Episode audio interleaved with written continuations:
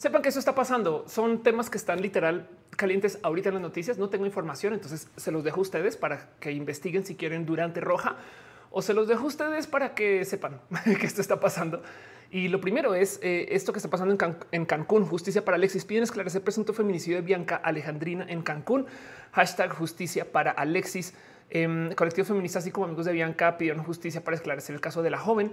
Y pues ahorita, en este instante, y justo le estando retuita al tema, eh, la policía reprime con disparos al aire a feministas y sociedad. no entiendo bien si esto quiere decir que entonces las feministas ya no son parte de la sociedad, pero el punto es que le están disparando. Están, Saben, es como de eh, eh, este tema de, cómo el, violador eres tú, pues ahora el asesino de paso también, ¿no? Es como de no manches. Bueno, eso está pasando ahorita, sépanlo.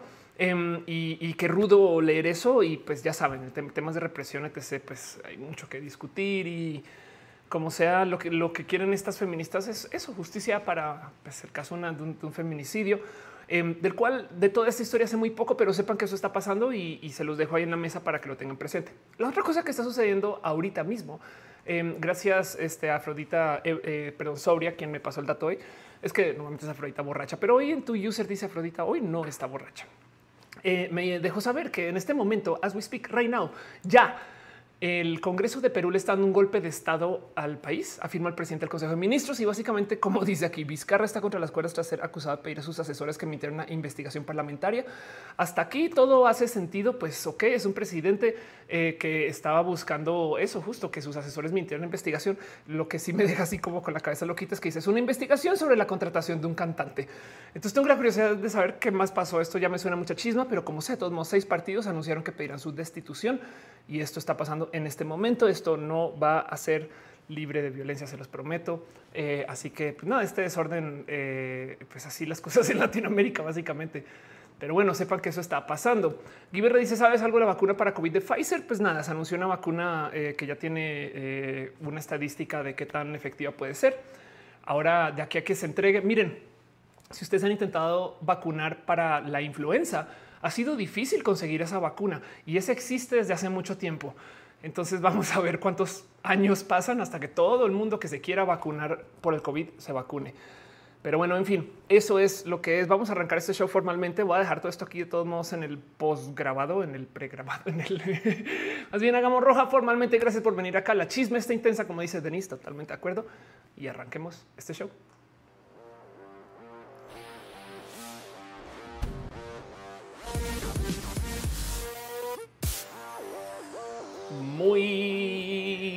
Buenas tardes, noches, días.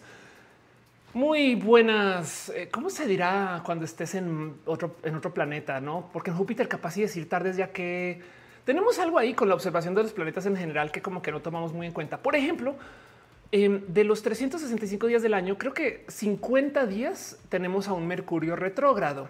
Pero primero que todo quiere decir que desde, desde Mercurio tenemos a la Tierra retrógrada. Y segundo, quiere decir que 310 días del año tenemos Mercurio, progrado, o sea, que va en el sentido correcto, lo cual quiere decir que por 310 días por año le tendríamos que dar las gracias a Mercurio, pero no lo hacemos. Y entonces a veces también me cae la duda y si estás en un planeta que tiene, pues no son tardes, sino que todo tu día es un amanecer, todo tu día es un atardecer, ¿qué se diría en ese caso? Pero bueno, hasta que lleguemos a esa situación de vida, sean ustedes bienvenidos a Roja. Gracias por venir, estar acá. Roja es el show que se hace, produce, organiza, pone a andar desde mi casa. Y cuando digo mi casa es literal mi hogar. Acá vivo, acá duermo. Em, y, desde esta laptop se transmite esto. No me he percatado que se ve tan llena de cables, pero pues me gustan los cables en general, no por cómo se ven, sino porque las cosas son más estables cuando es por cable, porque todavía vivimos en esta época de la humanidad. Pero bueno, este show justo se hace una vez a la semana para que nos demos cariño y amor. Hoy lunes en la noche, y la próxima semana también vamos a estar aquí. Y en eso hay mucho que va a suceder hoy. Hoy quiero hablar de un tema en particular que lo traigo de nuevo. Con todos los temas siempre digo este tema lo tengo muy cercano al corazón, pero todos. ¿eh? Pero eso es algo que le tengo como que rarito porque me gusta el tema. Ya les explico por qué. Y luego siento que eh, el tema del home office puede ser muy tóxico. Pero bueno, antes de entrar en eso, Solamente quiero dar las gracias a toda la gente que ayuda y hace que este show pueda suceder. Y entonces eh, muchas gracias a la gente que apoya desde sus abrazos financieros. Por eso nos dejamos piñas en el chat. Este, las piñas son el mejor modo de dar las gracias a alguien porque no hay nada más elegante que una piña. Se han puesto a pensar lo difícil que es hacer una piña a mano. Ahí les dejo. Pero bueno, un abrazo a Rodrigo, Rodrigo Lira que dice yo comencé mi vida profesional home office por el freelance. Anda, exacto. Y ahora esta es una cultura workahólica. Urisis apenas llegué. Em, dice hey MH, ya arrancamos exacto. Jesse dice Chihuahua eh, le tocó el color verde en Periscope, no gusta. no, em, pero bueno. Y dice Sergio, ¿cómo dejo piñas? Son emojis. Búscate ahí en tu teclado de emojis las piñas. Sankoku 666 dice tóxico, home office que chafa. y tenía una rutina que se entraba en salir. Sí, ahorita hablamos un poquito más a detalle de eso. Antes de eh, primero nomás dar las gracias por estar acá. Jojo Charlie, el home office no es, lo que, se pensaba, sino un poquito. Yo siento que el home office es como el perro que alcanzó la, rueda y ahora pues, está todo golpeado. Sandra Bella dice el distrito escolar coordinó todo para que se nos vacunara. A ver si así nos hacen con la del COVID. Anda, dice el Dastian, dice yo pongo eh, esas animaciones eh, de Open OBS y manda a hacer FPS. Uf, si supieras lo difícil, debería hacer luego un tutorial, algo de lo complejo que fue poner esas animaciones a andar en mi OBS, eh, porque sí están muy, muy, muy, muy, muy optimizadas y, fue un trabajo de, aprender mucho de Codex. Pero bueno, em, Alondra dice buenas las tengas todos. Ignis se dice la vacuna está en fase 3, aún no está aprobada, está muy prometedor, pero aún no está ya aprobada, eh, calidad garantizada. Em, sí, eh, pensémoslo como un teaser trailer. Eso es lo que es exacto. Rana René Hunter dice es tóxico porque engordas de estar sentado frente a la compu y teclas en Facebook, pero no es eso también lo que haces en tu trabajo. Estás todo el día frente a la compu y teclas. En fin, Iván Ramírez dice buenas noches. Para mí el home office es trabajar más allá. Ya vamos, vamos. Ok, el tema del home office nos va a llegar muy al corazón a todos, pero no quiero arrancar si no te da las gracias a toda la gente bonita que de verdad apoya desde sus suscripciones mensuales, porque el mero hecho que se suscriban, saben, es como de güey, gracias, gracias Gracias millones totales. Gracias por todo a Arturo, a Leana Navarro, analógicamente que espero que tus cosas este, relacionales estén más bonitas esta semana. Javier Tapia Chocuevas, Aflicta, Ignis 13, Francisco Godínez, Jair Lima, Trini Ariel R, quien también espero que tu vida este, esté eh, eh, bien bonita y bien chida. Y, gracias por las bonitas conversaciones que hemos tenido. Pero de paso hay gente que se suscribe vía el YouTube y entonces son members en YouTube. Y los members de YouTube tienen acceso a todo tipo de cosas divertidas, como por ejemplo hay unas banderitas. Las banderitas sirven para eh, nada, pues hacer una pequeña marcha aquí. Entonces un abrazo a, al este Gurd, a Diego Lavanderos, Carlos Cornilla, a Ale Galván, a Gerardo Maturano, a Ana Alejandre, un abrazo a Junior Das, HB, Mauricio Gallardo, Lalo Paván, a Pablo CG, Josué Cortés, Simón Sánchez, a Maite Iturralde Farías, Ana Cristina Mo, Gabriel Mesari, Frank Núñez, Magdalena González, Rafita Barrera, Rodrigo Pérez, Pérez, Pérez, Rodrigo Pérez, Gibran Rivera, Victoria Núñez Páez, a Yolanda Suárez, a Víctor Hugo Curiel Calderón, a Ricardo Ortiz, a Lucero Quilla, Ferry Hero, a Pasos por Ingeniería, quien tiene un canal de YouTube muy divertido, a Shelly Medina, Afrodita, hoy no está borracha. lo cual me deja la duda de los otros días. Entonces, seguramente sí. Bueno, acá los Sotos, a Sinaí Morelos, em, a, Nutrióloga Vegana, a Jenny Ramírez, Ana Velasco, Lu, a Mike Lugo, Yael Lima, Perruno, H, Catgirl, Jessy Pastel de Cocoa, eh, Val Valentina, Sam Silva Flores, Luis Maclache, André V, Telema, Salud, Carlos Como, Brenda Pérez Lindo, Luis Gutiérrez, Tigres, Aranza States, Mariana Ron Galvez, Oscar Fernando Cañón, Mowgli, Can, Fabián Ramos, Aflicta, Arturo Ale, Edgar Riego y Leonardo Tejeda, la gente chida que es este member desde el YouTube. De verdad que muchas, muchas, muchas, muchas gracias. Em, dice Macoy Flores, buenas noches, buenas noches, Macoy, gracias por pasar. Calvitroca dice Oli, DJ Rockin' D dice hola, Ophelia, Wendy Parcival dice no sé qué decir en estos lives. Yo tampoco, la verdad, ustedes son mi paz mental, se los prometo que así es la cosa. También hay gente que está suscrita desde el Facebook. Em, en Facebook pueden dejar stars o se pueden suscribir como este eh, eh, literal. Eh, saben, no sé, gente que apoya la página, eh, se llaman fan subscriptions o pueden, este, no sé, dejar su amor. Saben que miren, si con que le eh, envíen un pequeño besito a la cámara de, su computadora o a su celular, yo lo voy a recibir, se los prometo. Pero no es un abrazo a Ismael Talamantes, a Sanda Bella, Gustavo González, a Juan José Albania, DC Morga. Muchas, muchas, muchas, muchas gracias. Y también hay gente que se suscribió en el Twitch. Entonces también les quiero dar las gracias y saben que esto seguirá creciendo. Entonces, este nada, lo haré cada roja porque la verdad es que sí me llega muy al corazón que se suscriban.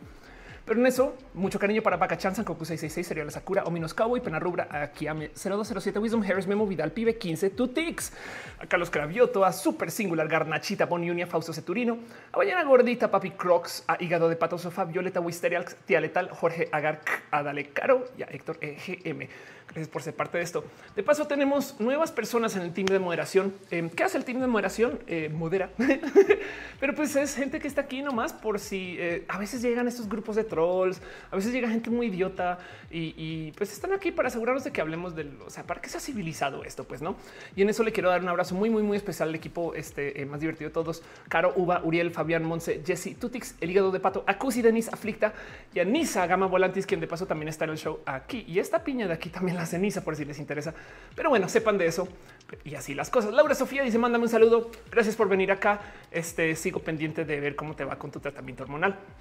Alfredo Beldañez dice una vez usé Twitch para verte. Yo olvidé la contraseña. Este hay más cosas en Twitch que son bien divertidas. Un día bonito dice andaba mandando saludos como en el final. mi mamá, o sea, arroba mi mamá dice besototes al equipo de moderación. Digo exactamente eso. Em, este Denis dice que muchos corazoncitos. Acusi estamos para cuidar a todos. Sí, exacto. Acá hay mucho, mucho, mucho cariño. Gerardo dice yo jamás te puedo mandar tu piña. Este eh, yo he estado también bien rara en estos días por esto de la pandemia y demás. Entonces, pues bueno, no te preocupes porque seguimos aquí. Pero bueno, Carlos Cravioto deja un corazoncito. Eh, Sara Liz, no soy travesti, dice, tengo hambre. Aprovecho justo, tienes toda la razón, Sara. Em, si ustedes consumen algún consumible mientras ven roja o hacen algo en particular mientras ven roja, vayan adelante, no pasa nada. Si ustedes ponen roja ahí en la cocina mientras cocinan, si ustedes ponen roja mientras manejan su vehículo a altísimas velocidades, háganlo con mucha seguridad y usen cinturón de seguridad y sobre todo no pongan a otras personas en peligro, pero pues adelante, pongan roja ahí al lado. Si ustedes eh, consumen algo que no sea estrictamente legal, no más no nos digan qué es y háganlo adelante con responsabilidad. Em, pero como sea, eh, háganse a gusto porque vamos a estar acá un buen rato. Este show puede que dure tres, quizás cuatro horas y le vamos a dedicar un buen de tiempo al tema central y luego vamos a repasar noticias de la semana y al mero final hay una sección de preguntas y respuestas para dialogar. Em, hay cosas que a veces aparecen en el chat. Yo voy a detener el show para leer lo que hay en el chat. Esto para mí es este show se trata de que sea este abrazo financiero. Pues abrazo, Ophelia, estás pensando otras cosas. Chat, abrazo financiero. Este show se trata para, de un diálogo con ustedes eh, y luego se me cruzó que también me gustan los abrazos con ustedes y, no puedo decir la palabra abrazo sin seguir derecho a decir abrazos financieros ya lo tengo programado. Pero como sea, sepan que para mí lo importante es que esto es como una gran reunión familiar y en eso eh, a diferencia de la radio y de la tele, yo leo el chat, que cómo, cómo le creen, cómo le va, cómo lo sienten. Porque hay gente que no le gusta. Ophelia es que presenta súper mal y yo no. Y es que el show es 20% Ophelia, 80% lo que aparece acá. Dice Drugs, este ira, ya no me leyó. pues no alcanza a leer todo. Eh, ahí voy, ahí voy, dame chance. Chusosa dice eh, off sabiendo un mega rap, sí, un poquito. Em, y dice el Dastian, si recibiste un abrazo, claro que sí, por su pollo. y dice Laura, tú te pondrías la vacuna contra el COVID, pero si ayer, o sea, me la pondría en alfa, no pasa nada. Mira, si me si me da escamas la vacuna contra el COVID, yo no tengo ningún problema y ahora seré, eh, sabes, este mitad animal, o, sea, como que por mí, en fin. Ana Alejandra dice: eh, Se me hace tan bonito que te lo rojas. No dicen, pues es que es bonito que ustedes vengan acá. Muchas gracias. Y eh, Cuatlique dice: No, no, Cuatlique Martínez dice: No olviden el homeschool. No, no, no, es, no se olvida. De hecho, tuvimos un show largo hablando acerca de la educación remota. Pero pues hoy quiero hablar un poquito más del tema del home office, pero sí, el homeschool es parte de esto. Dice eh, este eh, que eh, hoy me ve más radiante. Muchas gracias hoy estoy mejor iluminada a lo mejor o desayuné un poquito de eh, eh, elementos radioactivos y a lo mejor por eso brillo. Adri Paniagua está en el chat. Besitos. Gracias por venir, Adri. Espero que no estés haciendo dominadas mientras ves este show. Violín de Liz dice yo amo el chat de aquí. Yo también. Y de paso, Jessie puso en los enlaces por ahí un Discord de roja por si quieren ir a Discord a nada a, chacotear. Pero bueno, DJ Rockin dice que le gusta mi blusa. Muchas gracias. ¿Le pueden creer si les digo que esta blusa me la regaló mi señor padre? Em, me la compró y me la trajo así como mira, te puede gustar esto. yo sí, claro que me gusta. y pues ahí ven, no, e, esto es mi nada, mi familia que cada vez se vuelven más, más banderolos y les quiero mucho por eso. Pero bueno, em, dice Adrián, un rato me toca hacer dominadas y dice Fernando Patiño, este eh, un libro de física que recomiendes. Em, hay un libro de Richard Feynman que se llama eh, that's okay, Mr. Feynman. No, eh, eh, em, Mr. Feynman, lo buscaré. Feynman Book porque, porque, porque es un bonito libro muy testimonial. Surely you're joking, Mr. Feynman. ¿Está usted de broma, señor Feynman? Eh, Feynman es un científico bien chido eh, que sí hay como todos los hombres de, del ayer. Obviamente le podemos encontrar todo tipo de misoginias desenredadas por ahí, desafortunadamente, pero eh, si, si, si eso les pesa mucho, no, no lo lean.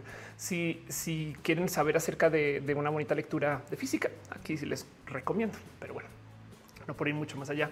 Para no clavarme en lo que no eh, quiero presentar. Nomás quiero que ustedes sepan que este show está aquí porque ustedes hacen que esté aquí. Entonces, muchas gracias. Rana René Hunter dice es imposible estar haciendo otras cosas me tengo que sentar. Para mí también es imposible hacer otras cosas. Aflicta dice buenas noches a todos. Recuerden darle like a este video. Muchas gracias. Sí. Y dice Adonai eh, que mi señor padre tiene buen gusto. Sí, tiene muy buen gusto. Y esta hora está en el chat. Dice mira, aquí está. Me encanta que te guste la blusa. Claro, por supuesto. Ahí ven. Este por si quieren ir a Twitter y, conocer al, señor Pastrana con la persona del mejor gusto de la familia. Pero bueno, em, dice Evanescence. Saludos. Me encanta Roja. Este gracias por pasar por acá, papá. Seguro mi mamá también está por acá. Mi hermana a veces se asoma. Rol de canela sueca. Eh, sueco dice regresando a ser chiquita y consentida. Yo un poquito sí. Álvaro y tú también. Álvaro Bruguero dice en Twitter hablaste de amigos reinventados con la pandemia. ¿Qué piensas de los que simplemente quedamos pasmados?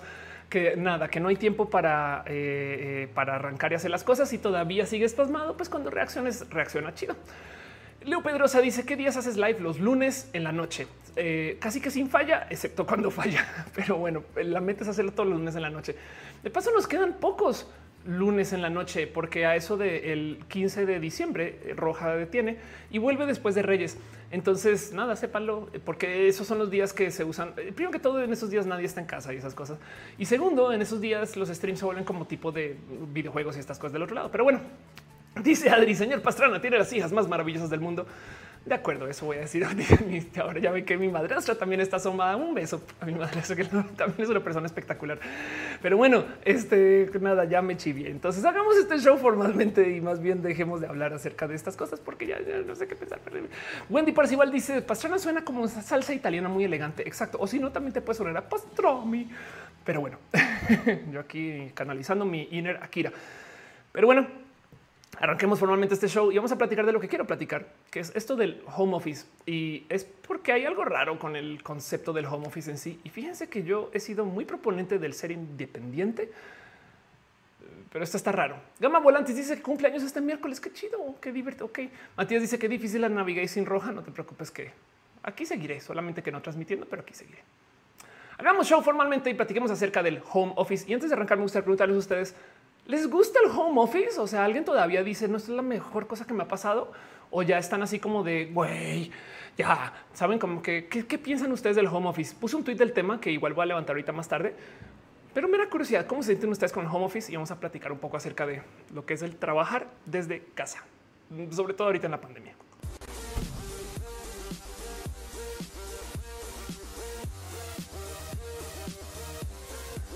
Ay, Rana dice, ya di qué signo eres, soy Taureminis. Dice Strange Disaster. Ofelia es 50% mujer nuclear y 50% un pastrami. Exacto, un pastrami. Ahora, déjenme decirles que la verdadera pastrami de mi familia es mi hermana. Ya toda la vida le han dicho pastrami. A mí no tanto. Entonces, como que me siento usurpadora dejándome decir pastrami, pero no pasa nada. Seguramente por ahí tengo un tío, un primo que también es pastrami y yo aquí en la lela. Como sea, em, quiero platicar un poquito acerca del concepto del home office, porque ahorita todo el mundo está trabajando desde casa, ¿no? ¿Cómo se ve el trabajar desde casa? Por si ustedes no lo saben, así, literal, este es mi laptop, aquí hago roja y luego después de roja, aquí hago eh, mis tablitas de Excel, porque hago aquí, ¿saben? para mí eso es trabajar, ¿no? Mover la mano así y decir Excel, Excel, Excel, Word. Y entonces el tema del home office es que em, el home office está aquí para acompañarnos y, y se va a quedar, ¿me explico? Si la pandemia pasada, en 2009, aprendió el mundo que existe Skype, esta pandemia el mundo aprendió que existe Zoom. Y entonces yo sé que Zoom suena a un Skype mejorado, pero Zoom es una sala colaborativa donde muchas personas entran. Y si bien Skype tiene llamadas, así también la cultura de Skype es de llamadas uno a uno. Y yo recuerdo cuando llegué a México que era muy difícil decirle a alguien, oye, te marco por Skype y ya. Y no, no, vean que ya tengo la sala de juntas, no sé qué. Y como pues, dueña de mi agencia en ese entonces, era bajar de Santa Fe a la oficina de alguien, hablar 20 minutos, ¿no? Y eso soy yo. Eh, hay cuentos, historias de gente que eh, luego y literal, esto sí lo he escuchado, viaja a otro país y llega a una presentación de media hora y luego vuelve a su, ¿saben? Y es como de wow, pero eso hacen.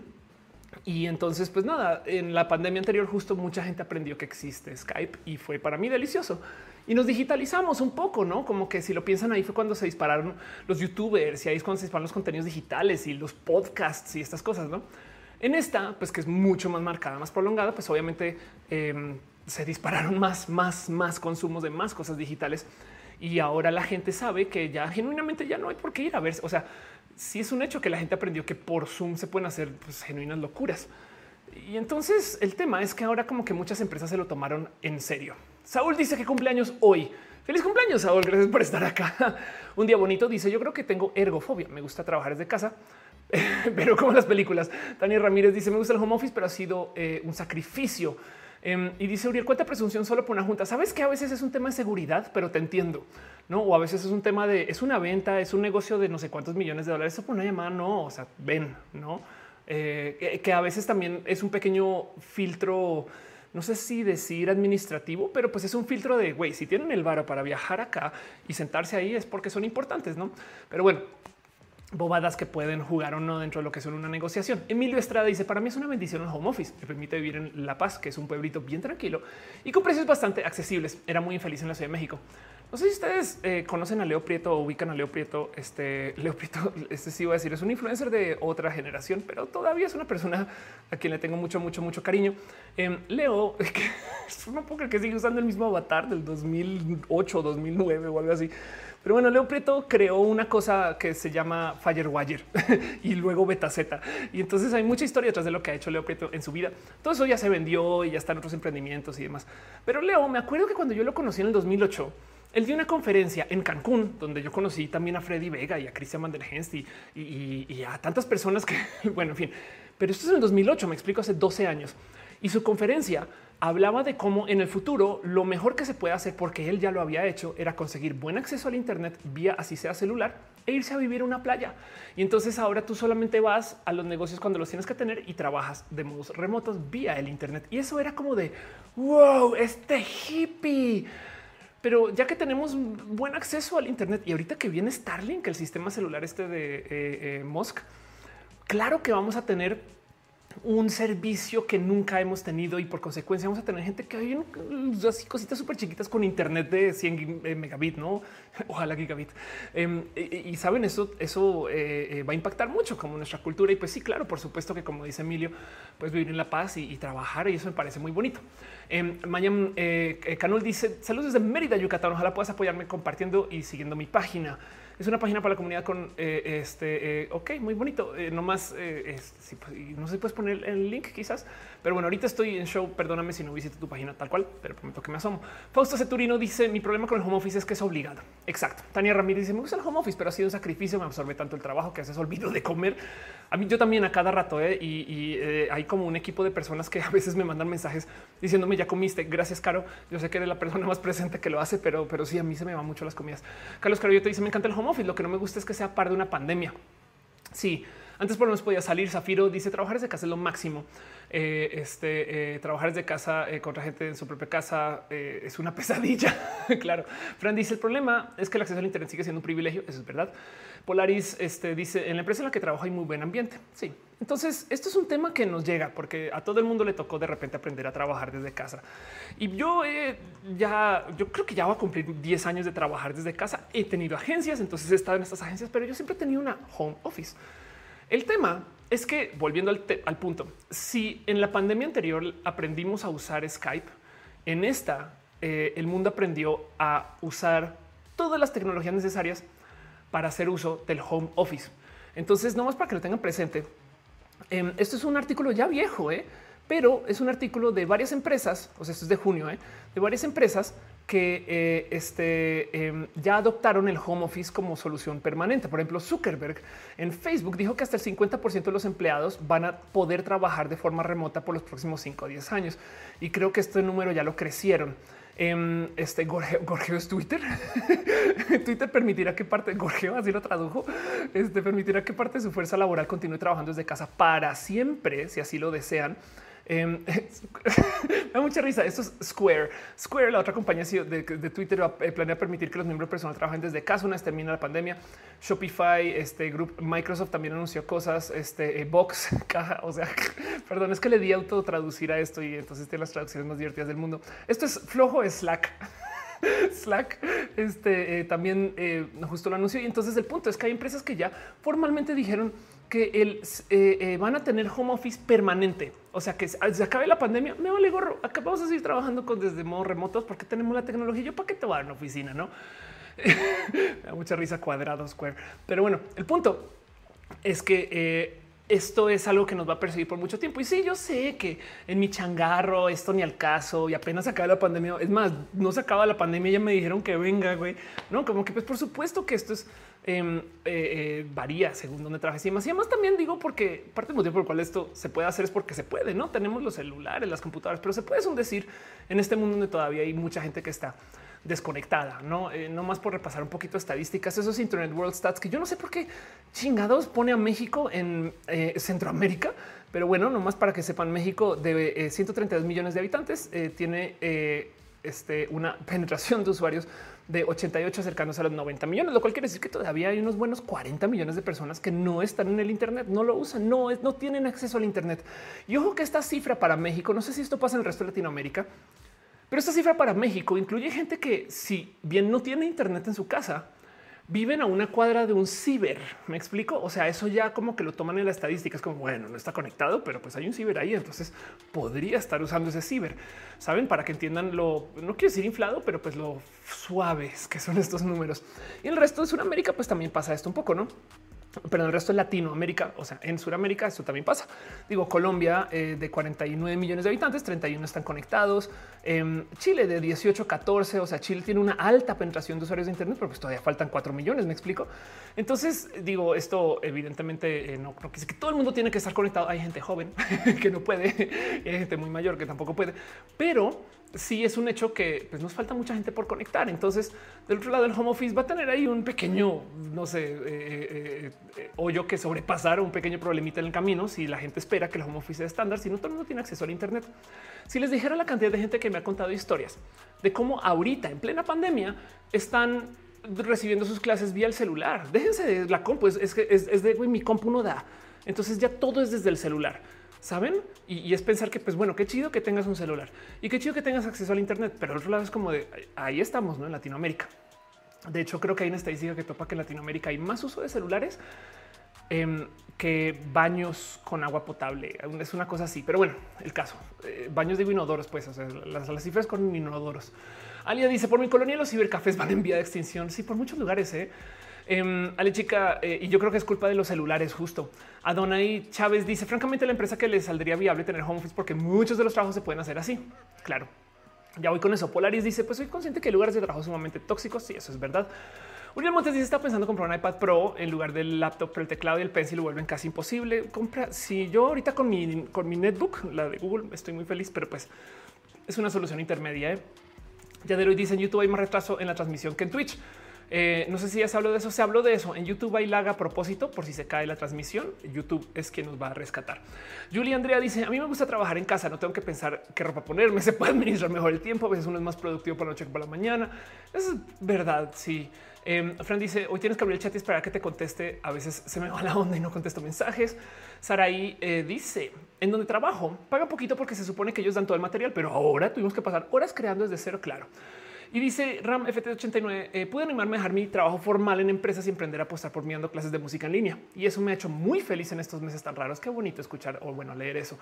Cajuli dice, me gusta solo que ahora siento que nos llenan de cursos y pláticas y está bien estar informados, para eso siento que es demasiado incluidas las que ponen este, por la escuela de los hijes y todas esas cosas. ¿no? Y Daniel dice: Yo vengo, yo vendo plantas afuera de mi casa y me promociono por Instagram. La mitad de las ventas son por Internet. Acá el nuevo presente. Sí, ¿eh? Eh, las ventas por Internet en últimas, eh, pues ojalá, ojalá y la otra tecnología que nos traiga esta pandemia que la gente adopte es el e-commerce, porque desde que yo tengo recuerdo se viene hablando de cómo Latinoamérica va a explotar en consumo de ventas en línea, estas cosas y no ha sucedido pero en eh, Latinoamérica tiene un potencial inmenso. ¿Por qué no sucedió? Porque la gente ni siquiera está bancarizada, me explico. Entonces le tiene miedo a las compras en línea. Como no hacen compras en línea, la gente que provee ventas en línea a veces desarrolla plataformas bien escuetas y entonces las plataformas están horribles, lo cual asusta a la gente porque son feas. Ese cuento de hoy compré en Aeroméxico y me vendió tres veces el boleto y es como, güey, claro, porque no dependen de las ventas en línea. Entonces, pues obviamente lo tienen como ahí como no sé, como si fuera una segunda tienda. Pero por ejemplo, eh, Nine West, creo que su tercera tienda que más vende en todo México es la tienda en línea. Me explico. Pero bueno, el punto es que esto ojalá y funcione. Em, dice Oscar, ¿qué? ¿cómo dices? ¿E-commerce? sí, exacto. Las ventas en línea. Un día bonito dice, salen mucho de casa teniendo home office, muchos salen por el trabajo. Yo no salgo, de hecho, eh, eh, yo no existo, yo soy un robot y soy generada por CGI. La última vez que salí de esta casa tenía seis años. Em, mentiras, pero sí salgo muy poquito, salgo muy poquito. Mario Alberto dice, lo mejor del home office es que cuando mi jefa me regaña, tan solo bajar el volumen del audio, problema solucionado. Mario, eh, y dice, DJ Rock, ni me gusta el home office, pero necesito más disciplina. Sí, el tema de la disciplina también este, es una realidad. Pero bueno, primero que todo, el motivo por el cual me llama esto la atención es porque, como bien lo puso Miroslava Valdovinos en Twitter, esto es algo que queríamos, ¿no? Esto fue una story que puso eh, Miros en el 2018 en febrero, que decía así, está en la cama con la laptop encima y dice, quiero trabajar así para siempre. y fue de, ups, no, ten cuidado con lo que, con lo que deseas, ¿no? Porque se puede volver realidad. Y sí es verdad, como que siempre tenemos este cuento de güey, es que el home office, porque no, porque es que mi jefe no entiende el home office, no, no, entiende que yo puedo desde casa hacer las cosas, no sé qué, que el mail, que no. Y, ahora como que lo tenemos y, nos da un poco de qué está pasando. Y, fíjense que em, antes se valoraba mucho más, evidentemente, porque no lo teníamos. De hecho, o sea, para que entiendan, eso es un artículo del 2017 donde eh, nada se celebraban empresas que tenían home office y ya esto, es todo el chiste. Ah, no manches, estas son empresas donde puedes trabajar desde casa. Güey, qué total. Buffer, no GitHub. Wow, yo puedo trabajar desde casa en esas empresas. Voy a pedir, voy a ir a aplicar y no sé qué hablar. WordPress están muy divertidos los nombres otros. Otra vez, casa del árbol es Treehouse. WordPress no cambia. Este eh, campo bases, Basecamp. ¿Cómo se ve que está viejito este artículo también de paso, nomás para las empresas que mencionan? Pero justo el punto es que esto era como de wow, wow, no manches. Y resulta que por si no tienen presente, el home office, el trabajo desde casa, es una hija, digamos que muy bastarda de esto que apareció en los 2000 que se llamó el outsourcing, la subcontratación. El, outsourcing fue un pequeño como invento muy reciente cuando apareció la tecnología para hacerlo muy en masa. Yo sé que existe desde hace mucho antes, pero pues básicamente es cuando una empresa te contrata por medio de otra empresa que se volvió muy presente en los 2000 porque llegó la tecnología para poder hacer subcontratación internacional. Y entonces fue cuando apareció la India como un centro de programación, por ejemplo, o, para dar servicio y soporte, estas cosas. En Bangalore, en la India, se creó como este como hub de tecnología de todas cosas que llegaban de los gringos. Y entonces eh, la subcontratación, o sea, el outsourcing se puso muy de moda porque era como la solución de las empresas de güey, es que todo el mundo está outsourciando. Si tú no le entras, vas a acabar pagando unos salarios estadounidenses que son carísimos y entonces vas a quebrar tu empresa porque todo el mundo está compitiendo con precios más bajos, que suena caníbal y eso lo es en, de muchos modos. Pero del otro lado, los supuestamente, y digamos que en el caso óptimo, los salarios que se le está pagando a la gente en su outsourcing son muy, muy deseables para la gente en su país, en su zona. Y eso libera a la gente en Estados Unidos a hacer trabajo que técnicamente no está lacha, o sea, que no es repetitivo, no sé qué. Entonces pueden hacer trabajo más creativo o de desarrollo. Evidentemente, no todo el mundo se reconectó con eso. Fue un problema, fue un tema y se platicó mucho. Pero entonces mucha gente comenzó a buscar soluciones para hacer como outsourcing ético. Y entonces una de las soluciones que se dio, me acuerdo de ver esto, esto es del 2004, esta nota que les voy a mostrar de cómo JetBlue, la aerolínea, em, eh, decidió desarrollar una como fuerza laboral de gente en casa. Es, es que esa foto se ve en 2004, güey. Mira ese monitor, güey. Pero bueno, el punto me da mucha ternura que la autotradición pone pío.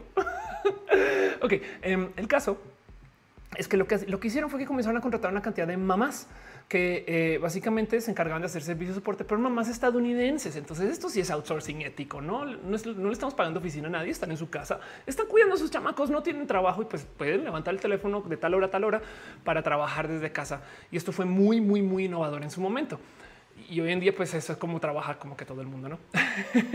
dice Rana, Vivi dice que es Tauro, soy Taureminis, este, eh, eh, por, por, porque así me identifico. Celestian dice eh, que, es, que es el problema de comprar Internet, que es como una ciencia la cual tienes que saber comprar para no ser estafado. Es una lástima, pero sí. y es porque la misma gente que desarrolla esas plataformas no las usa. Fin. Em, pero bueno, Zafiro dice en trabajo la gente hacía oficios en Excel. El home office está remarcando las diferencias en educación y tecnología. Eso es verdad. Em, Robenites dice dos años antes de la pandemia hice cuatro años de home office. Me di cuenta que pasaban a veces hasta tres semanas en las que no salía de mi casa para nada. ¿Qué tan bueno es eso para la salud mental? Eh, puede ser muy bueno como horrible.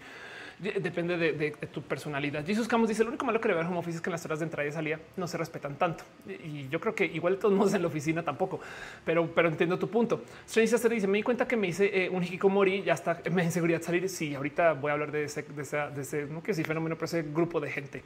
Acusi dice: Dar clases online se considera home office. Sí, que es lo que eh, es de lo más difícil que existe, más aparte todo el papeleo que haces en casa. Sí, eh, de hecho, la, gente que enseña música por vía remota, mis respetos.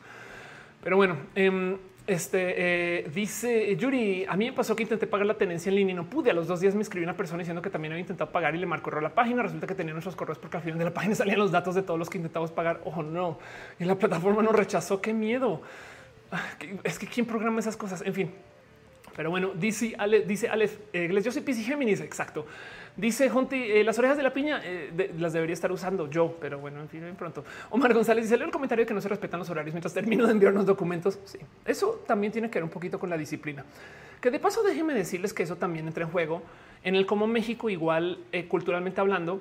Em, por ejemplo, en México el horario laboral usual no es el de todo el mundo. Yo sé que hay gente que arranca muy temprano pero en México se tiende a arrancar un poquito más tarde que por ejemplo el resto de Latinoamérica. Para que entiendan, en Colombia, en Bogotá sobre todo, eh, hay una cosa que se llama el pico y placa, que es la restricción del no circula, que no aplica todo el día, solamente aplica en las horas pico. O sea, cuando tu placa que acaba en número tal eh, eh, y confirma con que hoy es martes o miércoles o lo que sea, entonces hoy en la hora pico tú no puedes andar, no cuando hay más tráfico. Bueno, ¿cuál es la hora pico de la mañana? Arranca a las 6 de la mañana, porque todo el mundo a las 7 ya está trabajando, ¿no? Y esto en México de todos los espacios laborales en los que he estado es inédito. Es como que arrancan a las 7. ¿Qué, les pasa? Y pues bueno, pues es el país del café y la cocaína, pero además la gente eh, tiene esta costumbre de arrancar muy temprano y es muy, eh, o sea, sí causa shock cultural cuando vienes a trabajar con la gente mexicana que como que arrastran su trabajo hasta muy tarde. Eh, yo recuerdo llegando que tuve que negociar mucho con este cuento de cómo igual llegan a las nueve, pero están comenzando a trabajar a las diez y la botana y vuelven y luego entonces trabajan una hora, pero entonces ya es hora de ir a comer y la comida no es a la una ni a las ya tres, no? Y luego vuelven y no se quedan hasta súper tarde porque no hicieron en la mañana porque del otro lado la gente en Colombia, así como entra a las 7, este, los ve saliendo a casa muy temprano. Y entonces eh, eh, esto no más es porque hay como una presión diferente, es cultural, no pasa nada. De paso, no es que me, no es que esté diciendo que ser así de atascados y atacados sea mejor. Capaz esa mentalidad de estar más relax y demás puede ser sano, no? Pero el punto es que eh, si hay algo ahí donde tenemos un tema de disciplina, porque además México en particular tiene un tema de colaboración cultural raro. Y lo digo porque eh, está este cuento de cómo aquí se maneja esta jerarquía como muy eh, el, patrón y la banda, no en vez de que sean jerarquías más colaborativas que las he visto en otros lugares de trabajo. Pero no pasa nada.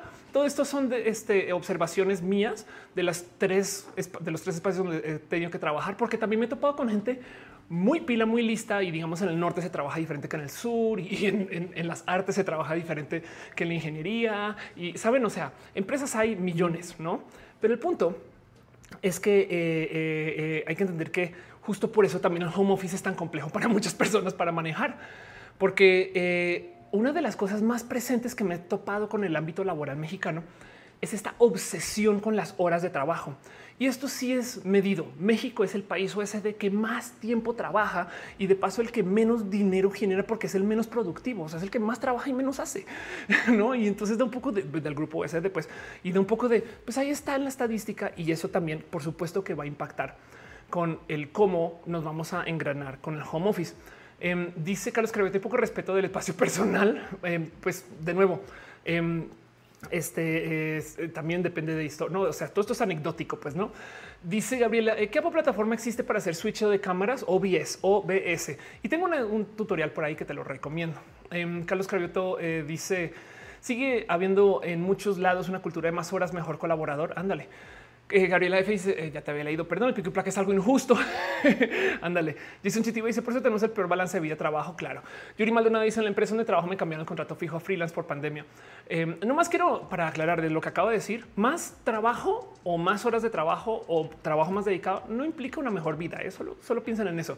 Lo digo porque, de nuevo, em, después de muchos años de batallar con este cuento de que, por ejemplo, en la Ciudad de México es muy difícil conseguir que la gente se reúna a tiempo. Y lo digo porque yo misma he caído víctima de güey, es que si quieres llegar a un lugar a una hora, a veces es imposible. La ciudad conspira para que tú no llegues. Em, entonces, eh, el saber soltar eso también es muy beneficioso, ¿no? Entonces tratemos de no, de entrar en esta como de, oh, es que trabajan mejor en Latinoamérica, porque no, solamente que lo que quiere decir que en Colombia son más atascados que en México. Y, hay motivos detrás de eso. Igual y es que la ciudad es tan caótica y la vida es tan caótica que tú dejas que tu trabajo sea, saben, como que ahí le vamos juntando. Y de nuevo, esto es una observación de un espacio laboral único mío que no tiene que ser, tiene que cumplir todos lados. ¿eh? Pero Rana dice eh, y Géminis, por eso nerd. Mariana dice de suerte me gradué en diciembre porque no había podido seguir con la universidad en línea. Strange Esther es como cuando Mero de los Simpsons se puso muy gordo y lo dejan trabajar en casa. Ándale. este y Denise dice acá era Piñaneja. ¿Cómo llegó ahí? Está de paseo. Eh, Luna dice llegando, llevo dos años de freelance. Me salió un trabajo porque mi calidad de vida está mejor trabajando en home office. Ángel dice eh, yo trabajo en el sector educativo y ahí sí o sí es necesario trabajar en las aulas. Tristemente, la mayoría de los alumnos son poco responsables para entregar sus tareas.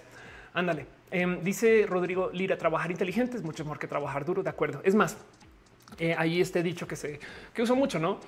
Asómense, asómense alrededor, busquen, piensen en la gente que les rodea y topen como la gente que pasa por más dificultad económica eh, eh, o, en la vida o en sus vidas o que están en situaciones, saben como que, en últimas no son muy favorecientes y es triste y complejo, pero es esta gente que conocemos esa gente es súper trabajadora. Entonces, claramente trabajar más no significa no este prosperidad automática. Y eso es un tema muy complejo que no quiero enfrentar en este show, pero pues no más para que tengan presente de cómo em, no digo que el que se trabaje más sea automáticamente mejor. No quiero lavarme las manos un poquito con eso, porque eso es lo que nos está pasando en el home office.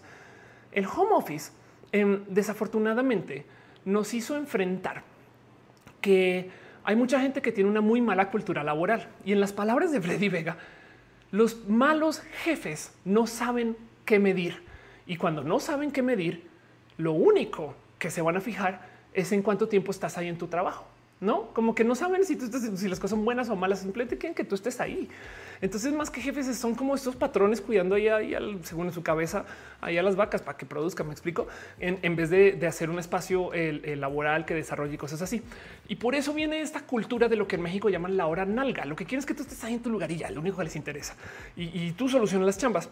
Y esto lo digo porque pues mucha gente viene de esta cultura tanto que de paso no solo en México, eh, mucha gente está enfrentando el cómo hay empresas que literal vigilan a sus empleados para asegurarse que desde casa estén trabajando.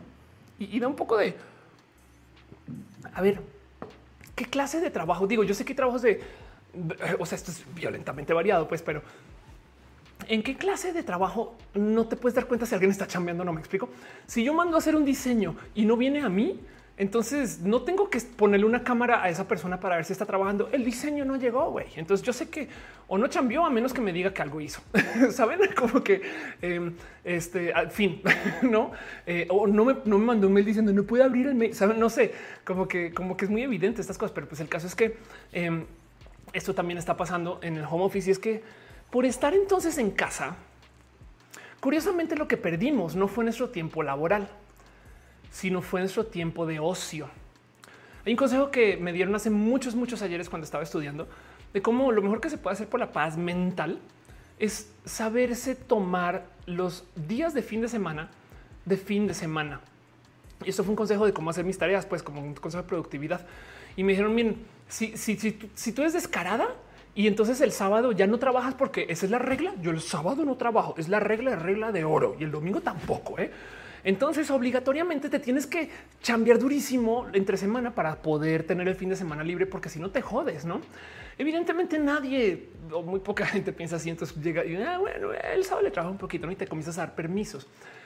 Pero el punto es que eh, si tú te tomas el tiempo de descanso de descanso y el tiempo de trabajo de trabajo, entonces eh, eh, funcionas mejor porque te tienes que obligar a cambiar, estás a disgusto. Y parte de lo que no nos gustaba la oficina es lejos de casa, nada, hambre, estás en un traje que te choca, güey, todas esas cosas. parecería que también sirven para que tú digas, entonces quiero llegar a casa, güey. Y para poder llegar a casa tengo que acabar mi escrito. Entonces ya le changa, chinga, güey, y me voy a la casa, ¿no? Y, llego a casa y descanso. Pero estando en casa, pues obviamente como que te dosificas diferente.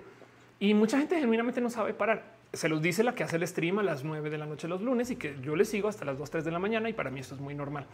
Y lo digo porque además eh, yo he tenido todo tipo de raros manejos de mi disciplina, Pero entonces lo que nos hizo la pandemia fue que nos quitó los tiempos de ocio, nos quitó los tiempos de ir a hablar con nuestros amigos, de no estar trabajando. Y para rematar, hay algo psicológico ahí donde la máquina que usas para consumir tu diversión es la misma que usas para trabajar. Saben como que em, he, leído y me han contado historias de eh, gente que literal tiene una laptop de trabajo y que cuando la cierra dice cierro el changarro, saben? Porque entonces así por lo menos mentalmente se ve diferente. Si ves Netflix donde mandas mails, vas a mandar mails mientras ves Netflix, saben? O si no, eh, también desde el celular o como que se comienza a, cruzar todo. Entonces ya se vuelve esta, esta salchicha de, de atención mezclada, no? Y es raro. Em, dice eh, Jesús, es por la cultura. Si le mete más 5 horas, le va a decir 15 porque van a pedirlo en 10. Anda. Em, dice Mónica me sentir identificada. Eh, Celdación dice: Yo he visto que muchos jefes que exigen muchos empleados con esto del home office se vuelven más exigentes y andan acá rato echando cantaleta. Lee Mejía dice: Como esto es más insultante que te entreguen el copy paste de Wikipedia. Antes imprimían, ahora ni eso. Igual lo repruebo si lo merecen.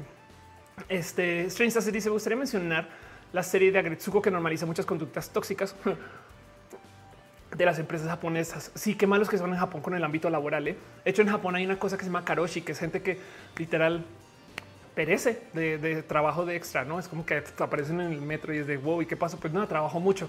Y Dina Gradenko está en el chat, muchas gracias por venir. Dice, yo conozco a alguien que trabaja más de ocho horas en su oficina, pero llega a casa a trabajar otras tantas más, nunca le pagan extras ni los días festivos y cuando sale tarde tampoco le pagan taxi. Anda. Tamara Sandino Perdón, Tamara Sandino dice cuando tomo Transmilenio en Bogotá a las 5 y 20 está repleto de gente que va a trabajar. Exacto. Sí, en Bogotá se arranca muy temprano. Mariana Ron Galvez dice eso los home offices desde el 12 de marzo y no salió en toda la cuarentena. Ya es algo desesperante. Oye, es hora de salir al súper o no, sé, al parque. Wow. dice Caro ama el trabajo. Mariana Nova dice trabajar desde casa es una oportunidad para muchas personas con condiciones de salud mental que tienen necesidades particulares. El ruido, los grupos de ansiedad. Sí, en eso tienes toda la razón. Las neurodivergencias se ven muy beneficiadas por el home office porque tienen mucho más control sobre el espacio. Pero volviendo al tema de las horas nalga, yo creo que cuando, cuando hacíamos este tipo de comentarios em, de ay, ojalá pudiera trabajar así para siempre, porque yo creo que muchos y muchas y muchas lo hemos hecho. Me explico como que sí, claro que hemos pensado en esto varias personas eh, antes de la pandemia eh, y yo vivo así. Me explico. O sea, yo vivo, ya voy para años de esto. Em, pero yo creo que lo que lo que se está diciendo acá realmente es ojalá me dejaran de medir por horas nalga. Me explico porque cuando estás en casa, en esta situación de todo el mundo en la oficina, tú estás en casa, tú te enfocas en hacer lo que tienes que hacer porque quieres gozarte tu tiempo en casa, porque sabes muy bien que no deberías de estar ahí. Pero cuando estás en casa, obligatoriamente, como queda la misma, es de ah, igual lo hago ahorita en dos horas, lo hago en tres horas y ahí ves a las tres de la mañana tratando de sacar la entrega del otro día. No, no hablo de experiencia, si no fuera que me pasó hace como dos días eso. Pero como sea, el punto ahí es que yo creo que el verdadero problema del cómo nos gustaba mucho el home office antes también responde a cómo hay muchas empresas que genuinamente miden con las patas y al medir con las patas, entonces, eh, como dice Cristina Alberia, presencialismo es la hora nalga. Exacto. Eh, tú también estás en la oficina, este, hay como pues nada, haciendo nada. Luis Maclachi deja un abrazo financiero. Perdón, no, no celebra ni un solo abrazo financiero. Y con todo, perdón, pero Mar Estrada, Oscar Jaimes, José Ibáñez están dejando stars en Facebook. Muchas, muchas, muchas gracias. Y en Twitch, Elena eh, eh, Monilla dejó cheers, o sea, eh, bueno, compró bits. Bellorita se suscribe con Prime. Marilyn Ram 18 también se suscribe. Gracias de verdad. Gracias por ser parte de, su amorcito financiero. Se aprecia mucho todo esto. En últimas, este ayuda a que todo esto funcione. Y vi que también se ve pues Afrodita hoy no está borracha de también un abrazo financiero que nunca celebré porque estoy bien, güey. Muchas gracias de verdad por apoyar. Em, dice este Grecia, una junta por Zoom se me salió hijos de la chinga, cosa que no pasaría en juntas en persona. Se sintió súper bien. Ándale. Darwinismo dice: hay un problema muy serio en separar eh, la casa del trabajo del ocio. Pienso yo, sí, es un tema de disciplina. La verdad, em, yo no les voy a mentir. Cuando yo trabajo, yo eh, uso tacones. De hecho, por eso me los pongo ahorita. Y cuando estoy en modo con tacones, son sí hay un poco los tacones, o sea, los amo con todo mi corazón, pero pues sí hay un poco como incómodos y, y sí da como de ok, pero para poderte los quitar, digo, obviamente los quiero tener puestos, me explico, o sea, también, pero pues también esto es como trabajo on, trabajo off, no con tacones, sin tacones. Y es un pequeño truco mental. Sé que hay muchas personas que ya adecuaron una sala, un cuarto en su depa. Yo desafortunadamente no lo tengo. Esto todo es un estudio, entonces aquí estoy, no hay paredes, pues, em, pero que literal cuando dejan de trabajar cierran, no adiós. Es como si fuera su oficina, pues, eh, y, para que se sienta diferente, ojalá que huela diferente, no. Y el tema es que em, justo el home office no le resultó bonita a la gente y eso eh, no es sorpresa. Pero quiero que analicemos o veamos un poquito el qué tan no tan bonito le resultó a la gente Porque sí, sí es verdad que no es para todos y todas, ¿no? O sea, sí hay gente que no puede con el trabajo en casa y hay gente que fluyen, vuelan, no aman estar en casa y les encanta y lo que siempre quería hacer. Y, y el por qué a la gente no le funciona eh, estar en casa, pues ya hablamos largo acerca de la procrastinación este show, pero pues también puede ser parte de tienes muchas cosas en mente, todo se cruza, em, eh, tenemos esta atención dividida, nos, vamos a las redes sociales, hay gente que está todo el mundo pegada a las redes sociales, entonces estamos más pendientes de eso que de nuestro trabajo actual. Saben, el otro día yo me caché en una reunión con alguien viendo el teléfono y fue de hey, Ofelia. Todo ese tipo de cosas eh, suceden. Mi señor padre, que creo que ya no está viendo, pero en caso de que esté viendo, te quiero mucho.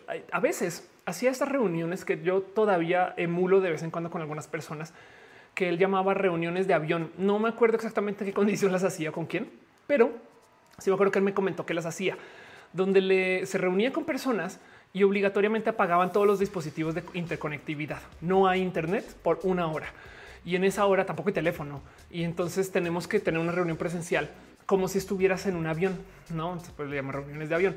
Y eso no saben todo lo que ha ayudado en cómo yo trabajo con algunas personas. Cuando estoy tallereando en comedia, que tienes que escribir mucho, cuando hay que declamar y leer cosas en alto, todo eso, teléfono guardado eh, y no existe. Pero pues esos son pequeños trucos de disciplina que en últimas toca trabajar. Tu autodisciplina depende de tu capacidad pues de darte o negarte gustos. Y entonces eso puede afectar eh, infinitamente el cómo te llevas con el mundo. Me explico como que em, si, si, tú no tienes esa capacidad de autodisciplina, que de paso hay millones de motivos por los cuales puede que no los tengas, y hay que entender que no pasa nada. No, o sea, no, no, no quiero decir de nuevo, tener una buena disciplina no te hace mejor persona, tener mala disciplina tampoco. Capaz es un tema de creatividad, capaz es un tema de mente dispersa, capaz es un tema de mente este, eh, eh, que está buscando ideas. Saben como que millones de motivos por los cuales puede ser una persona. Capaz estás pasando por cosas complejas y estás lidiando con cosas así. No, entonces millones de motivos por los cuales eh, no necesariamente tienes que ser una persona acá disciplinada, un robot, pues. Pero en eso, em, claro que afecta mucho el que si tú te puedes dar esa disciplina y eso es raro. Ahora, la pregunta es por qué en la oficina sí la tenías y en la casa no. La dibujante dice yo que mucha gente en año pide tener trabajo y salud, pero yo pido mucho dinero sin trabajar. Ándale. Patricia Garfias dice yo soy neurodivergente y no me benefició porque también soy madre. El escritorio de mi cría está junto al mío. Es imposible concentrarme. El home office no es igual para las madres trabajadoras. Totalmente de acuerdo. Carlos Estornudo, achú, salud. Dice, me encanta estar en casa solo, casi no hay espacio para trabajar y tener disciplina. Si puede, sí, exacto. Um, Kemper dice, eh, hablando de Ofelia Verso, debería tratar de contactar a las cloras para que se trabajen entre todas sus respectivas casas. Exacto, que es la misma casa. Pues sí. Y dice Ana Martín, introvertidos. Sí, yo, por ejemplo, soy, eh, eh, yo me gozo mucho el encierro pero aún así de todos modos sí admito que eh, sí necesito eh, de vez en cuando literal salir y, de hecho creo que esta semana me va a dar un poquito como de tiempo de estar conmigo, pero eso es por eh, estoy todavía enfrentando esto, Akira, todo eso. Bueno, en el caso. Irna dice muchos trabajos en la que la neta son de mucha hora nalga y hay jefes que aprovechan eso para cargarle más responsabilidades a sus empleados sin pagar extra. Total. Um, Otto dice que si tienes ratio eh, a tatus y tengo, tengo un chingo de tatus. sí, este ya mi teléfono me dice tienes tatus. Sanshiro dice no puedes distraerte el Facebook si olvidas pagar el Internet. Ah, exacto. Ontier Conti dice hago deberes mientras veo Ofelia. Em, es un mal ámbito, uno excelente. Depende de tu capacidad. Y Dante Cano dice mensaje random de amor eh, a la gente que está moderando. Muchas gracias por eh, también darle cariño a la gente que modera. Pero bueno, justo el punto es que el tema del home office pues no es para todos y todes. Y, lo digo porque eh, lo teníamos como que muy idealizado, eso sí es verdad. Y entonces me topé con artículos de gente que aún hasta en enero del 2019 todavía está hablando de cómo no, no es buena idea, no es tan chido, no están, tienen que entender que si nos vamos a trabajar a casa hay cosas que no van a funcionar tan bien. Y entonces eh, eh, no dudo que un artículo millonario hecho a sí mismo, no trabajar desde casa probablemente no sea una buena idea. Y esto fue, esto es, esto es un artículo hecho para levantar ese como shock de millonario dice que trabajar en casa no es buena idea, no? Em, y, lo digo también en que justo eh, esto pues también ya se discutía antes, no más que como que queríamos, no queríamos vacaciones, yo creo que queríamos simplemente que nos dejaran de respirar en la nuca por las cosas que no son. Insisto que parte del problema es que si lo único que te miden o por lo único que importa es que estás ahí en el trabajo, entonces pues güey, eso lleva a que no estés como tan a gusto. Ahora del otro lado, como freelancer profesional, porque eso soy, eh, recuerdo que una amiga me decía, yo me independicé para esclavizarme a gusto. y es verdad, ¿eh? cuando eres freelancer estás el domingo dándole y no te das cuenta, es de güey, es domingo, güey, ¿no? como que la banda Godín está descansando. Bueno, em, pero el punto es que parte de por qué nos pesa el home office es porque tenemos una programación psicológica. No es malo, me explico. Simplemente venimos desde hace décadas así o años, o de cuántos años tengan ustedes, pero pues seguramente más de 14. Entonces, por lo menos más de una década y, venimos pensando en, en, cómo tenemos características de los lugares donde habitamos. Existe una cosa que se llama el concepto del tercer lugar eh, y, aquí justo es donde, como lo dice acá en la construcción de comunidades, el tercer lugar es el entorno social separado los dos entornos sociales habituales del hogar. Ojo que del hogar y el lugar del trabajo. Entiéndase, socialmente hablando, tenemos más que programado y taladrado y metido aquí en el cerebro y en el corazón que tenemos que tener un lugar de vivienda, y luego un lugar de trabajo y luego un lugar de socialización. Y entonces las propuestas son la plaza comercial tiene que ser el tercer lugar. Los arquitectos bien cool les encanta hablar de los, terceros lugares porque siempre dicen este edificio va a ser el tercer lugar social para eh, todo el mundo quiere como que dominar ese tercer lugar, no porque es un espacio como de ocio, de tú eh, eh, creas cosas que te pueden llenar mucho el corazón. Pero lo digo porque no solo necesitamos una casa y una oficina, sino necesitamos una casa, una oficina y un tercer lugar. Me explico. Eso es contra lo que nos estamos enfrentando. No rebajamos, no bajamos de dos a uno, bajamos de tres a uno. Y eso que todavía no está añadiendo espacios virtuales, videojuegos, cosas así, no que, ah, pues como se nos están colando con el trabajo, entonces tampoco los visitamos tanto. Yo no sé si a ustedes les pasa, pero sí mucha gente y todavía el sol de hoy lo mantienen. Dejó de escuchar muchos podcasts, que es raro. dice Areno Arquitectos. Rodrigo Lira dice el único espacio del Internet en el que aprendo cosas nuevas es roja. Qué chido escuchar eso. Yo también aprendo mucho leyéndote. Eh, ese RG09 dice, pero se tiene ventajas porque te esclavizas como tú quieres. Estoy totalmente de acuerdo. No solo eso, te esclavizas por tus propios sueños. Entonces, técnicamente no te estás esclavizando, estás persiguiendo tus sueños, no? Pero, ojo que puede ser igual de tóxico o peor. Eh, Nayali dice: Soy maestra. La única ventaja que ahorro las horas de traslado. Fuera eso es más pesado. Eso es verdad. Gustavo Veneza dice trabajar desde casa te hace irresponsable tu tiempo. Em, dice Iván Arias, por fin estoy en un vivo. Gracias por venir, Iván. Em, y dice Gama Bonanti, sí me esclavizo. Exacto. Eh, ahora Cristina Millán dice: es la gente con la que vives piensa que trabajar en casa estar 100 en casa y no. Total. De hecho, al estar en casa también genera todo tipo como de eh, eh, raros roces. Dejémonos lo social de lado. mero estás de repente se apilan más los trastes, de repente como que ves más polvo, de repente, no, porque no sé, hay algo ahí, pero ahorita me voy con ese dato porque quiero también justo hablando de cómo el trabajo desde casa no es tan bueno como lo soñábamos hace un año. Para quien peor le ha sido, ha sido para las mujeres, hablando de mujeres cisgénero de rol cis heteronormado, pues, em, pero por lo general, eh, por si no tienen presente, por esto de los roles de género, las mujeres en casa se les pide actividades de casa con más frecuencia. O del otro lado, los vatos cis heteronormados, pues eh, los vatos cis heteronormados están más acostumbrados a dejar las cosas pasar. Ah, yo dejo que se pide y se pide y tres semanas de, trastes, no? Y, hay un chico de mujeres que no mames, obvio no. Y entonces digo, estoy hablando de roles estereotípicos, pues, pero resulta que estadísticamente hablando, el trabajar desde casa se ha sido tremendo problema. Em, este, eh, y aquí está alterar las actividades eh, hacia el trabajo desde casa. Es posible que el COVID-19 haya cambiado para siempre la forma en la que trabajamos, pero según un estudio del MIT, la mitad de, las, de los que están empleados antes de la pandemia trabajan de forma remota. A mí me creo que por sí mismos se ponen un trabajo excelente y total. Pero el punto es que esto, conflictos laborales, familiares, y no estoy hablando de la violencia que más se disparó, sino que en general el mero estar en casa. Perdón, Mariana Rom Galvez, deja un abrazo financiero. Muchas gracias. Gracias por tu cariño y tu amor. Aprovecho para repasar los otros abrazos financieros. Eh, Oscar Jaime y José Ibáñez deja stars en Facebook. Muchas gracias por su amor facebookero. Em, y Marilyn Ram, quien ya la había celebrado, pero te vuelvo a celebrar. Gracias por apoyar y dejar su cariño y su amor. Luis Miguel dice las comodidades para home office son necesarias, debería de eh, darlas el empleador. Y ya, voy con eso. Sof, Medivil dice estoy feliz hasta cierto punto porque ganó mucho más en un trabajo normal. De hecho, sé de un amigo que muy afortunado podría decir eh, está recibiendo su salario completo, pero trabaja en una industria que ahorita no puede funcionar. Fin, ahorita no funciona esa industria y su trabajo mero por retenerlo le está pagando salario completo, pero desde marzo no trabaja. Y entonces literal me dice, güey, ya jugué todos los videojuegos, estoy recibiendo. O sea, es una situación que dirías que Deli, pero del otro lado tiene un desgaste psicológico pesado. Y, pues en últimas nada, pues el consejo de todo el mundo es aguanta vara, no? Pero como sea, esas cosas están pasando ahorita porque también su empresa se presta para eso, no? Como sea, el punto es que eh, eh, no resultó ser tan bueno el home office y me salta mucho el cuento de cómo para las mujeres resultó peor. Es más, que en una situación cruel, les comparto el cómo estadísticamente hablando, eh, las mujeres que están en la ciencia están publicando menos. ¿Por qué publican menos? Porque como están haciendo sus estudios de casa, como están haciendo su investigación desde casa, entonces literal están también cuidando la casa. Y dentro del rol estereotípico, hasta podría decir, güey, se le dio un reversazo feminista muy cabrón a esto, que es una lástima. Y lo digo porque estadísticamente hablando, los hombres están publicando más o sea, los vatos liberaron más tiempo en casa y las mujeres están cuidando la casa. Y es de, o sea, esto suena, yo pensé que ya vimos una sociedad un poquito más avanzada que esto, pero pues resulta que viendo los números, la pandemia golpeó a las mujeres desde que las puso otra vez en este rol del cual lleva mucho tiempo pues, queriendo eliminar, porque para eso los feminismos. Y entonces da mucha rabia ver que esto sucede, ¿no? Como que puede ser de eso, eh, acceso a redes informales, situaciones críticas. Em, eh, vamos a ver si, si acá hay un poquito más de información más bonita.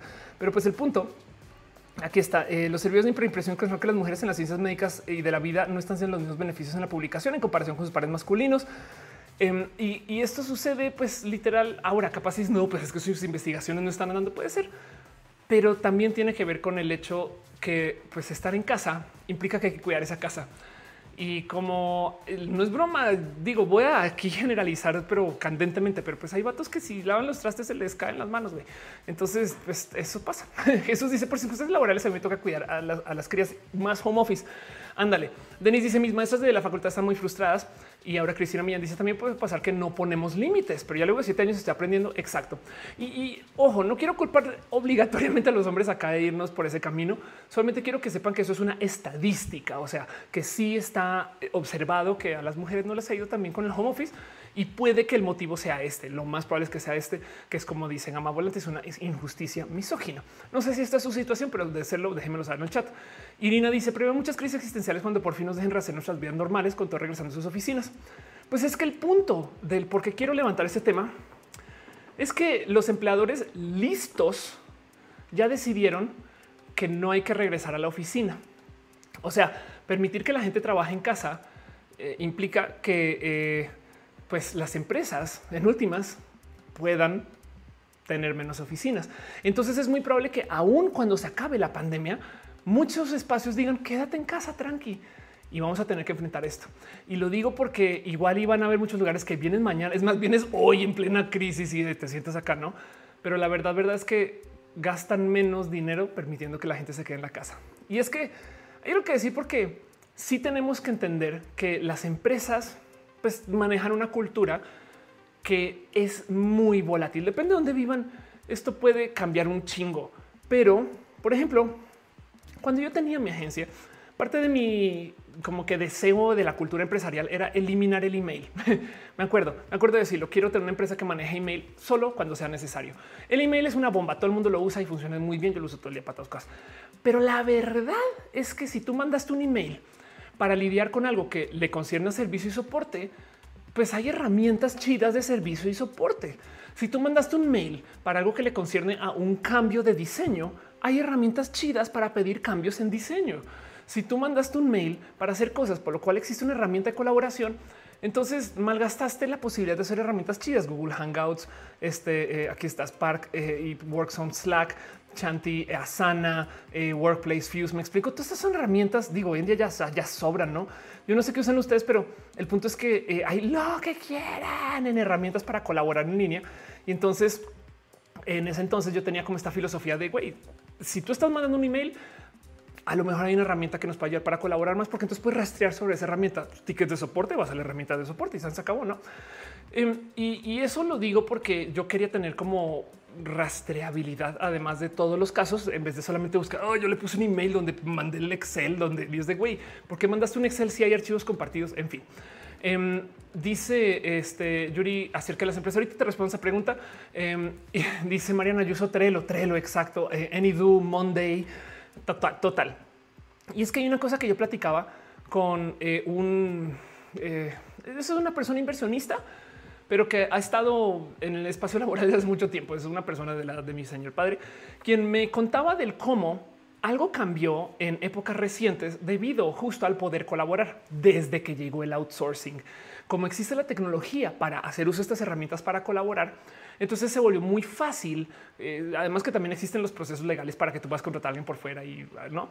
Y, hay quien está en contra de eso y quien está a favor. Hoy no quiero juzgar a la gente que hace outsourcing, solamente que sepan que pues, es tan masivo el outsourcing que por eso también tenemos el caso del home office y ya les explico cómo se conecta. Pero él me decía que algo más cambió acerca de cómo las empresas no se responsabilizan como se responsabilizaban en los 70 y tiene un punto muy válido.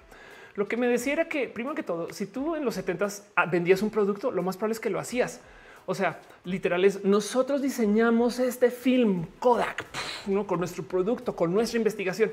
Hoy en día es como compramos la patente aquí, compramos la empresa allá, eh, o ni siquiera hacemos el producto, eh, lo diseñamos y lo mandamos a hacer por ahí en China y te lo vendemos. Apple hace eso, me explico. Y entonces cae ahí como está como este hoyo de responsabilidad de que si yo quiero hacer una tablet, yo puedo contratar a alguien que me venda tablets hechas y le pongo mi logo. Los estoy viendo ustedes, influencers que tienen sus servicios celulares. Me explico. Claramente están poniendo su nombre encima de cosas que hace alguien más. Y eso en los 70s y hasta en los 80s era rarísimo porque tú tenías que hacer tus cosas. Tú, o sea, las redes celulares las cableaban quienes prestaban el servicio, nada de subcontratar a alguien, ese tipo de cosas. Em, y, eso habla un poco de la responsabilidad que tomaban las empresas acerca de eh, eh, cómo se enfrentaban hacia los desarrollos de productos nuevos y estas cosas. Y una de las cosas que eh, justo me decían, em, pero que justo me decía este personaje, era que si tú tenías una idea de un producto, no porque él es inversionista, y me decía, si digamos que a ti se te ocurre hacer este labial, gracias Elisa por el regalo, pero yo quiero hacer labiales, ¿no? Y, es un labial muy chido con un color específico, con una, no sé, un sistema de manufactura bien cool que tu empresa no tiene y tú te acercas así con, no sé, Revlon y les dices, quiero hacer labiales. Pues ellos te reciben y dentro de la empresa crean un departamento de investigación y desarrollo para tu producto, para tu idea y lo desarrollan dentro de la empresa con tal de que lo que desarrolles se quede en la empresa. Eso este, era cómo se hacían las cosas en los ochentas. Por consecuencia, entonces las empresas se la pasaban buscando cómo hacer cosas nuevas. Hoy en día, lo que harían las empresas es, ah, sí, a huevo, ve, hazlo, lánzalo. Y si quieres, toma un poquito de dinero capital para que no te quiebres en esta próxima semana. Y si funciona, ahí veré si te compro. Esto suena más cool porque entonces, güey, me compraron la idea, yo me puedo ir, ¿no? Pero lo que están haciendo las empresas es entregándole responsabilidad a la persona individuo para que haga sus propias ideas en su tiempo, en sus laboratorios, con sus procesos y yo me voy a lavar las manos. Puede que no funcione. En los 80 esto era inédito porque las empresas tenían que responsabilizar por lo que hacen. Acá si tú compras algo, capaz y compras una cantidad de aire y basura y por eso pues también hay tantos productos que a veces lanzan y después no salen con así nada porque pues, se lo compraron a alguien y realmente fue que pues, la empresa salió medianamente estafada. Uno está diseñada con corazón, está hecha para vender y ya. Y esto eh, eh, habla más acerca de cómo la responsabilidad que quieren llevar las empresas en sí sobre los desarrollos. Em, dice Lotus Flower, eh, el home office em, es de gusto generacional. De los boomers no les gusta esto. Yo sé si sí. dice Marian Rongal, mi trabajo nos dieron subsidios para equipo de la. Ok, Limejía dice la cultura de home office le pesa a las empresas porque es nació bajo una lógica de liberalismo, que es raro. Eh, y ya te digo porque el yo, yo, las empresas ahorran dinero sobre el home office. Denis Rojas dice: Digo que sí, como dice Jesse, el material esto es lo que se necesita. Eh, Irina dice: Ahora habrá que tener cuidado con que las nuevas ofertas de trabajo no ofrezcan menos dinero, argumentando que el empleado trabaja cómodamente desde casa. Sí, total, eso puede pasar. A una dice, no me gusta pensar que la idea que después de la pandemia se el trabajo a casa, eso ya va a quedar. O sea, es un hecho, es un hecho. Ya hay muchas empresas que ya anunciaron que, que no van a volver a tener eh, oficinas, ¿no? Mónica Aranda se suscribe y se hace muchas gracias, muchas, muchas, muchas gracias de verdad. Este, ya vi que eh, Yuri está compartiendo también esto. Gracias. Oscar Jaime, eh, gracias por apoyar y tu cariño y tu amor, este Facebookero. Lisa Hasler dice, necesito saber tu opinión sobre Shark Tank. es un show, comencemos por ahí, ¿no? Pero, pero bueno, em, eh, entonces hay muchas cosas que están escandalizadas, pues. Pero como sea, las empresas hoy en día piden que tú como diseñadora, emprendedora, emprendas por tu cuenta. Eso es un cambio re drástico porque entonces la responsabilidad es tuya. Y, y traigo esto aquí porque no solo emprendes por tu cuenta, sino que ahora tú también te responsabilizas por todo. O sea, si fuera que te dicen, sí, claro, toma dinero y acá te damos las oficinas y no sé qué, pero es tu responsabilidad. ¿eh? No, es güey, yo no sé, si no quieres hacer nada en este año, no hagas nada. Cuando lo tengas, ven, no, y a ver si te compro. Literal, Google compra. O sea, si les dije la cantidad de emprendimientos que eh, eh, buscan venderle a Google, a Apple, a Microsoft, no? Pero bueno, el punto es que en eso se desarrolló luego la cultura del coworking porque hay mucha gente que está trabajando empresas pequeñas y no quiere pagar un oficinario completo. Y entonces comenzamos a compartir oficinas. Y esas son de esas cosas que justo hablando con la gente de la generación boomer, es muy divertido ver su reacción. O sea, como no tienen dinero para tener su oficina, entonces prefieren compartir como que les suena barato, que lo es. Del otro lado, pues es tantito hippie. Sí, claro, vamos a compartir nuestro espacio. güey. O sea, yo tengo un piso acá inmenso y pues mi oficina es de seis personas. ¿Qué, qué más voy a hacer con todo eso? Pues no lo voy a compartir con otras personas y esas personas ojalá y se puedan como poner en situaciones de colaboración con lo mío. Entonces queremos como comunidad y estas cosas para que entiendan cuánto tiempo le llevo yo rascando el deseo del coworking.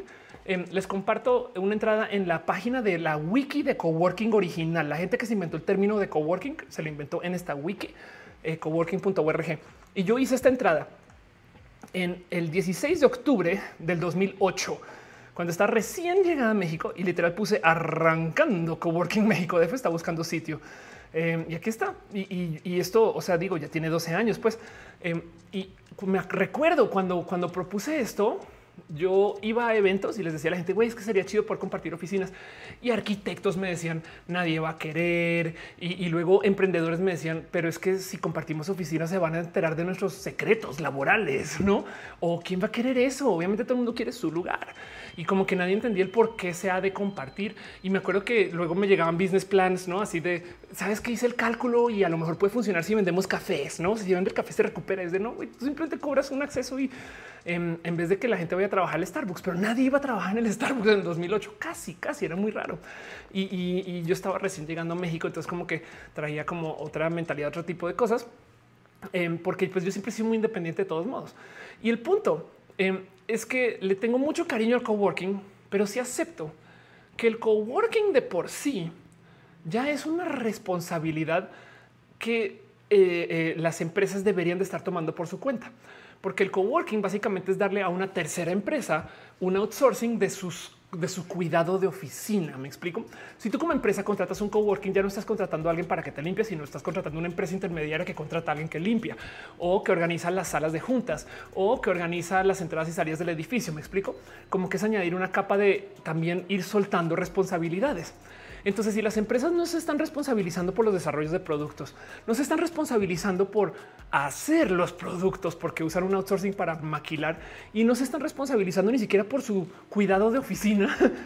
¿Qué onda? Y entonces traigo esto porque ahora siento yo, y aquí es donde yo conecto todo, que lo que está pasando con el home office es que se están lavando las manos con responsabilizarse por la pinche oficina del total es te contrato y como dice Irina, y te pago menos porque güey, estás en casa, no mames. Pero tú en casa tienes que pagar todos los servicios de la oficina, extra luz, extra internet, asegurarte que las cosas funcionen bien, que la oficina te daba café y agua, güey, ahora tú pagas el café y el agua. Como que siento que em, estas empresas se van a ahorrar dinero al dejar que tú trabajes en casa cuando deberían de literal darte más dinero para que tú tengas una buena cámara, buen internet, para que tengas agua y café, para que tengas los servicios que tengas en tus oficinas, solamente que ahora en tu casa. Debería de ser más caro mandar a la gente a casa que tenerlos en un lugar donde puedan compartir recursos. Pero en la rarísima dinámica de la, del COVID, como que la gente más bien fue pues no tengo de otra. Entonces las empresas obviamente aprovecharon para ah, bueno, trabajas de casa y nos vemos, nos vemos el lunes tranqui sin, sin poner ahí como en control que güey, es que pues, la neta sí estoy pagando más luz, güey, saben? Y entonces, em, como que pasamos del el coworking a no, ahora tú como empleado tienes que poner todo. Entonces ahora imagínense esto, güey. Si las empresas no están pagando su investigación y desarrollo porque dejan que alguien más lo haga y luego a ver si compramos, si no se están responsabilizando por su oficina, si no están pagando por la oficina, si no están pagando por la maquila que son, güey, me explico. O sea, como que da un poco de wow, qué impresión, como desde el lado empresarial, em, el home office va a beneficiar. Por eso es que Facebook no tiene ningún problema con decir no tenemos que pagar este espacios laborales para 10 mil personas. Ah, huevo, qué delicia, güey, que trabajen desde casa, güey, delicioso, listo, chido. Tener una buena laptop, eh, asegúrate. Y si no, no te contrato. no como que por eso, por eso em, es que veo que muchas empresas se van a ver incentivadas a no volver a abrir sus oficinas con la excepción de las que tienen la costumbre muy fuerte de las horas nalga o las que tienen una buena cultura laboral que van a incentivar a que la gente vaya. Yo creo que lo que va a acabar sucediendo cuando llegue eh, la salida de la pandemia, cuando sea hoy, como sea que sea, es que mucha gente por su propia cuenta va a pagar su propio coworking. Entiéndase, por su salud mental de su bolsillo. En vez de pagar por tener más extra luz en casa y internet chido, va a contratar una silla en el coworking de la esquina, güey. Y entonces seis personas van a hacer eso y entre sus seis cuates van a trabajar por su cuenta para sus oficinas desde casa.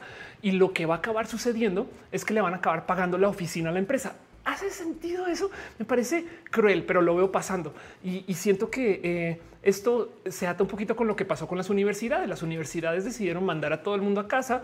Bueno, eso fue obligatorio, pero luego las universidades ni para darle una webcam a los profesores, no? O para darle una capacitación, un buen micrófono, para darle, no sé, un pizarrón electrónico a cada quien. Mira, toma una Wacom para que puedas escribir en la Wacom. No les valió gorro. Es de, tienes que seguir dando clase o te jodes. No es como de no me vas a ayudar, señor don universidad.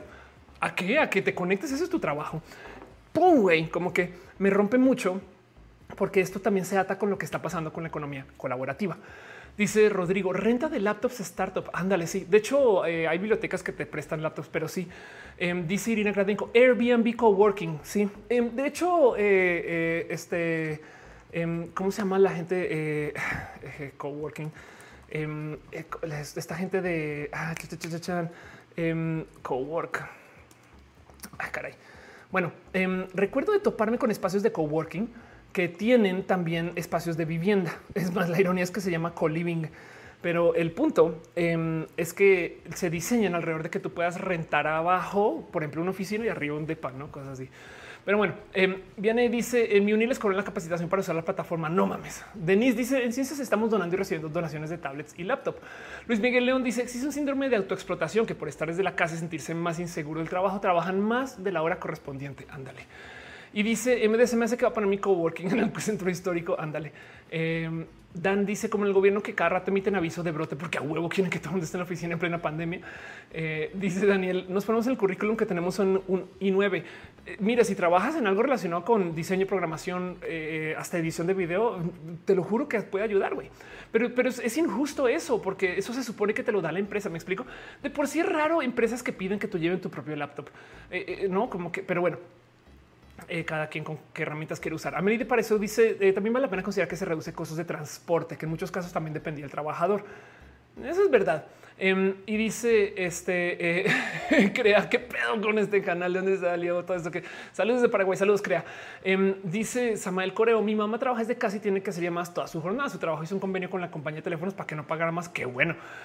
Em, y dice Ángel Ponce, el síndrome de la cabaña al full.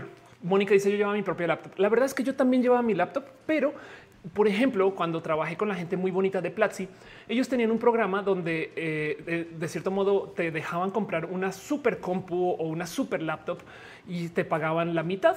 Cuando acabaras tú de pagar tu mitad de la compu, te la podías quedar.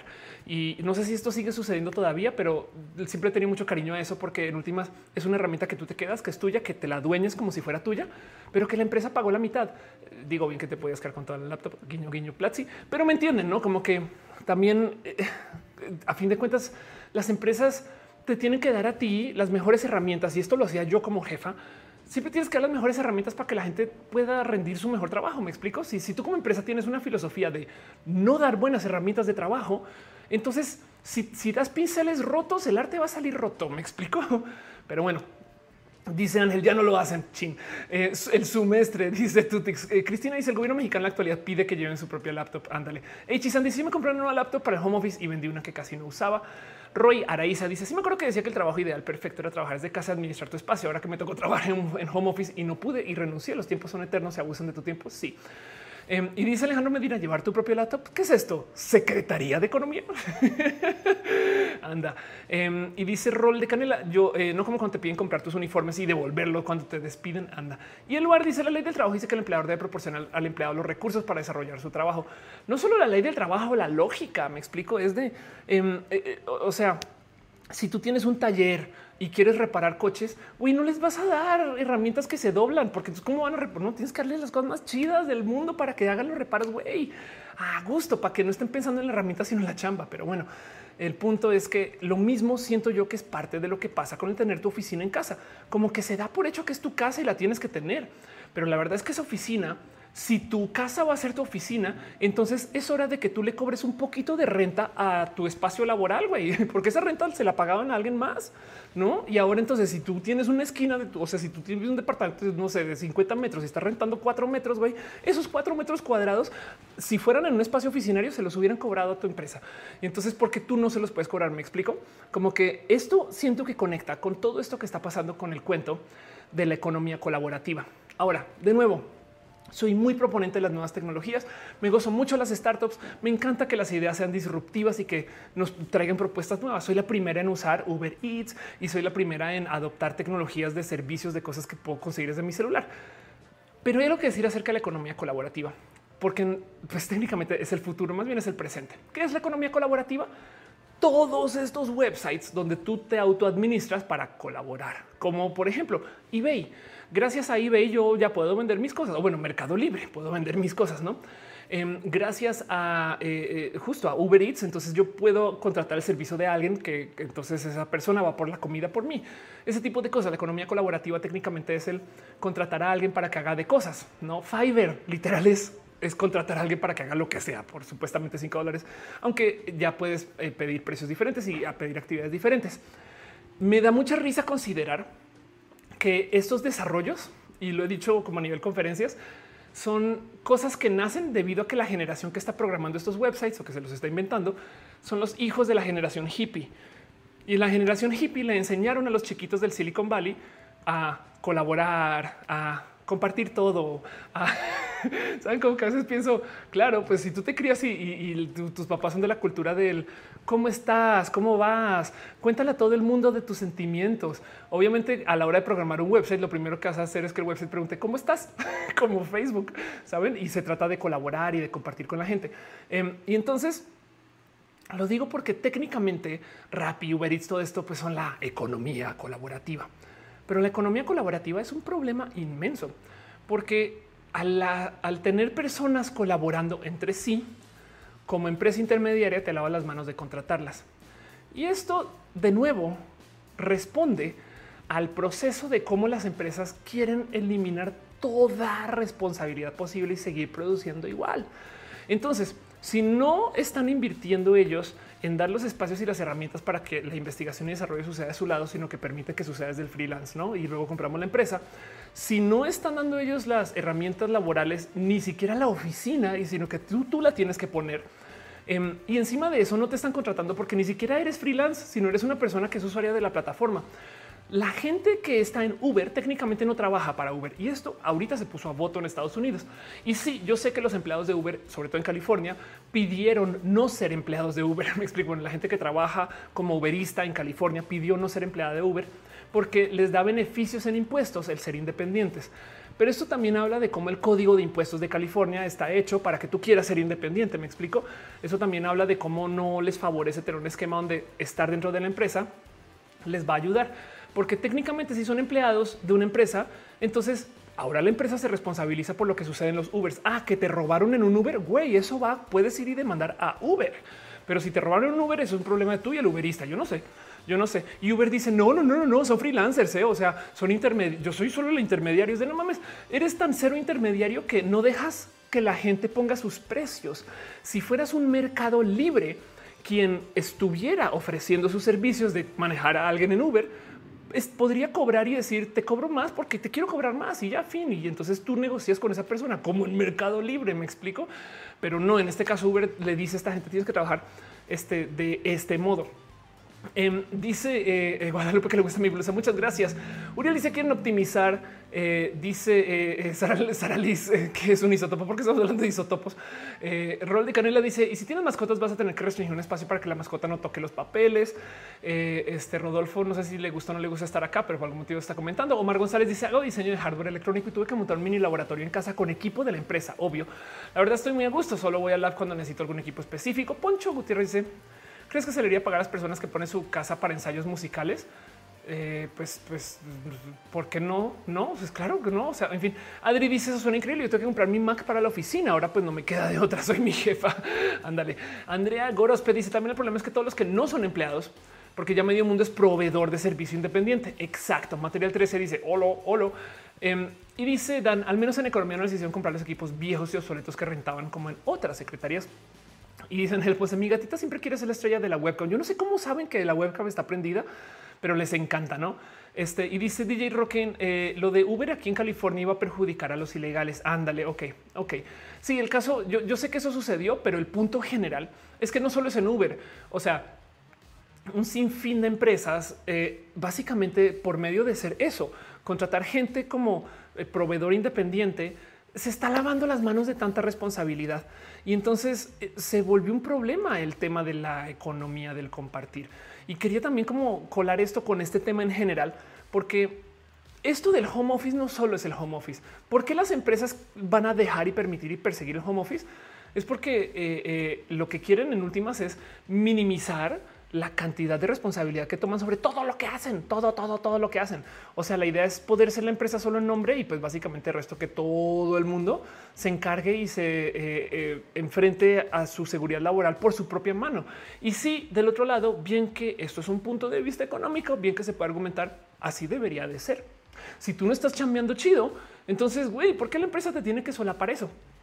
Bueno, y esto lo que pasa es que a veces responde a cómo se puede abusar de ese no estás cambiando chido, es simplemente lo que están usando para apretarte tuercas de más. Em, eh, eh, miren, hagamos una analogía. Sé de parejas que no han querido estar juntas formalmente porque dicen es que si no entramos en una relación, nos vamos a seguir viendo porque nos queremos ver, porque la chispa está prendida y un día se va a apagar, pero no somos pareja. Entonces ya no pasa nada. y entonces eso pues es un modo, si quieren verlo hasta, no sé si es poliamoroso, pero es un modo hasta como, pues le pone también un poquito de presión a que siempre la chispa esté prendida, ¿no? Entonces todo el día le están chambeando extra, ¿no? Eh, como que nunca dan por hecho que, mañana van a seguir eh, en pareja y, eso puede generar presiones y toxicidades también, ¿no? La verdad es que no, no tiene que ser generalmente bueno, pero lo digo como para hacer una analogía de lo que se fomenta cuando tú dices que pues me vale gorro la seguridad laboral. Del otro lado, las leyes de seguridad laboral existen porque hubo gente que abusó de los freelancers hace 100 años y pues por supuesto que entre uniones laborales y entre eh, todo tipo de acuerdos pues, gubernamentales y demás se logró proteger a ciertos segmentos. Y entonces ahora como que, ah, bueno, chido tu cotorreo, pero vamos a volver a contratar freelancers. no, y adiós. Em, dice Oscar, sigo aquí, pero estoy leyendo artículos justo de emprendimiento. Qué chido. Analógicamente dice Oli, Oli, y hay quien dijo cito. Cat Power dice hola Twitch. Qué bonito verte, Cat. Dice Ángel que le gusta mi contenido. Gracias por estar acá. Eh, aquí de brayamos y nerdeamos. Nisa dice, dice sí tengo ese problema con las mascotas y el área de trabajo. Raxo CG dice trato de seguir mis hábitos positivos, eh, así que te dejaré. Que bueno, ve y descansa. Isabel dice desde Colombia perdí ese momento de llegar a mi cuarto después del trabajo y desconectarme todo. Tengo mi escrito en mi cuarto, me siento cansada. Si les puedo dar un consejo, nunca tengan su espacio laboral en la cama. La cama es sagrada, la cama es solo para dormir. Em, nunca lleven su laptop a trabajar ahí. Em, pero bueno, Marta Patricia García dice em, esto hace el home office estará hasta que existe una cura del, COVID. No, el punto es que cuando, cuando llegue la cura del COVID, muchas empresas, de hecho ya lo anunciaron, van a seguir haciendo home office. Esto es un hecho y es porque se están ahorrando dinero. Brill dice cómo se relegaría todo eso el seguro médico de accidentes laborales dentro del home office. Por ejemplo, las empresas ahorrarían mucho en recursos humanos o capaz ya no lo tienen que ofrecer porque eres trabajador independiente desde casa. Saben? Mau Ruanova dice saludos desde la cama. Un abrazo. Mau Kat dice eh, completamente de acuerdo. La cama es para dormir y otras cosas cool, pero no para trabajar. Sí, exacto. Es un tema psicológico, ¿eh? no es más. Em, Isabel dice siento que muchas empresas piensan que nos hacen el favor al tener home office. Se pierde el espacio. Exacto. Y, y de eso quería hablar porque es al revés. Le estamos haciendo el favor a la empresa hey, empresario, tú ya no estás pagando renta porque yo estoy en casa. Y por algún motivo esa conversación no, no se tiene tanto, ¿no? Pero bueno, el punto es que estas prácticas tóxicas, nada, las quería platicar por un lado y del otro lado quiero dejar en dicho que esto no se va a volver más pequeño, no es para que tengan presente. Eh, Estados Unidos maneja 57 millones de empleados por outsourcing, o sea, eh, son 57 millones de empleados que eh, se contratan, pues nada, son subcontrataciones, no trabajadores independientes, etc. Eso es un chingo de gente y también de paso, el 68% de los productos en Estados Unidos se hacen vía outsourcing.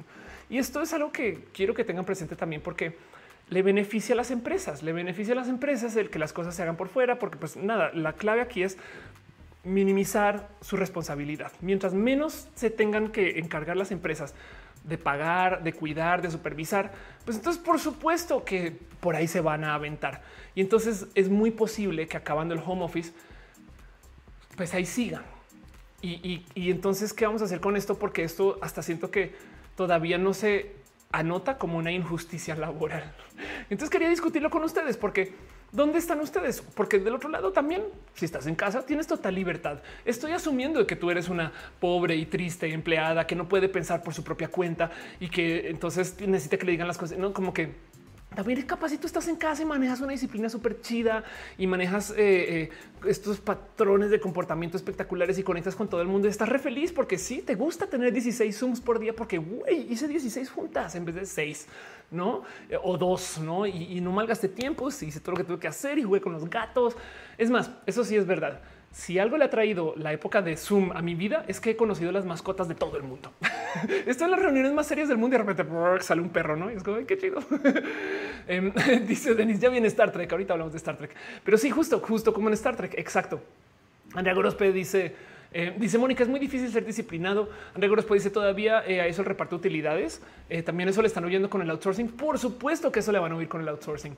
Elías Benavides dice si la cama no puede ser para, trabajar, que la gente que hace el trabajo sexual.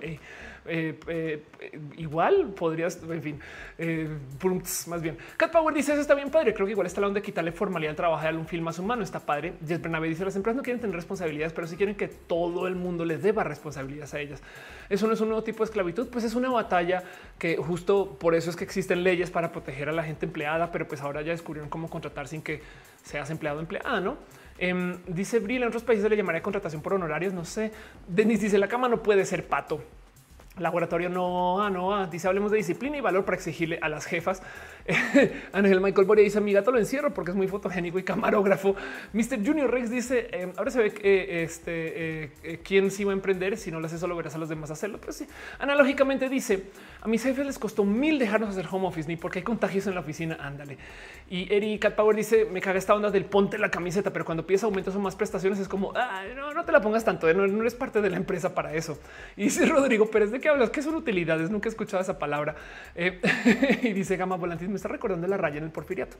Sí, miren, honestamente, em, yo creo que la solución va a ser las, o sea, las empresas chidas del futuro para futurologiar de agrapa aquí van a ser las empresas que adopten una solución mixta. Entiéndase, sí, es muy probable que eh, nos dejen trabajar desde casa, pero entonces las empresas chidas van a ser las que te ayuden, no las que sí te den herramientas para que trabajes desde casa, las que sí te paguen la extra electricidad, la extra internet o, no como las cosas para que tú puedas trabajar desde casa. Eh, eh, así es el coaching para que puedas hacer disciplina. O del otro lado, em, que las empresas te den tipo eh, coworking no obligatorio. Me explico como que un espacio, eh, tú puedes, por ejemplo, hacer uso de un sistema de coworking esos que pueden estar instalados con varias sucursales alrededor de la ciudad y puedes ir allá si quieres. Allá puedes recibir las reuniones, pero de resto trabajas desde casa. El punto es que eh, eh, la solución en últimas no va a ser, o sea, ténganlo por seguro que por muchos años la gente no va a volver a la oficina. Es más capaz si la gente no vuelve a la oficina porque muchas personas ya desarrollaron como sentido de no querer salir en general, no? Y no culpo a nadie. También llevamos en casa con todo este encierro, pues que vamos a tener. Eh, no sé, yo el otro día fui, fui a cine, em, fui a ver las brujas y, primero que todo fui un cine VIP y literal compré mi silla y la silla, la silla de al lado, no? Este, porque billetes pastrana pudo, supongo. Pero el punto es que llego y obviamente fui la única persona en el teatro y me quedé pensando, claro, güey, es que nadie quiere meterse en estos desmadres, en esta locura. No quise interactuar con nadie, las sillas están todas cerradas y, eso nos va a hacer cosas raritas en la cabeza porque em, mucha gente genuinamente eh, me consta que ahora como que cuesta más salir de casa. Entonces como que van a estar reacios a querer volver a la oficina así les den el chance. Y entonces eso también vamos a tener lo que negociar. Pero no más quiero que tengan presente que esta cultura no necesariamente está atada al COVID. Les comparto eh, eh, el cómo funciona la vida de la cultura hikikomori. Esto es algo japonés. Resulta que hay gente en Japón em, que eh, vive como si estuvieran en pandemia. Pero, por ejemplo, esta persona entrevistada acá lleva 10 años viviendo en encierro. O sea, todo su trabajo es en casa.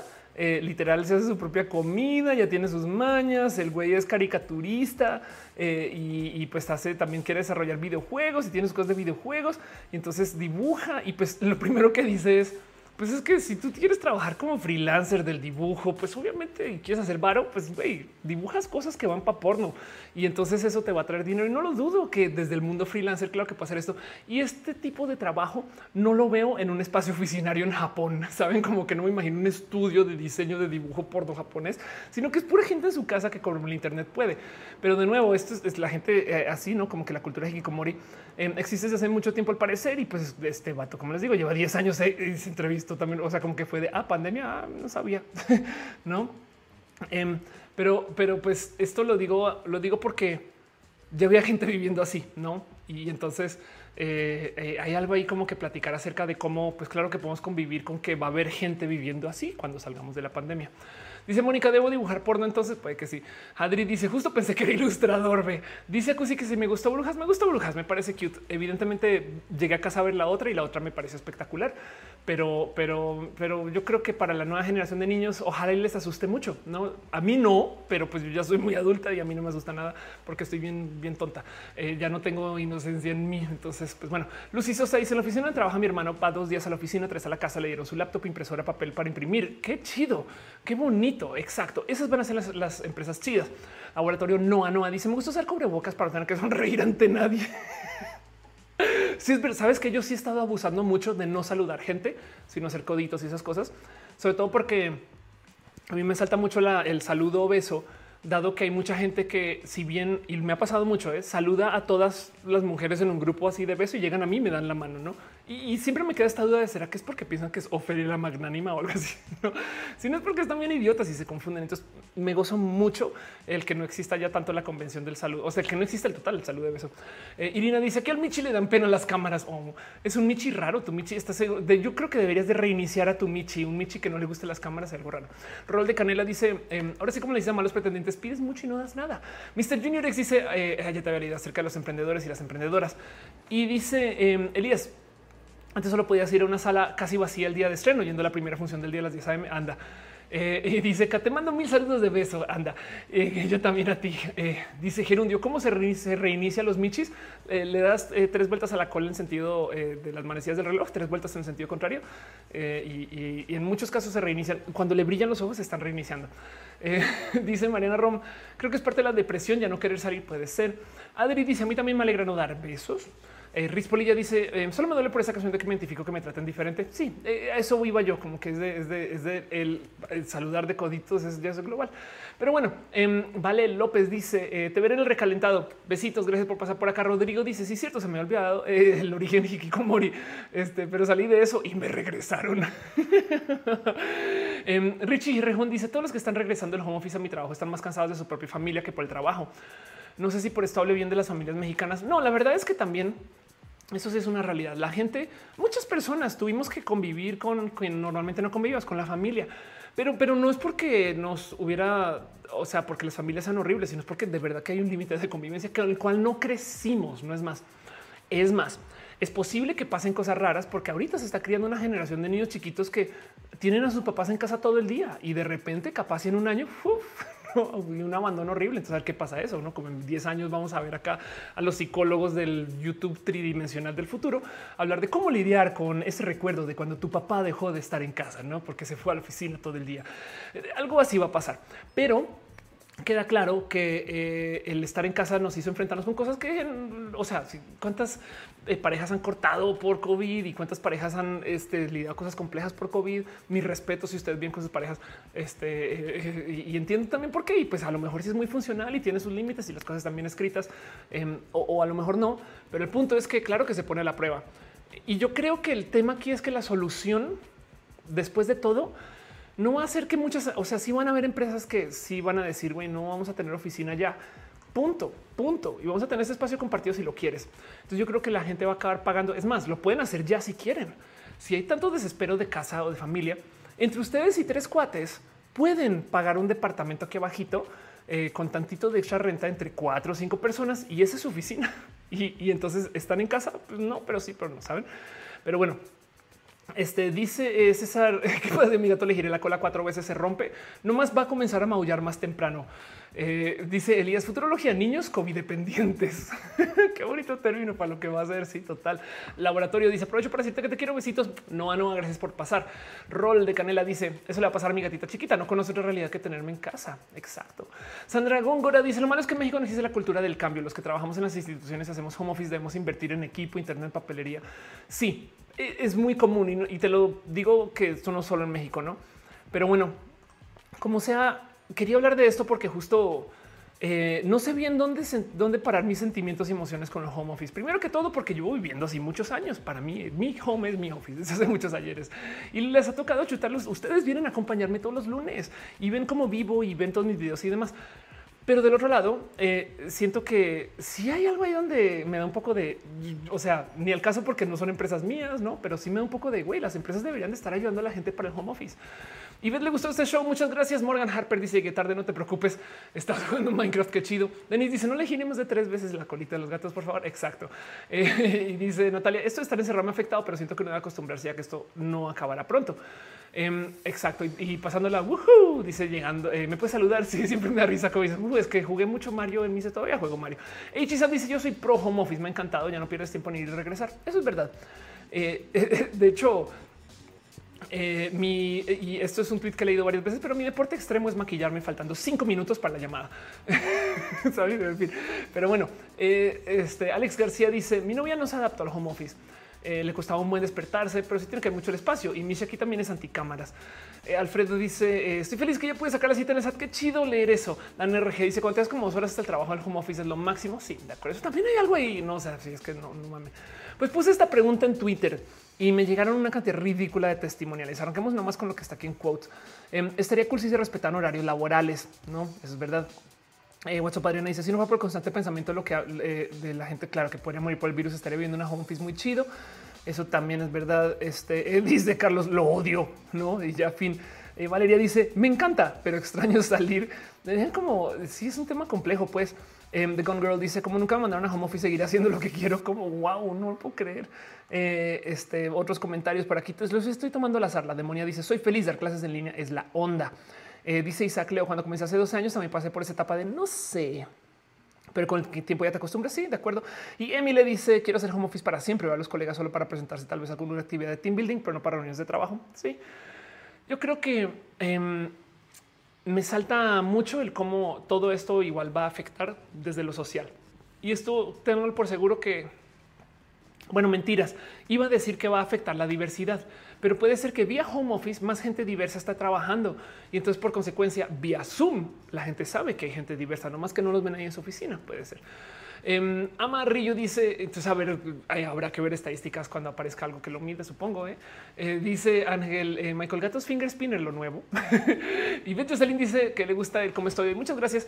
Em, Mariana Rom Galvez dice, tengo ocho perros y me ha servido como un tipo terapia con todo su amor y lealtad. Sí, qué bonito que suena eso. Lily Rock dice, yo amo dar clases en línea, pero puede ser porque son privadas. Igual que bonito. Amarillo dice eh, siempre te veo ahora es el primer directo. Gracias. Eh, y Nayeli Acuña dice yo regañaba del home office los primeros meses. Ahora ya no quiero volver a la oficina. Sí, yo admito que sí eh, me hace falta un pequeño aspecto del sal. Me hace falta los escenarios en general. Veo mis videos de mis escenarios y digo wow, qué chido que era. Pero además saliendo de los escenarios yo tenía abrazatones y eso me hace mucha falta. Yo en Campus Party, si ustedes estaban ahí, me acuerdo que saliendo de campus me quedé una vez, creo que fue seis horas abrazando gente eso todavía me llena y me alimenta y me da mucho como calorcito de, alma, pues. Em, pero pues siento que eso le va a tomar mucho tiempo volver en general, aún después del COVID. Y entonces eso yo creo que eh, nada, me, me he tenido que ir acostumbrando. Y sí, el tener tu disciplina de arrancar a tal hora y demás, de tener unas, unas literal horarios, a mí me ayudó mucho en algún momento a hacer horarios como si estuviera en la escuela, o sea, de 8 a 9 esto, de 9 a 10 esto, porque, porque yo sabiendo que iba a llegar la hora del corte, lo más difícil era respetar ese corte, es de, güey, no he acabado, pero ya viene el corte, ni modo, porque si estuvieras en la escuela, ring, y te tienes que salir, güey. Entonces eso me, me, me enseñó cómo obligarme a, en fin, y ojalá se note en roja, porque roja antes era mucho más desmadroso el cómo llegaba yo a los temas y ahora ya los domingos ya tengo que tener el tema ya escrito por lo menos. Em, Ángel Ponce dice la casa hace de todo home theater, game center, gym. Claro. Eh, dice Jesse, gracias COVID, me evite, me el abrazatón. Eh, dice Gresif, llego tarde, hay un artículo muy interesante sobre los problemas del home office basado en un estudio de la UNAM muy recomendable. Eh, y, justo ese es el tema. Es, eh, sabemos que hay temas con el home office y la pregunta es qué tan profundos van a ser estos temas. ¿no? Pues yo estoy cerrando este tema nomás, pero pues quería justo preguntarles a ustedes cómo se sienten con esto, em, porque el home office no se va a ir cuando llegue la vacuna. Entonces hay que, o sea, van a haber muchas empresas que se van a volver a su normalidad pero se los prometo que nos vamos a topar aquí con una otra persona que va a seguir trabajando desde casa y entonces a ver cómo nos lleva eso de aquí en adelante. Jason Chitipa dice Zoom se convirtió en la oficina más grande del mundo, la escuela más grande del mundo, la democracia más grande del mundo. Es impresionante, no para un startup que no mucha gente conocía hace menos un seis meses eh, o ya ocho meses. Bueno, en fin, enero. Adriana Badillo dice yo solo me quedo trabajando todo el día. Mónica Gavilán dice es muy difícil parar algo sin terminar. SGR09 dice una enfermera en servicio social nos abrazaba y si queremos parte de sus siete abrazos diarios que se recomendaban por salud. Oh. Em, Ángel Ponce dice extraño ir a eventos y bares. Rodrigo envía un, abrazo virtual. Muchas gracias, Ro. Entonces, justo quería hablar de eso con ustedes. Cierro el tema y de nuevo, eh, gracias por responder si ustedes escribieron un tweet. Em, Elmer dice: Me gusta y no, el encierro está haciendo mucho. Y eh, este, si lo sigo, solo salgo por víveres y comida. Martín León dice: Me gusta en general, sería lindo tener alguna junta presencial durante el mes y me la pasaría mejor con Rumi, em, pero no tener que aguantar tráfico antes y después, claro. Em, dice David López, yo quiero salir solo los viernes de escuela, claro. Eh, y Daniela del Río, yo tengo un año en home office antes de la pandemia, ya está en modo remoto y ocasionalmente la oficina, mi equipo de trabajo está en otras ciudades. Extraño salir a mis cosas sin las restricciones. que de paso, para que entiendan qué tan permanente es esto, la nueva temporada de Star Trek, eh, de Star Trek Discovery, se está editando en casa. Saben? O sea, si alguna vez han visto la nueva Star Trek Discovery, es una serie muy pesada en efectos de video y ustedes creerían que requiere de equipos de trabajo, no sé qué, los tiene y todo funciona de modo remotos. Todo es con edición en casa. No, pero bueno. En fin, dice Denis, dijo Star Trek. Eh, Oscar, que dice yo francamente no quiero volver a esa normalidad, me estoy partiendo la cabeza para optimizar mi trabajo independiente. Eh, Gabriel dice yo de clase me gusta, me gusta más en línea porque no tengo que andar corriendo a diferentes edificios entre clases. José dice no estoy en home office, pero no extraño decir buenos días a todo el mundo en la oficina. Em, y sí, así las cosas justo. Entonces, pues bueno, con eso cerró el tema. Irene se extraña hacer fotos en conciertos. Eso es verdad. Eh, Josefat Villarreal dice México el home office aumentó la violencia intrafamiliar. La verdad es que eh, muchos nos terminaremos mudando nada más por hartazgo. Quiero mi espacio y mi tiempo. Sabes que me enteré de un grupo de amigos que eh, intercambiaron de paz y entonces fue por dos semanas, una cosa así o tres, pero el punto era romper sus cuatro paredes, no las mismas que habían siempre TC. Y, fue un acuerdo entre cuates, güey, así como de güey, yo voy a tu depa, tú ven el mío y así vemos depas diferentes un rato no me parece tan mala idea, pero pues hay que tener cuates con depas para eso. Eh, Rodrigo dice me la maratoné eh, por gracias por al menos una semana. Qué chido. Eh, Adri dice la final de RuPaul en casa. Exacto. y dice Mónica ah, que le gusta mi habilidad de colar Star Trek en todos lados. es porque soy re M3 y Rodríguez yo tengo un conocido que trabaja en Intel y ya le dijeron que no va a regresar a la oficina y le llevaron su oficina, compu, escritorio, impresora, todo a casa. Anda, y laboratorio dice yo me, dedico a procesos de teatro. Literal, nuestro trabajo está frenando un aspecto importante que ninguna institución entiende. Sí, eso es verdad. Y dice Rol que si no toma agüita, tecito, cafecito para tu garganta, sí, acá la tengo. Acá tomo de vez en cuando, cuando nadie se da cuenta, lo hago escondidas, pero bueno. en fin, cierro este tema. ¿Cómo se sienten con esto? Em, ¿Qué opinan? ¿Cómo están? ¿Qué, ¿Qué se les cruza? ¿Qué se les atraviesa? Y todas esas cosas. Y Llevamos al aire una hora 54 minutos. Voy a repasar temas de cosas que han pasado esta semana, que ha sido un buen, la verdad. Em, dejando de lado que ahorita Perú se está derritiendo y lo mencioné antes de arrancar el show. Básicamente en este momento, eh, as we speak, si lo tengo por acá todavía, eh, eh, Perú, golpe de estado. esto está sucediendo en este instante.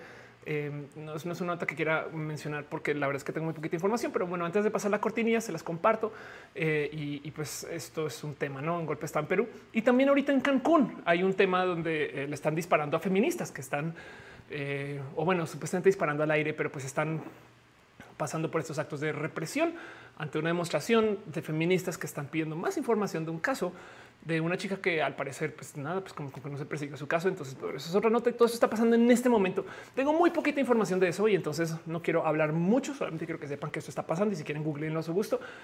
Eh, para yo no meterme a hablar de algo que no conozco bien. Pero bueno, lo de Cancún está bien rudo, lo de Perú está bien rudo y lo quiero dejar ahí en la mesa, pero va a pasar la cortinilla y vamos a platicar un poquito acerca de cosas que pasan en la semana. Sigan escribiéndome lo que quieran en el chat. Sus abrazos financieros me los llevo al fondo de mi corazón, sus abrazos no financieros también, como le ven.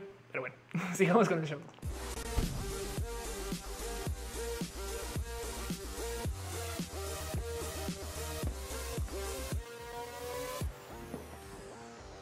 Tantas cosas que pasan en la semana y tantas cosas de las que quiero platicar. Pero bueno, para comenzar nomás un poquito como con las menciones y las cosas, eh, les invito a dar la bienvenida a esta sección que yo llamo desde el fondo de mi corazón. Abrazos que nos damos abrazos una vez a la semana. en este caso, abrazos distantes sin contacto por la salubridad. Pero lo primero que les quiero recomendar para hoy que tengan presente es un tema que no me quiero mucho, pero quiero que sepan que esto existe. Es una recomendación. Em, es eh, este eh, Kickstarter por parte de eh, aquí está. ¿Dónde está? Es que acá Ok, Poli Short Stories, vos, de Madre Tierra. Ok, este Kickstarter por parte de eh, Short Stories, Poli Jiménez, que es una persona espectacular. De hecho, tengo un tatuaje basado en arte de Poli Jiménez. Poli es una persona que un día decidió retirarse de la vida para dibujar en acuarelas. güey. Y si, si eso este, no es ya una cosa espectacular, entonces, pues nada, sepan que está haciendo un libro para niños. Y el tema es que Poli siempre ha sido la persona que dibuja para otras personas. Entonces, como que se está aventando a hacer su libro em, eh, eh, con historias Em, de, naturaleza, o sea, de pueblos originarios, eh, historias indígenas, historias este, de, cosas que normalmente no se cuentan en libros de niños, pues. Y entonces, como artista está haciendo este gran proyecto, tiene un Kickstarter por si quieren apoyarlo. Si no sepan que eso está pasando y conozcan a Poli Short Stories, es una cosa re bonita. y son de esas cosas que a mí me tocó ver porque pues Poli un día dijo voy a dibujar y entonces ahora vive de hacer acuarelas. Es como de no mames, güey, que saben como que es, sí también es una persona también muy, muy tipo no, si se puede, chavas. saben como que bueno, pues ya les dejo. Se los recomiendo. Dense una pasadita, voces de mi madre tierra. Em, este y, pues nada, es un libro infantil que colecciona diferentes historias sobre cómo las diversas culturas mexicanas han concebido la madre tierra desde tiempos ancestrales. Eh, ténganlo presente, sépanlo, se los comparto, se los regalo como un dato eh, de información y hagan lo que quieran con eso. Pero bueno, dice Sara Liz está volando de escala. Alfredo Belañez dice mi destino es que ofele a mis comentarios más triviales. Qué chido. y, ahí ya se cumplió. Fer Sara te dice la única parte de esta pandemia para mí es no tener contacto humano innecesario. en eso estoy totalmente de acuerdo. Pero bueno, les dejo ahí en la mesa lo de Poli. Llévense eso al corazón como lo quieran leer. La otra cosa que tengo para platicar con ustedes es que viene el 6G. Entonces alguien no le diga a Pati Navidad de esta y nos ahorramos por lo menos dos años o tres de desmadre. Porque resulta que ya se, creo que fue Samsung que lo presentó, pero se presentó un estándar funcional de lo que sería eh, la tecnología 6G. Y entonces hay mucho que hablar acerca de la red 6G. a ver, a ver, a ver, a ver, a ver, un momento, Felia la red 5G no ha llegado. O sea, porque están hablando de la red 6G y es que también tenemos un poquito de rezago tecnológico en este país. Pero, ¿qué pasa con la 5G? Eh, eh, que se presta muchos chistes si ustedes trabajan en comedia, el 5G, pero eh, la, la, tecnología, la quinta generación de tecnología celular, básicamente es un modo donde mejoran lo que tenemos sobre el 4G. Entiéndase, el 4G eh, básicamente es como por así decir el sistema de antenas y modems como lo conocemos, una torre acá bien grande que vemos de vez en cuando vamos manejando y se conecta con nuestro celular. Creo que el rango de esas torres, y mal no estoy, es de 10 millas, que esto va a ser así como que eh, de tantos, eh, un poco más de 10 kilómetros, evidentemente. Em, depende de cómo esté. Es que no estoy seguro si son 10 millas o 10 kilómetros, pero bueno, el punto es que para que entiendan que ese es más o menos el rango de una de estas antenas. Y el tema es que para el 5G, la tecnología que nos va a permitir conectarnos con más ancho de banda al celular, pues para poder enviar más datos, necesitas una antena que haga uso de una frecuencia más pequeña. Y entonces esa frecuencia más pequeña requiere de más energía, pero además es, mucho más finita, por así decir. Estoy simplificando las cosas, pero el punto es que eh, eh, al ser eh, una, al ser una antena que está enviando señales de altísima frecuencia, se puede desviar con cualquier cosa. Literal, la tecnología 5G. Hay gente que tiene videos que está recibiendo aquí una descarga rapidísima, se para detrás de un árbol y ya se interrumpe. Entonces, El problema del 5G es que para que funcione chido, tenemos que tener un chingo de antenas y los genios decidieron, ah, qué chido. Este quiere decir que entonces vamos a tener que instalar un chingo de antenas. Obviamente todo el mundo va a buscar cómo crear más como datos de infraestructura y entonces ventas se van a necesitar más venta de infraestructura y entonces obviamente nos van a tapar de antenas por todos lados y por eso es que están en pánico. Es de güey, o sea, ahora vamos a pasar de tres antenas cada 10 millas o 10 kilómetros a 100 antenas en todas las esquinas Sí, pero esto y, la radiación no sé qué no tiene que ver. No, la verdad es que esta radiación igual ya la estamos cursando por otros motivos, pero el punto es que nos van a llenar de antenas. Es como si de repente dijeran la antena del wifi de la casa. Ustedes saben que eso no funciona si llegamos al elevador. Estamos de acuerdo o a la puerta de la casa, la calle, pues ya deja de funcionar. Entonces lo que hicieron es como el equivalente a poner un router como de casa. Estoy exagerando cada nada para que tengamos internet como de casa aún en la calle. Básicamente, eso es el punto. Y entonces el 5G asusta por eso. El 6G va a ser aún más rápido, pero cuando hablo de rápido es que esta gente está hablando acerca de el poder descargar toda la biblioteca actual de Netflix en minutos a tu celular. Y entonces, ¿por qué chingados alguien tiene que hacer eso? Bueno, afortunadamente esto es un protocolo que se está pues, presentando para el 2030. La idea es que esta es la tecnología que se va a usar del 2030 al 2040. Entonces, pues, por supuesto que esto es futurología. Es como yo no sé qué se va a usar, güey, pero, pero así como hoy en día hacemos uso del ancho de banda, miren, Nerdcore en su época tenía una sección de para ver el video en alta calidad que se llamaba Nerdcore Burgués, literal nerdcore.es slash burgués te llevaba una versión en HD del video. Y mucha gente recuerda, ay, sí, necesitas un chingo de ancho de banda para verlo. y era aquí todo grandote. Ok, no mucha gente sabe que la versión Super HD burgués de Nerdcore era 720, pero es que el Internet de ese entonces solo permitía para y a mucha gente le costaba ver la transmisión en 720. Aún no, todavía, pero como sea, el punto es que entonces quién sabe para qué se use eh, la tecnología 6G cuando se vaya a usar, pero pues va a ser así de rápida. O sea, va a ser una bestia, eh, va a ser una cosa espectacular. Y el cuento es que entonces este protocolo plantea lo siguiente que me parece muy listo. A diferencia de 3G, 4G y 5G, que básicamente son subir, abrirle la llave a la velocidad, no por medio de básicamente incrementar la frecuencia de la transmisión. Em, en el 6G hay una propuesta muy innovadora y por eso lo quise poner aquí. Y es que el 6G aparte de poner antenas aún más pegadas que en el 5G, o sea, en el 5G es antenas cada como tantos metros, a que es antenas cada tantos medios de metro. No me explico, es como que todos los árboles, todos los gatos, todos los pájaros ahora van a ser antenas 6G. Y una de las propuestas es que ahora tus dispositivos sean antenas 6G, que me parece lo más listo del mundo. Entonces, desafortunadamente esto tiene todo tipo de preocupaciones, por esto la seguridad de los datos, pero imagínense si cada celular fuera una antena. Ya tenemos aplicaciones que funcionan así, que se usan las protestas y no sé qué. Pues en este caso la tecnología 6G busca que tu celular reciba y envíe. Y entonces ahora a lo mejor no tenemos que tener antenas. Si tenemos una cadena humana lo suficientemente larga, podemos llevar a 6G este, eh, a la Antártida. Me explico. Bueno, con celulares. y la otra cosa que también me parece muy rara de leer es que para poder decidir qué tipo de balanceo de información, porque capaz si tu celular entonces se vuelve solamente parte de la autopista o tu celular se le va a dar todo el ancho de banda, ¿no? Entonces también presentaron en la propuesta nada más y nada menos que inteligencia artificial para decidir quién merece tener más acceso al ancho de banda y quién no. O sea, las computadoras van a decir, oh, yo creo que tú no deberías tener el Internet tanto, ¿eh? o sea, te está haciendo daño. Eso este, puede suceder. Pero bueno, entonces es muy innovador, ¿no? Digo, de nuevo, esto se está presentando para el 2030, lo cual quiere decir que se va a implementar por ahí en el 2080, pero eh, dice Cristian, flautista de Hamelin eres tú. Pero sepan ustedes que esta es la propuesta 6G, que sí es muy innovadora. O sea, de nuevo, 3G, 4G y 5G eh, eh, es básicamente subirle la velocidad todo lo que se pueda por medio de cambiar el, estándar de la transmisión de datos. Pero esto del 6G sí es innovador y me parece muy listo porque entonces esto puede cambiar la naturaleza de los dispositivos y la tecnología y, y de los servicios que se ofrezcan sobre esta tecnología, no? Pero bueno, en fin, dice Ángel Ponce, se llama Wi-Fi tethering cuando un dispositivo emula ser un router. Exacto, sí. Pero en este caso en particular es eh, eh, tú estás tomando, digamos, la señal de la antena y vuelves tu, celular un, punto de acceso. Imagínate que eh, no hubiera antena, ¿sabes dónde estás? Estás en el Congo, África, no sé, estás en el Amazonas, ¿no? Pero pues hay suficientes celulares en la zona que hacen que llegue la señal a ti. Wow. Pai Piper dice Juan Gómez, eh, eh, y otro dice lo de la inteligencia artificial es otra cosa más que la calidad de servicio.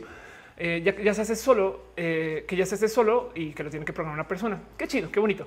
Em, dice Adri, la tenemos a tener que ser nosotros con los chips implantados por el COVID. Claro, puede que sí. Rodrigo Lira dice: Ese es el plot de Hitchhiker's Guide. Denise dice: Como si fuéramos Teletubbies. ¡Oh cielos! Em, eh, dice: eh, Perdón, estoy dando scroll. Julio C. López me está haciendo mi tesis sobre home office y outsourcing en pandemia el 2020. Qué chido. Ojalá te sirva este video para algo. Nercor burgués eh, recordó por ahí Héctor Herrera. dice Gama Volantis. Lo que me preocupa es que si esas antenas de algún modo incomoden alguna especie, puede ser. Y Rodrigo Lira dice además tiene forma de geometría sagrada, lo cual alimenta la conspiranoia. Anda, Cat Power dice el 6G va a traer a los reptilianos. Nadie va a ser del 6G porque es secreto. Vamos a hablar del 5G todo el tiempo para que los conspiranoicos solo hablen de eso. Suriel dice ando bien 5G desde marzo. dice em, Abril Terraza. Este se va a hacer con líquido de codos. En vez de líquido de rodilla, líquido. Ok. Alien dice el 6G funciona con líquido de rodilla. Los del eran visionarios. Em, eh, dice Denis, lo que estás diciendo me contaron que la propuesta de la 5G basándose en el sistema eh, con Plus. Ok. Eh, Garnachita dice, ñón, ¿qué dijiste Garnachita? Eduardo Castaña dice, hola, off. Roberto Cruz dice como YouTube que escoge si quieres enviar o recibir datos. Exacto. Básicamente así. Em, pero bueno, no más me se desvío segundos para un abrazo a José Ibáñez, quien deja este, sus stars en este Facebook. Y Mónica Aranda se hizo member en YouTube. Muchas gracias por eso, tacos de eh, tacos, ¿cómo le pones? Ok, vean esta, vean este, este username y entonces yo a veces pregunto, ¿sabe tu madre que usas ese usuario? sí, sí, leo el chat. Eh, Melquiades dice el, el 6G significa hola demonio. O si lo piensan, 6 y G está muy cerca de ser 666. que dice el líquido de codos tiene jugo de piña que está en escasez. El jugo de piña está en escasez. Puedo confirmar eso. Es una crisis eh, del jugo de piña, pero bueno. Dice Drox, la mía no sabe de mi user. Elías Benavides dice el 6G va a funcionar con líquido de pulgares porque más chiquito. Claro, Mariana Rongalgo dice son los mejores balanceadores tecnológicos F5 y Citrix y supo que para evitar compliance y exposición de datos sensibles o phishing, es ley de varias tecnologías sobre detección de amenazas. Que eso también tienes toda la razón. Nos preocuparía que los celulares sean intermediarios de datos, no? Pero la verdad es que las antenas son intermediarias de datos, no? Ya pues así. Butterfly dice cuánto llevan en, transición o en transmisión. En transición, 10 años. En, este, en transmisión, dos horas. Pero bueno, en fin, em, así las cosas. Entonces, nada, les comparto ese dato, no para clavarnos mucho más con eso y, más bien hablemos de otras cosas. La próxima noticia que tengo para ustedes es que nadie más y nadie menos que Victoria Volkova está en Playboy.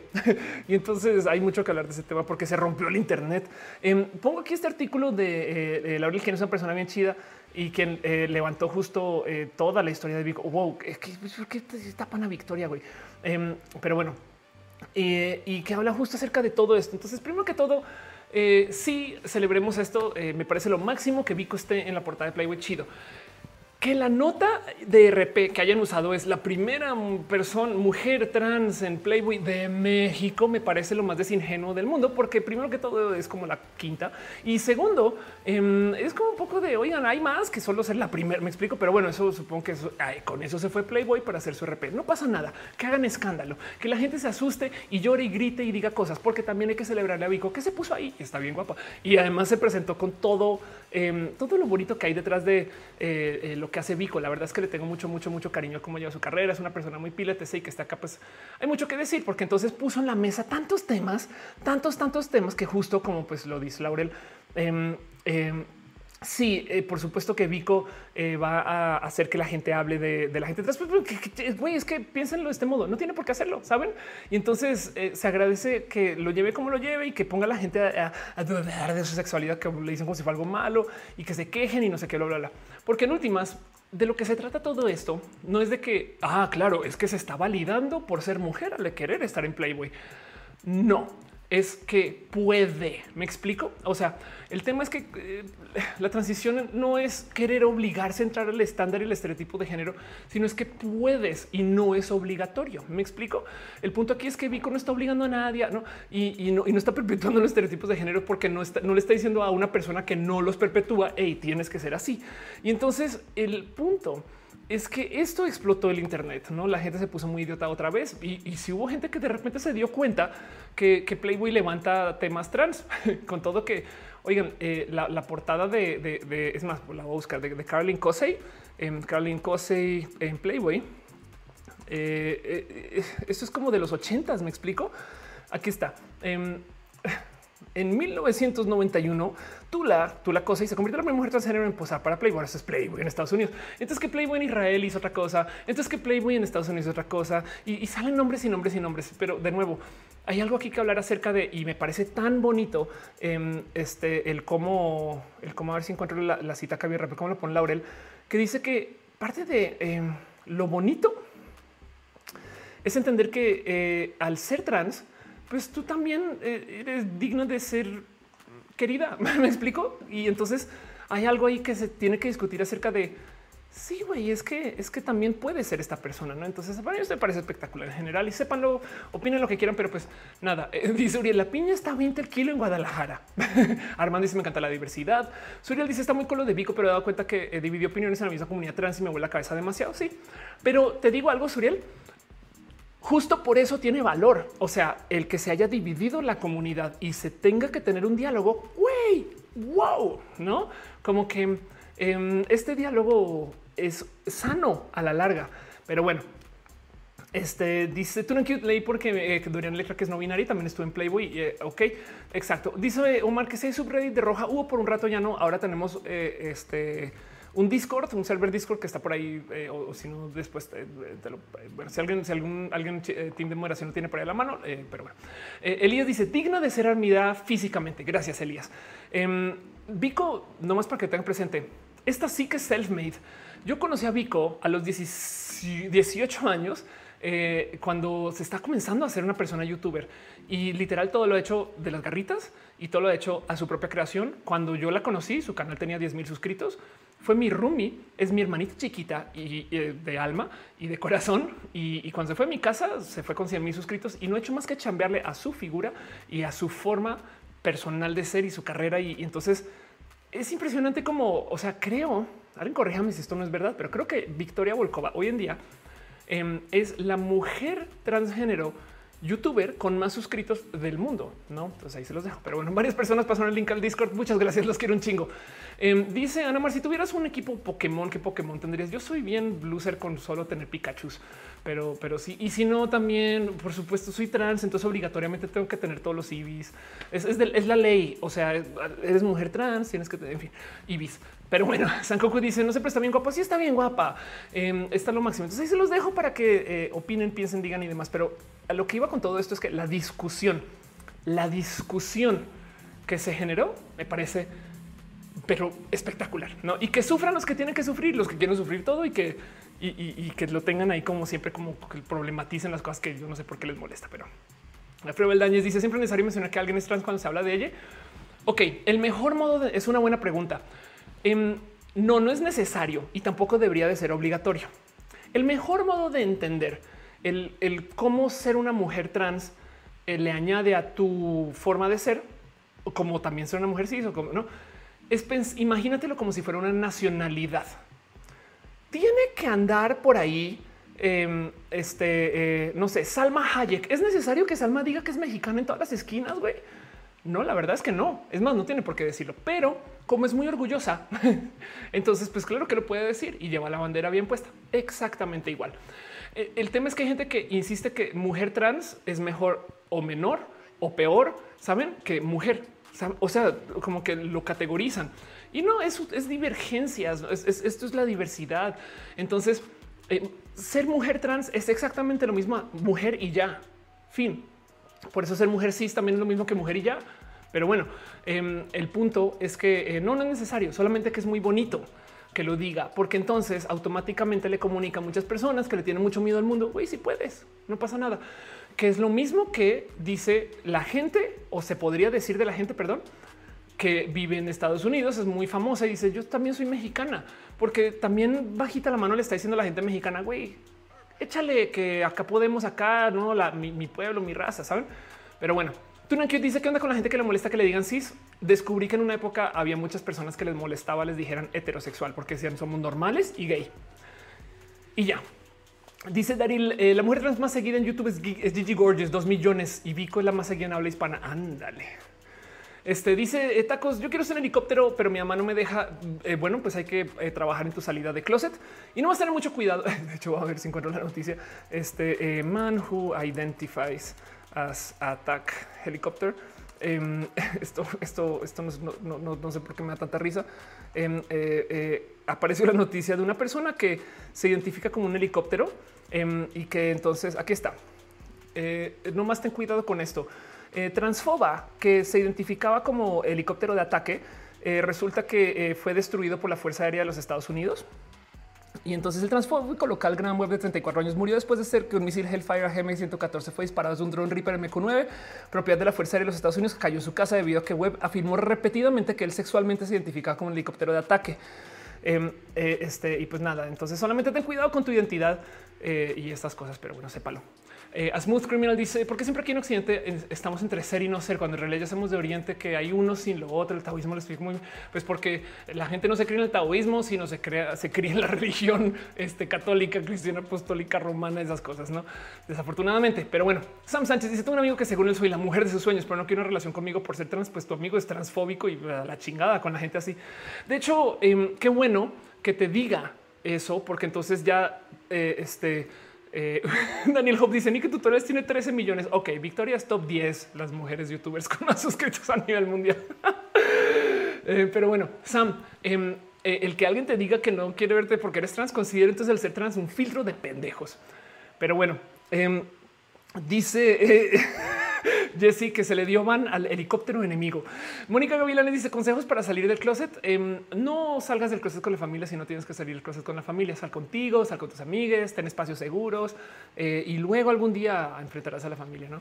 Pero, pero se trata de ti, no de tus papás. Armando Dama dice que viene una peli de Al Pacino donde actúa de pareja de un hombre que quiere transicionar. Se llama Good Day Afternoon. Wow. Em, Carlos Creo te dice que hay un Discord para esa comunidad. Es todo lo que está bien. Gracias por decirlo. Jontier Gonti dice: eh, eh, Me voy a mandar a dormir descansa. Eh, pero bueno, en fin, otra cosa que tengo para ustedes, una noticia cosa que pasó en la semana también de tecnología. Em, y es que Waymo, esto yo creo que le quiero dedicar todo un roja, pero Waymo, que es una empresa, para decir un Uber en Estados Unidos, em, le entregó a el mundo básicamente datos que habían recopilado de 6 millones de millas de, de performance, de rendimiento de coches eh, autónomos. Entiéndase, resulta que tuvieron un, proyecto de eh, eh, que funciona en Arizona, que estuvo andando por 21 meses con coches autónomos. Y pues primero que todo, a lo largo de esos 21 meses hubo 47 colisiones, bueno, y bueno, casi colisiones, y ninguna resultó con, con heridas, pero bueno, y le publicaron todos los datos. Entonces hay algo que decir ahí acerca de cómo esto está pasando ya, porque esto de paso, esto fue el 30 de octubre, esto sale a luz a nadita de que Tesla em, sacó eh, o publicó eh, su beta del sistema full self driving. Entiéndese, los Tesla ya tienen en algunos casos inteligencia suficiente para que se manejen totalmente solos. Y esto, eh, o sea, ven, eso es el 22 de octubre. Em, Waymo no puede ser competencia de Tesla. Tesla tiene una cantidad de usuarios que son los mismos clientes que compraron los coches. Pero como esta gente está manejando por tanto tiempo, la inteligencia artificial de Tesla no ha hecho más que aprender de los choferes de Tesla. Y entonces tienen muchos datos. Y entonces Waymo lo que dijo, ¿saben qué? Para que esto se desarrolle les entregamos nuestra información también. Lo cual quiere decir que estamos en puertita de que vengan los coches autónomos. Y yo sé lo primero que van a decir es esto en Latinoamérica no funciona, no sé qué, pero es que en últimas aprenden de la misma gente. Viendo videos eh, de gente manejando, esto sí queda un poco de como que sí da cosita. Esto es una persona que literal se grabó, todo su coche está manejando solo todo el tramo y como que estaba documentando el cómo maneja. Entonces tiene todo tipo de cosas raras. Em, este coche el, maneja, me gustaría decir como abuelita, pero esto no quiero hablar mal de las abuelas. Em, pero este güey como que literal documenta como tipo de qué carril elige eh, en las intersecciones, por dónde se avienta no qué decisiones toma, dónde frena, dónde no frena. Em, está evidentemente editado, por eso tiene esos como raros cortes. Pero el punto es que todo esto es el como narrando así. Ah, acá decidió voltear a la derecha y fíjense como en este caso, por ejemplo, volteó a la derecha. Esto le saltó mucho a este evidente gringo, eh, pero dice güey, imagínense, voy por el carril de afuera y decidió voltar a la derecha sin poner las direccionadas. No, y, pues obviamente es como que güey, nunca has manejado en Monterrey, Guadalajara, pero como sea. Em, también es porque está aprendiendo de la gente. Y entonces eh, les comparto que Waymo acaba de publicar toda esta información porque básicamente, por si no lo tienen presente, la meta final de Uber ahorita y de sus competencias es de no tener uberistas. O sea, va a llegar parte del motivo por el cual no quieren tener gente contratada es porque no los quieren despedir, porque apenas puedan, van a automatizar todo eso. Entonces ahí les dejo ese dato también. Y, Waymo eh, publicó toda esta información por el bien de que se desarrolle esta industria y eso yo creo que parece impresionante. Evidentemente sí hubo accidentes, evidentemente sí hubo complicaciones, pero estadísticamente hablando es mil veces más seguro. Bueno, no sé si mil, o sea, mucho más seguro para no ponerle números que eh, la cantidad de accidentes y problemática y problemas que hay cuando manejan seres humanos. Pero bueno, em, dice Suriel, los Teslas funcionan únicamente con información visual, también considera tecnología tipo Kinect o mínimo sensores de proximidad. Em, es una buena pregunta. Tengo entendido que los Tesla usan eh, tecnología LIDAR, que es este, o sea, sí, sí tienen estas, estas cámaras, pero también tienen como estos como sensores, por así decir, de distancia, eh, eh, que también pueden, o sea, son, digamos que toman mediciones volumétricas, pero no estoy segura, o sea, si alguien sabe, me podría decir. Elías dice el conductor automático es otro nivel de outsourcing. Pues sí, la neta sí. Eh, Ale chica eh, este, pues, está triste, no sé por qué. Eh, dice Atlagua, acabo de tirar mi coca en mi sofá. Seguramente es por eso. Qué triste. Sí. Mañana Rom Galvez dice: Me gustaría una colaboración, entrevista con Chauco. ve la vida diferente y es asexual. Hay discriminación de la comunidad LGBT con las personas asexuales. Sí. La gente asexual, primero que todo, existe, un, existe una bandera, existe un rubro de gente asexual dentro de la marcha porque eh, mucha gente piensa con lo que tiene entre las piernas. Entonces dice, güey, si no te quieres acostar con alguien es porque tienes un problema tú y es de no. Pero bueno, Gabriela dice que se va a dormir. Besitos, ve y descansa. Gracias por estar acá. Em, dice Ballena Gordita que si se puede poner el enlace de Discord, eh, eh, gente chida del team moderación, si alguien lo puede hacer, lo agradecería. Amelie de Parezux dice Víctor es chingón y ya no deben importar los números exactos, no deben importar los números. Víctor es, como persona, es una persona muy bonita. Estoy totalmente de acuerdo con eso. José Elías dice eh, parcera. Saludos desde Miami. un besito, José. Em, ¿Qué le dijo un compa a otro compa? bueno, ya estoy muy cansada. El chiste es que le dijo un CD a otro CD compa pero eso me pasa por eh, tratar de hacer chistes después de hablar dos horas 21 minutos sin parar. Asmos Criminal dice: ¿Qué opinas de lo que dicen que para amar hay que sufrir? Pues nada, eso, eso es moralino. Eh, Mariana Rongalvis me recuerdo el capítulo de los Simpsons y los autos inteligentes que espían eh, lo que hablan los usuarios. Pues sí, eso puede suceder eh, y así las cosas. Pero bueno, sepan que eso está pasando porque em, viene una oleada de, de coches que se automanejan. Y entonces, Sofía dice: ¿Cuál es tu opinión en la demisexualidad? ¿Qué, qué opinión hay que tener con eso? Nada, pues que la gente demisexual es válida y chida, ¿no? En fin. Em, y ya no hay más que se pueda hacer. Es como que pues, hay gente que se sigue, así son las cosas. Bueno, más noticias de tecnología eh, eh, para ustedes, para cosas raras, para que se sorprendan y les cause mucho shock la vida en general. Em, llevo hablando mucho acerca de los deepfakes y los deepfakes siempre los presento como esta cosa que va a acabar con la política, porque gracias a los deepfakes entonces alguien un día va a hacer un video de López Obrador diciendo estupideces en una mañanera, como si no lo hiciera a veces. Pero el punto es que eh, me causó mucho shock que de repente alguien hizo uso de los deepfakes para estafar a otra persona sin tener que ser político. Y fue como de claro, es que eso va a pasar. Y ahora sepan que la nueva iteración de los creadores de South Park, quienes siguen haciendo proyectos juntos, que me parece bien divertido considerar, eh, dice Daniel, no me lee. ¿Qué escribiste, Daniel? Eh, mira la primera mujer trans abogada en Paraguay. Qué chido. Eh, que Paraguay es un lugar especial en general. Bueno, eh, eh, prometo que me asomo, pero en el Inter chequen esta noticia. Crearon una serie, los creadores de South Park, de sátira política que hace uso de deep fakes y no son deep fakes cualquiera. Em, estos son deep fakes uy, de miedo de lo bien hechos que están. Entonces, em, esto es un les vamos a mostrar lo que pueda sin tratar de romper mi copyright, pero esto es una literal parodia de un noticiero donde el presentador tiene un como una semblanza a Donald Trump. Lo impresionante es que esto, o sea, sí está actuado, o sea, es una persona que le está actuando, pero le imprimen encima usando deepfakes, eh, básicamente eh, su rostro, sus expresiones y, pues la idea es que tú reconozcas a estas personas, pero no. Eh, esto es supuestamente esto es algo. Todo esto es hecho por computadores, una deepfake. Las voces son impresionantes porque están muy bien actuadas. Los personajes también son, están muy bien escritos porque viene de South Park pero es como de eh, lo primero que te dicen es si es una deep fake y lo segundo es y nos vamos a burlar con eso y es de uh, qué miedo, güey. Em, dice eh, Finger pero un deepfake haciendo Lucía López diciendo cosas con sentido. eso todavía mucho sería divertido. Em, entonces, nada, sepan que esto está pasando y esto, esto causó mucho shock, porque de nuevo, la verdad es que esta tecnología, o sea, chequenlo, se llama Sassy Justice Em, y, véanlo, vean, vean nomás, nomás, impresionense con lo que pueden hacer los deepfakes. Vean ese video. Esto, esto es un deepfake, esto es Donald Trump. Bueno, no Donald Trump, esto es un supuesto Donald Trump. Este, saben, y alguien está actuando esto, me explico, y es como de güey, perdón, pero es que sí, sí, sí, sí, da un poco, está raro todo este pedo. O sea, em, causa raro y, deja muchas dudas en el aire, pero es impresionante.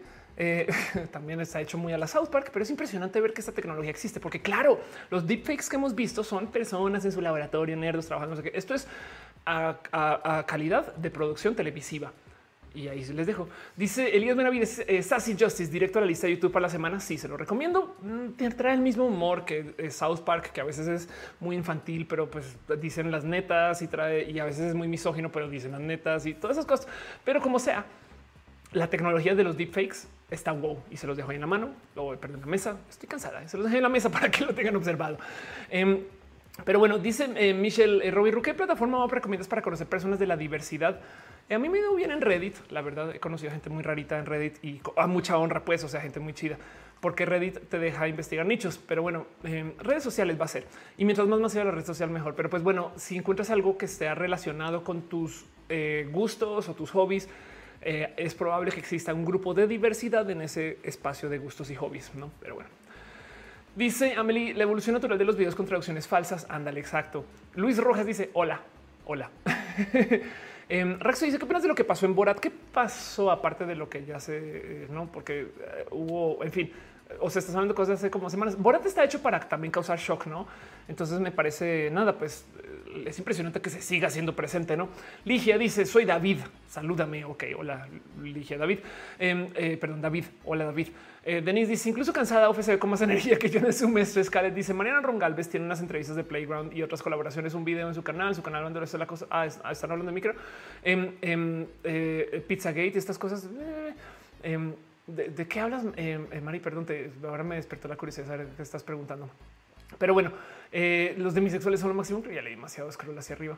En fin, eh, no dice: Me imagino que van a querer hacer deepfakes de actores muertos. Eso ya es un hecho. Sí, eso te lo por seguro. Pues de hecho, ya lo hicieron. O sea, no, no hay este, una Star Wars que tiene una, eh, este, a la princesa Leia.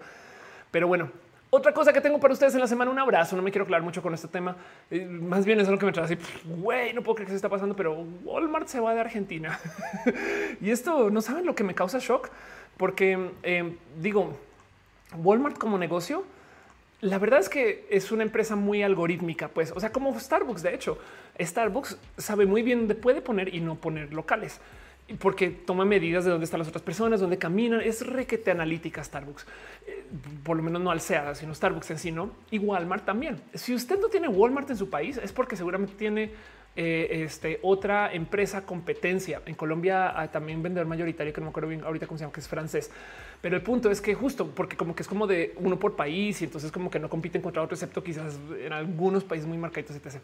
Y el cuento eh, es que eh, nada, si, si, Walmart no puede estar en Argentina, es como de Walmart es la empresa que más tiene capacidad de estar en todos lados, saben, es como es impresionante.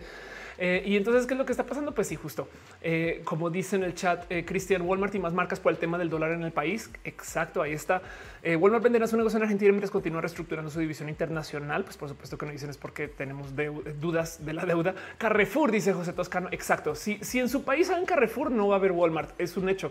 Simplemente así son, son algorítmicos. Pues Em, pero bueno, el caso es que Walmart continúa respaldando los servicios de transición comercial, los acuerdos de abastecimiento al grupo de Narváez, la compañía que lo está adquiriendo, pero no retendrá una participación accionaria. O sea, en esencia se van. Y esto entonces dice mucho. Digo, de por sí Argentina lleva batallando y yo, yo antes tenía mi guard cada semana donde platicaba acerca de todo lo que está pasando con la economía argentina, pero el hecho de que es, como cuando eh, creo que alguien me contó, esto fue en su momento que Venezuela, en algún momento la gente se enteró y sintió que, ok, las cosas se pusieron grave cuando Maseca, o sea, eh, eh, esto en México creo que también existe, pero que hacen harina ¿no? para las arepas y pues acá este, para todo lo que saque relaciona con tortillas, estas cosas, em, les tocó comenzar a importar. Imagínense que, imagínense que algún día la economía de México pueda estar tan mal que tuvieran que no puedan hacer sus propias tortillas. Esto en Venezuela.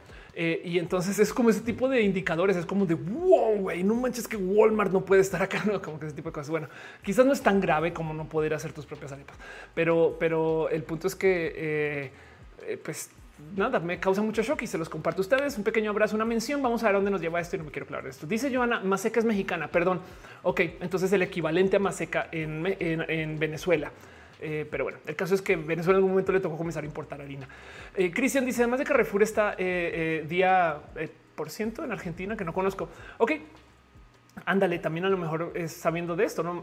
Falabella, Falabella en Colombia Em, dice eh, Morgan, nos vamos a, morir fundidos en Argentina. Puede ser. Ángel dice por ti su segunda película, abogada Trump, eh, fue parte de la película, pero se tomó una escena como algo feo y todo por rascarse. Ok.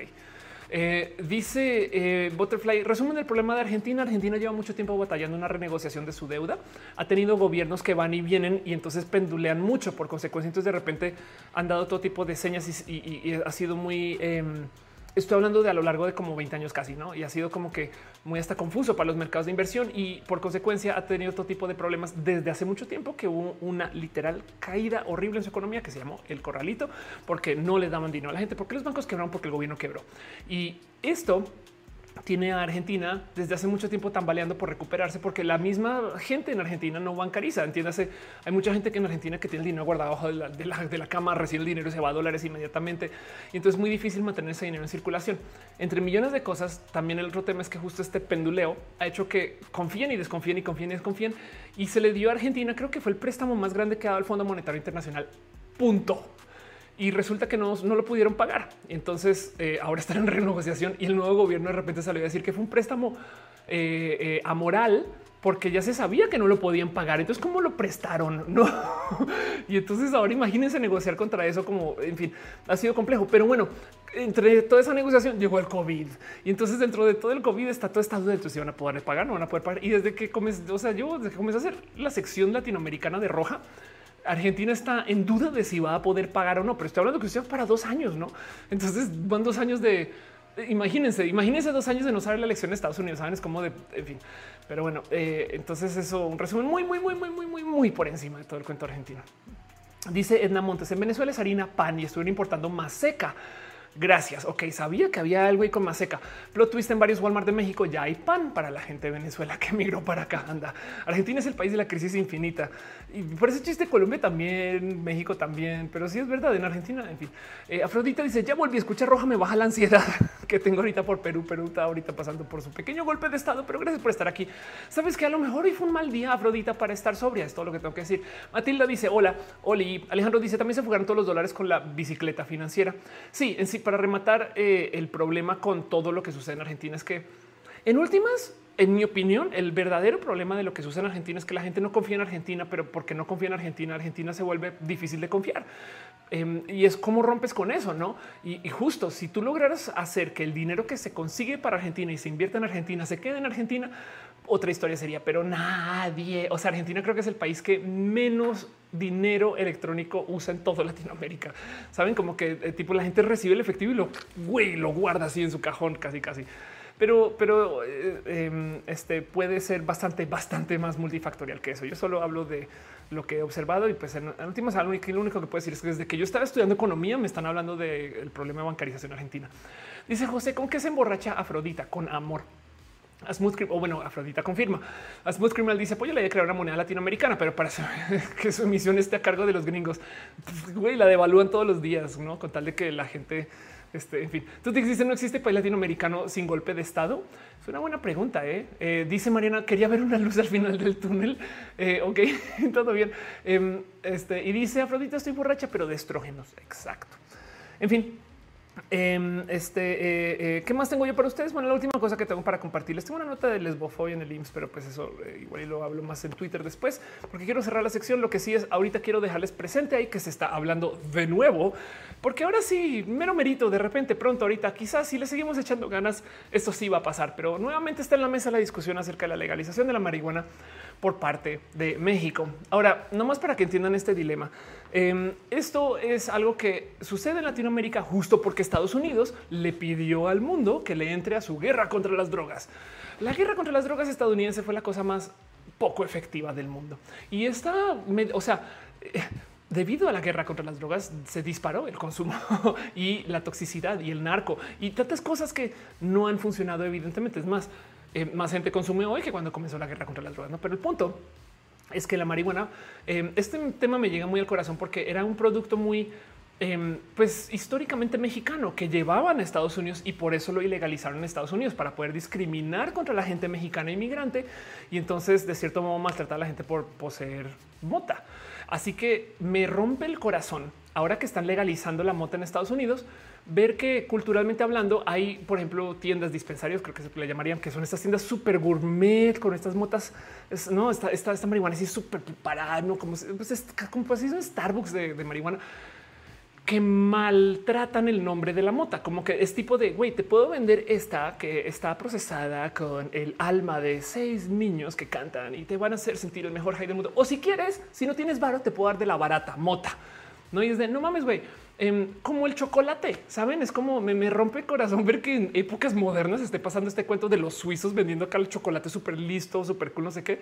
Y, lo mexicano es, es, ah, es de México, no sé, güey. ¿no? Y entonces, pues bueno, como sea, eh, eh, evidentemente hay mucha menos presión, pero hablar de este tema en México no es tan grave. Hablar con la gente colombiana de la mota, me ha tocado ver gente que, o sea, no, no les pasa por la cabeza que alguien pueda hacer persona funcional en sociedad y fumar marihuana. No como que es impresionante ver cómo la gente colombiana muchas veces se tensa con esto. No todo el mundo, obviamente, hay mucha gente muy cool, muy chida, saben, pero es, impresionante ver en redes como hay aún más rechazo. Pero como sea, en México se está hablando de esto. Em, y pues ojalá suceda, como dice acá, al momento los defensores de la marihuana legal eh, eh, que están esperando los legisladores mexicanos que trabajan bajo una orden judicial tienen hasta mediados de diciembre para finalizar las reglas y convertir al país en el mercado más grande del mundo para la marihuana legal. Y esto, pues de nuevo, es porque es algo que es de aquí. Me explico. Es como que hay que tenerle ojo a esto porque esto puede cambiar muchas cosas. Miren, em, si se legaliza la mota en México, inviertan en Rappi. porque Rappi va a estar entregando mota por todos lados. Y todo el mundo tiene sus emprendimientos por aquí guardados bajo la mesa que esperan. No van a llegar los eh, eh, eh, la gente que hace CBD en casa que lo va a vender manufacturado. Ese tipo, no como que todos los negocios va a llegar. Niño Luna dice el chocolate es mexicano y aquí no le dan su lugar. Dice Irina marihuaniza la legal iguana. Mónica dice la industria del chocolate es muy oscura. Uri dice las grandes tabacaleras ya están preparándose para aceptar el negocio. Sí, todo el mundo, todo el mundo. Ojalá, ojalá, porque esto va a disparar eh, un sinfín de rubros que me parece bonito. Eh, dice, dice, vamos a, legalizar, la marihuana cuando los gringos no la están exportando. sí, claro, aquí volvieron a archivar el proyecto de ley. Tienes toda la razón y no lo había pensado. Va a llegar un momento que los gringos van a querer exportar y ahí mágicamente se acaba todo el cuento de la ilegalización. Uy, no lo había pensado. Bueno, Urisha dice el racismo en pleno.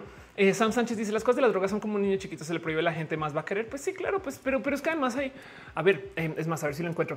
Eh, uh, em, eh, drugs good for depression. No me acuerdo que em, creo que fue el psilocibin, que lo, lo he mencionado varias veces, pero ya más que requete súper comprobado que Sí, ok.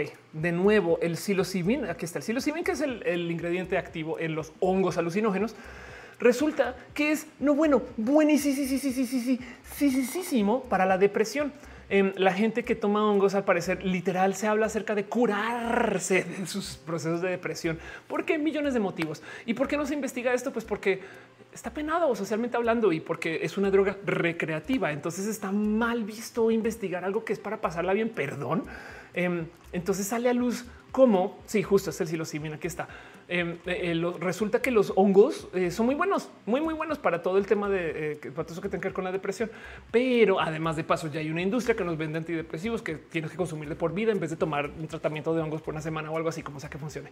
Em, entonces, no más eso es como tengan presente que también habrá muchas cosas por ahí que no se hablan ahora. Del otro lado, yo sé que hay efectos negativos, y esas cosas, pero es que si esto se hace en el, o sea, si le quitamos la capa del castigo moralino, pues entonces investiga en público, pues, ¿no?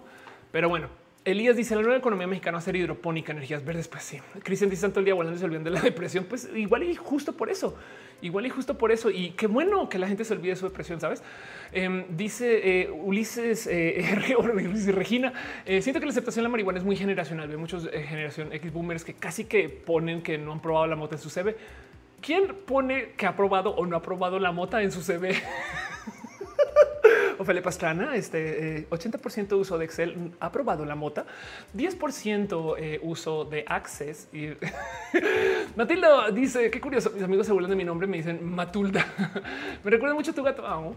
Eh, dice que no tienen patina Navidad con los hongos antide, pero lo pues, o sea, con responsabilidad recomiendo todo esto, todo esto. La ayahuasca también es muy, muy buena para eso tomar decisiones. Por ejemplo, té de marihuana, dice Ariel, dice, pues es que esto ya serían productos mexicanos de exportación, saben? Pero pues acá tenemos la venta bajo la mesa con un güey aquí en el parque que se llama el Danger y es de no mames, güey, esto se podría vender chido, pues no. Pero bueno, ya diré, dice que nunca alcanza los lives, eh, así que tiene que aprovechar para eh, que tienes que aprovechar para venir aquí a dar tu cariño. Gracias, Yadi, por venir. No te preocupes. Em, dice Yuri que podría haber que sea sommelier de mota. Puede que sí, pero bueno. Voy a ir cerrando con esto todo eh, lo que tengo de, notas y temas. Em, quizás vale la pena dejar ahí puesto que pues sí, pues sucedió todo esto de Biden em, y entonces vamos a ver cómo cambió en Latinoamérica. La verdad es que tenía muchos temas para hablar acerca de qué va a pasar con la elección estadounidense y Latinoamérica, pero quiero redondearlo solo a esto para cerrar el tema de una vez. Em, con esto de las elecciones, eh, claro que hay partidismo en Latinoamérica y hay países alineados y países desalineados con eh, eh, esto, pues con lo que estaba pasando en Estados Unidos. Y entonces lo puse en Twitter y lo dejo aquí. Me divierte mucho. Em, eh, el ver la novela latinoamericana que va a pasar, porque había muchos países que se habían alineado con Trump y ya. Y entonces no, no, no solo, no solo México y Brasil, no? Y entonces como que ahora ver el qué va a pasar me parece muy divertido de observar, porque es una novela, saben? O sea, es un cuento, es como una fiesta. Eh, ya no eres, ya, o sea, te invitó el chico popular de la fiesta, pero el güey ya no puede entrar a la fiesta. Entonces ahora qué haces tú? Porque o sea, si entro no entro, tengo una invitación. ¿Qué hago? No como que es un tema social, me parece muy divertido. A fin de cuentas, eventualmente renegociarán y a ver qué tipo de relaciones hay y, algunas van a ser muy frías, otras no, pero es muy divertido ver las, novelas relacionadas con esto. Y quería como detallarles un poquito de qué significa para cada país en específico la elección de Biden. La verdad es que eh, es bien difícil de decir porque primero que todo vamos a ver si Biden va a tener mucho poder o mediano poder, no todo esto depende si consigue sus sillas en el Senado, pero del otro lado, eh, Biden es, o sea, lo, dijo la, la, eh, la AOC, no la Alexandra Ocasio Cortés. En otro país, eh, Biden y eh, Ocasio Cortés estarían en dos partidos políticos diferentes, porque sí es muy una persona muy centrista. Es como lo, no, o sea, en fin, es muy centro. Y entonces en eso es como bien difícil de predecir. Lo que sí es verdad es que un Estados Unidos sin Trump presenta más estabilidad, no? Porque Trump todos los días hacía mierderos. Biden nos vuelve a esta política un poquito más presible y a los mercados financieros les gusta eso. Y de hecho, literal, el día de la elección ya, ya se dispara el mercado. Entonces, se los prometo que con un Estados Unidos em, fuerte y estable ante el ojo observador, eh, este, pues nada, a lo mejor Latinoamérica va a tener que negociar con eso y vamos a ver por dónde nos deja, pero no quiero clavarme mucho con, como dice Elias Benavides, el Latam Shore, porque eso es lo que es, es el chismeterio que si le dijo que no, que aquí en México no fue López Obrador, pero si fueron los del PAN los que le escribieron a Biden y es como de güey, este chismeteadero es, de, está divertido, pero pues bueno. Se los dejo ahí. Em, dice Adri, eh, fue de ahora que exacto. Eleonora dice Nora Gómez, catadora de mota. no le he probado, date el gusto. Noa Noa dice: No será que las farmacéuticas no les conviene porque es de tomar medicamentos de por vida? Pues por su pollo. Pero bueno, no que este, eso, eso lo dijiste tú, no lo dije yo, laboratorio. Butterfly, él dice: eh, ¿Le suena lógico invertir un negocio de alimentos 100% orgánicos? Ahorita no, eh, eh, y, lo digo porque en épocas de eh, recesión y de, problemas económicos, la comida orgánica es un lujo. Y entonces todo lo que tenga que ver con el lujo es algo en lo que la gente no va a querer gastar mucho en una época de recesión. pero es una buena idea desde el corazón. Si, si tienes un mercado que puedas mantener, o sea, gente muy leal, un espacio que puedas controlar esas cosas, es muy chido. O sea, la comida orgánica pues se debe de fomentar, pero desafortunadamente compites contra lo barato. Entonces no vas a poder competir por precio y la gente ahorita no tiene dinero. Pero bueno, dice Alia, la tan parece vecindad. En la vecindad de Biden, dice Urisha. Eh, Marcelo Narváez dice: el Partido Gobierno colombiano le hizo campaña a Trump en Florida. Sí, sí, sí. Colombia, México, Brasil. ¿Quién más se alineó con Trump? Y Frank dice: Yo soy venezolano, por entender que se deja meter esos cuentos. Eh, ah, claro, sí, sí. Además que en Venezuela en particular, bueno, en Venezuela técnicamente, pues había mucha alianza con Trump, con yo creo que el razón es el, motivo más divertido. Todos vi que Freddy Vega lo puso por ahí. Alguien venezolano confirma, pero me decían es que Trump es lo suficientemente loco para ir a entrar a Venezuela y sacar a ese pendejo. Y eso es verdad. Pero del otro lado, em, eh, Maduro felicito a Biden. en fin, nada, me gusta esta novela, me gusta, me gusta el chisme de esto. Pero bueno, em, con eso voy a cerrar esta sección de abrazos. Y vámonos un poquito de preguntas y respuestas. Llevamos al aire dos horas 44 minutos. Espero que la estén pasando tan bien ustedes como yo. Va a pasar mi cortinilla súper profesional.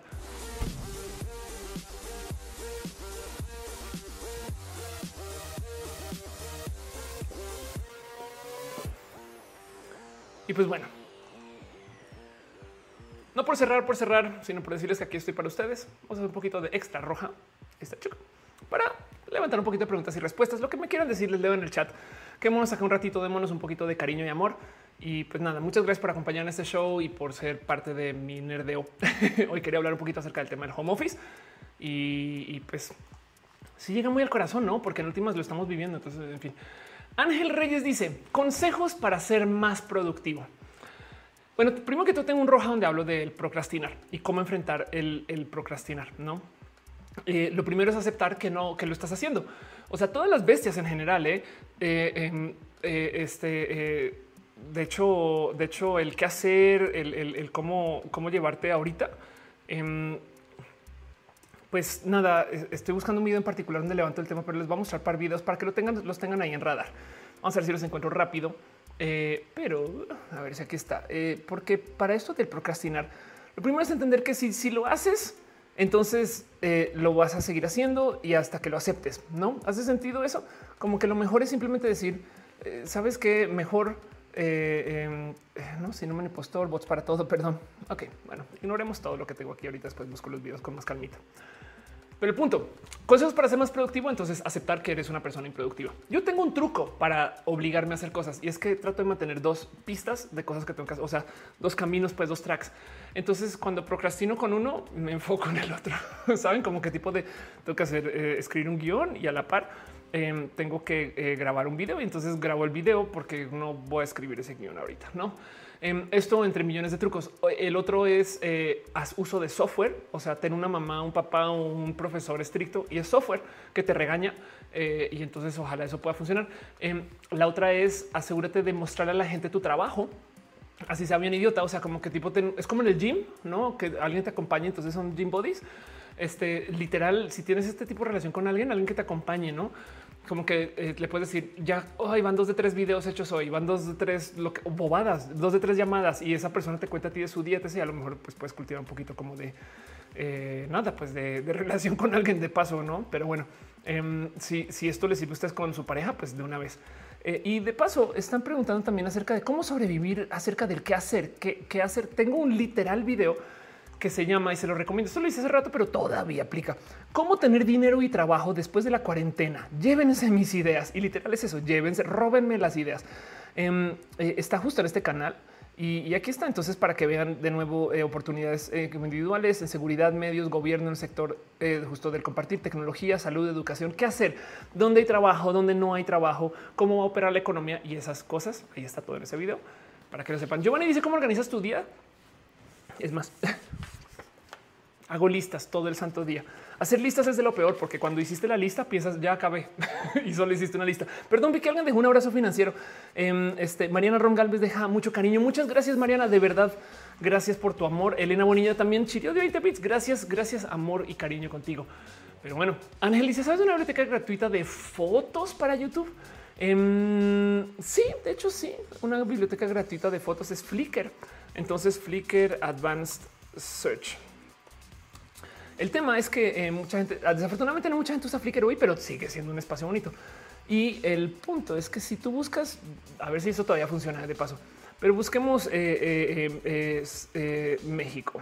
Ok, entonces en el buscador de fotos, cuando te da los resultados, tú le puedes decir quiero que me des fotos y aquí arriba a la izquierda en estas licencias, por ejemplo, fotos para uso comercial y que pueda modificar. No, eso es gente que está liberando sus fotos para uso comercial. Eh, también puedes decir si quieres fotos solamente para uso comercial solito, eh, fotos eh, Creative Commons. No, entonces en las fotos Creative Commons hay unos que de repente te van a decir sí, la puedes usar, pero tienes que dar crédito y puedes entonces conseguir todo tipo de fotos liberadas para, pues, hacer uso. No espero te sirva. Y evidentemente, si, si te pide que des crédito, da crédito. De eso se trata. Pero bueno, Zafiro dice, ¿conoces el método Bullet Journal? No, pero me gusta mucho el nombre Bullet Journal. Eh, suena muy como de espía súper secreto. Estoy viendo demasiado James Bond. Ya voy a acabar, entonces se me va a acabar esa racha de pensar así en un poquito.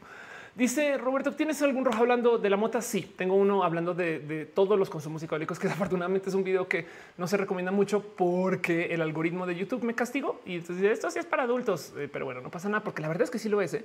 Em, pero si lo buscas en mi canal, em, literal puedes buscar Ophelia Marihuana o eh, este tiene por ahí en, el, en los iconos. Aquí está. Mira, ¿por qué le temen tanto a la mota? No feliz 420 fue para el 420. Ahora, si quieren saber acerca de eh, eh, temas de, de mote consumo y no sé qué hablar. Em, no dejen de lado, perdón, que nunca se les olvide que Le Dudet este, eh, habla mucho de este tema. No había hecho un video de esto, o a lo mejor lo hizo en sus redes este, por fuera de YouTube. Pero bueno, Le Dudet este, es una guía muy chida para esto de la mota. Pero bueno, Irina dice iré a ver ese video. Lo recomiendo, solamente que YouTube no lo va a recomendar. Andy dice quiero lanzarme como diseñador freelance UI UX, pero no sé por dónde empezar. Me dijeron que por Upwork pero es difícil entrar a la plataforma. ¿Alguna recomendación? Em, en mi época, en mis ayeres, un modo de conseguir chamba freelance era liberándole chamba freelance a otro freelancer. Eh, eh, o sea, tipo de si tienes algún cuate que ya está en eso, recíbele chambas y entonces se su talacha, pero por lo menos ya está recibiendo chambas. Y si las cosas se llevan bien, tu cuate va a vender más y a lo mejor tú también y ya estás trabajando, no puede ser. Pero bueno, eso era en mi, en mi época y esto se usaba mucho en programación pero, pero si consigues alguna plataforma que te dé chambas, está chido. Solamente que en últimas, yo creo que en algún momento hay que vender de un modo u otro, así sea entre tus amigues o así sea entre eh, eh, ya directo con marcas, agencias y cosas así. Pero bueno, dice eh, Oscar que Oplash es mejor. En ese caso, todas son libres. Qué chido. Em, dice Suriel, yo quiero hacer la búsqueda de Ofelia Marihuana, a ver qué pasa. Sería chido, sí. Eh, Yuri dice, Freddy Vega de Platz dice que la efectividad ahora con home office debe medirse por proyecto y entregables con resultados que por horas laborales. Es que medir por horas laborales es la peor medida, punto. Pero bueno, em, Robin eh, Rockets dice tips y recomendaciones para alguien de la diversidad que quiere empezar un canal en YouTube. voy a sonar muy pedante con esto, pero empezar. Y de hecho, eh, despreocúpate de ser una persona famosa. Eventualmente sucede. Me explico como que por allá vamos y hasta yo estoy trabajando en eso. Pero si tu meta final es tener muchos viewers y muchos números, eh, te vas a pisar y te vas a estresar mucho y, ten en cuenta que esto se trata de otras cosas. Entonces, em, lo mejor que puedes hacer es primero que todo aprende a producir contenidos. Entiéndase, eh, tú hasta que tengas cuatro o cinco videos, ojalá diez, ahí es que le comienzas a decir a tus amigos, todo el mundo comete este error. Hace un video, quizás dos, y ahí le escribe a toda su base de datos de amigos. En los comentarios, qué chido, uy, qué bonito, ah, no manches, qué cool que está, quiero ver más. Y entonces sale el tercero y capaz y todavía se los mandas a tus amigos, ya no van todos. Sale el cuarto, ya no te están viendo, sale el quinto, ya no te están ni siquiera recomendando. Y, y el tema es que quien le interesó mucho, quien dijo, no, si está chido, güey, se quedó con las ganas porque, porque solo tiene un video para ver, que además es un video que puede ser muy chido, pero se los prometo que en dos años lo van a ver y van a decir, güey, pero eh, hay que comenzar en algún lugar, ¿no?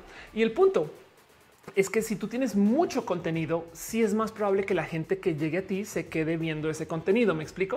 O sea, si, llegan y ven que ya es un proyecto que ya están dando y no sé qué, entonces capaz si tienen más que ver y más que rascar y más que recomendar y cosas así, que si tienen solamente un video para decirte, ah, qué chido y luego no vuelven. Em, y entonces en eso, por un lado. Y la otra es, eh, es mejor energizar un grupo chiquito de gente chida y solucionarle problemas y estar ahí para ellos y ellas que hacer una cosa que quiera ser eh, que quiera ser masiva desde que lance. Así que lo mejor que puedes hacer es mucho contenido. Comienza a hacerlo para ti y después del décimo comienza a pensar como a quién le puedes ir diciendo. Y bueno, a la, le irás diciendo a algunas personas en el camino, pero ya cuando tengas varios, ahí sí, no como que comienzas a invitar gente, pues. Pero bueno, Giovanni dice que le gusta mucho eh, mis videos porque le recuerdan las charlas de Jaime Altozano en Twitch. Wow, me estás comparando con Jaime Altozano. Qué orgullo. Pero bueno, sí, creo que Reinas dice ella cometí ese error con un video que querer ser viral. sí, es que es que em, tus amigos van a ir y te van a ver. Pero en las palabras de Kikis, una comediante muy exitosa lesbiana que me metió en esto de la comedia, tus amigos te van a ir a ver tu primer show.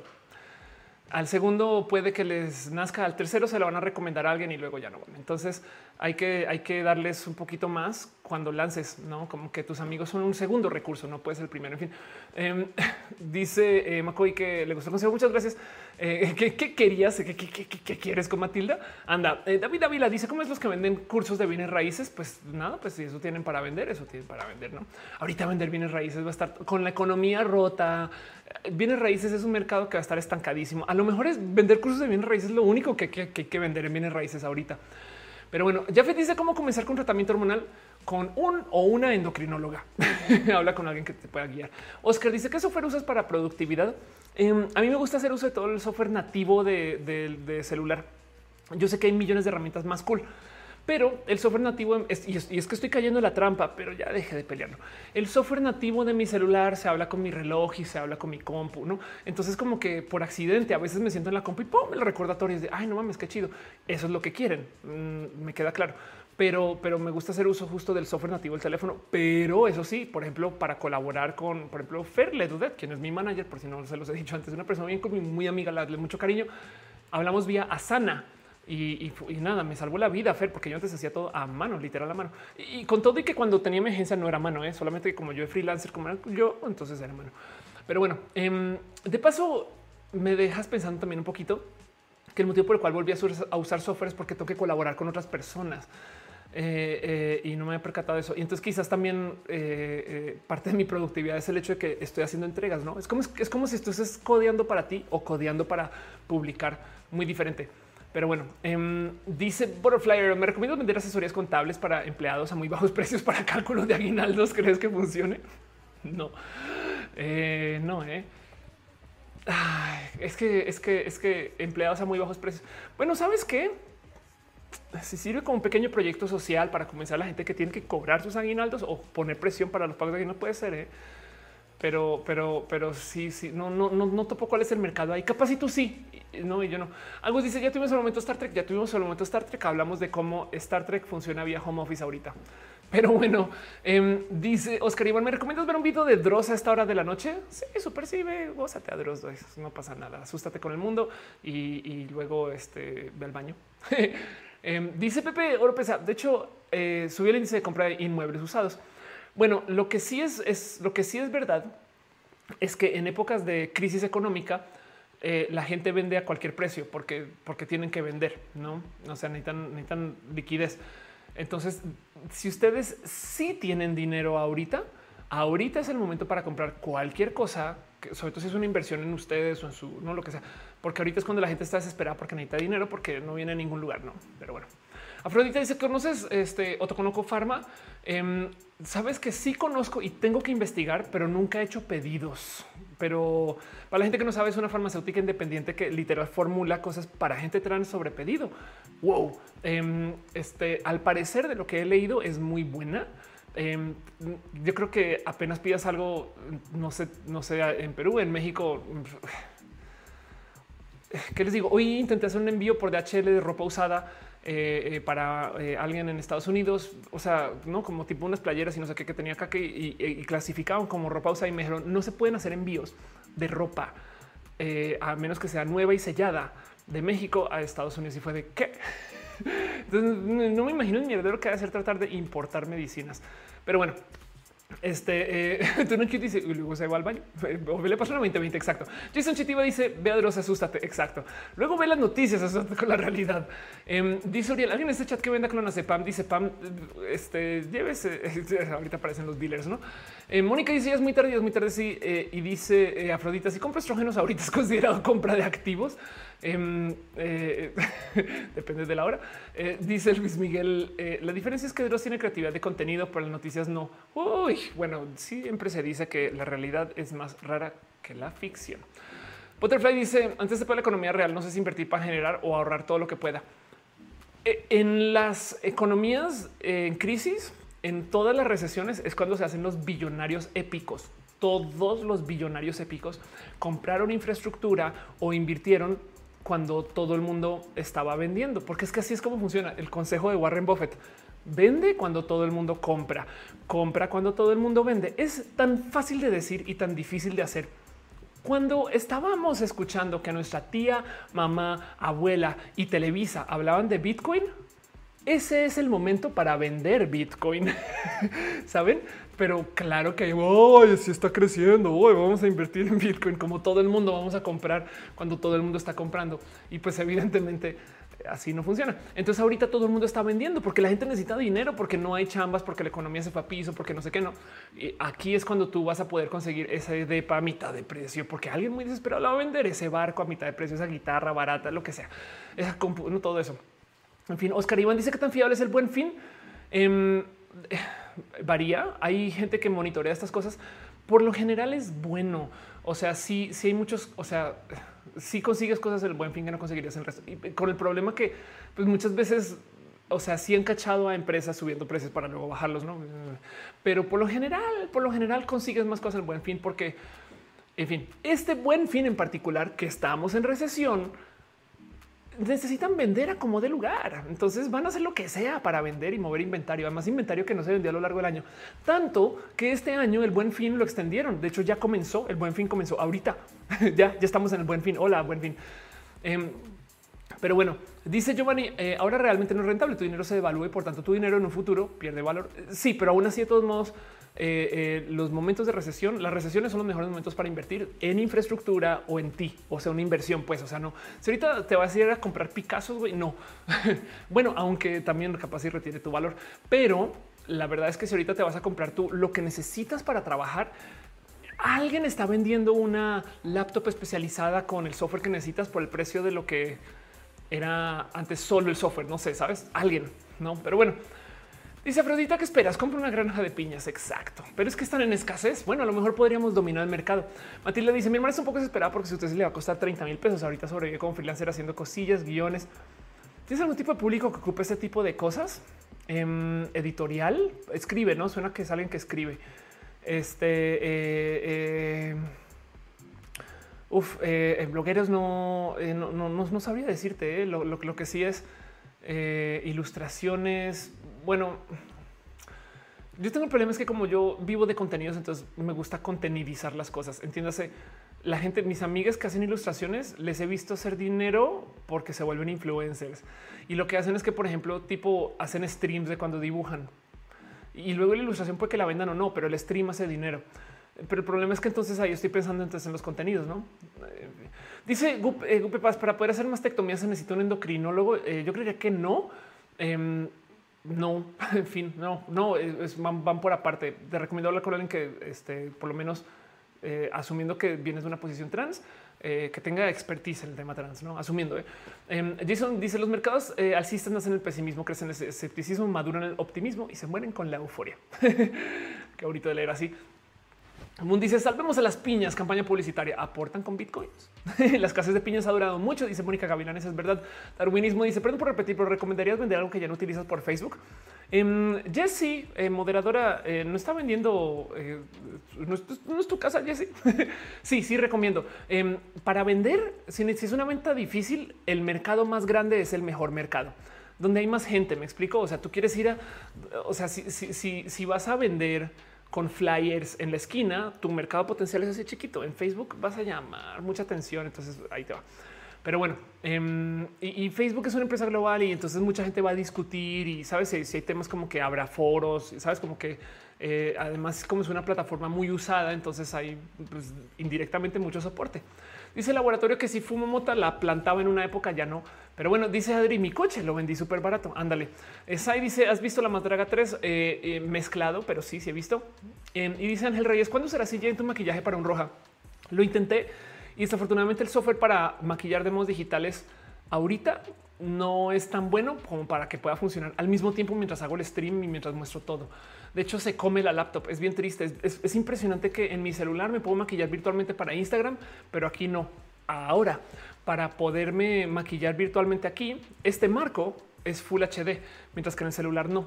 Entonces, eh, por ahí va, por ahí va el problema. Y pues nada, ojalá más adelante exista una solución más chida. Dice Oscar que es el dash, el dash, el dash, el dash.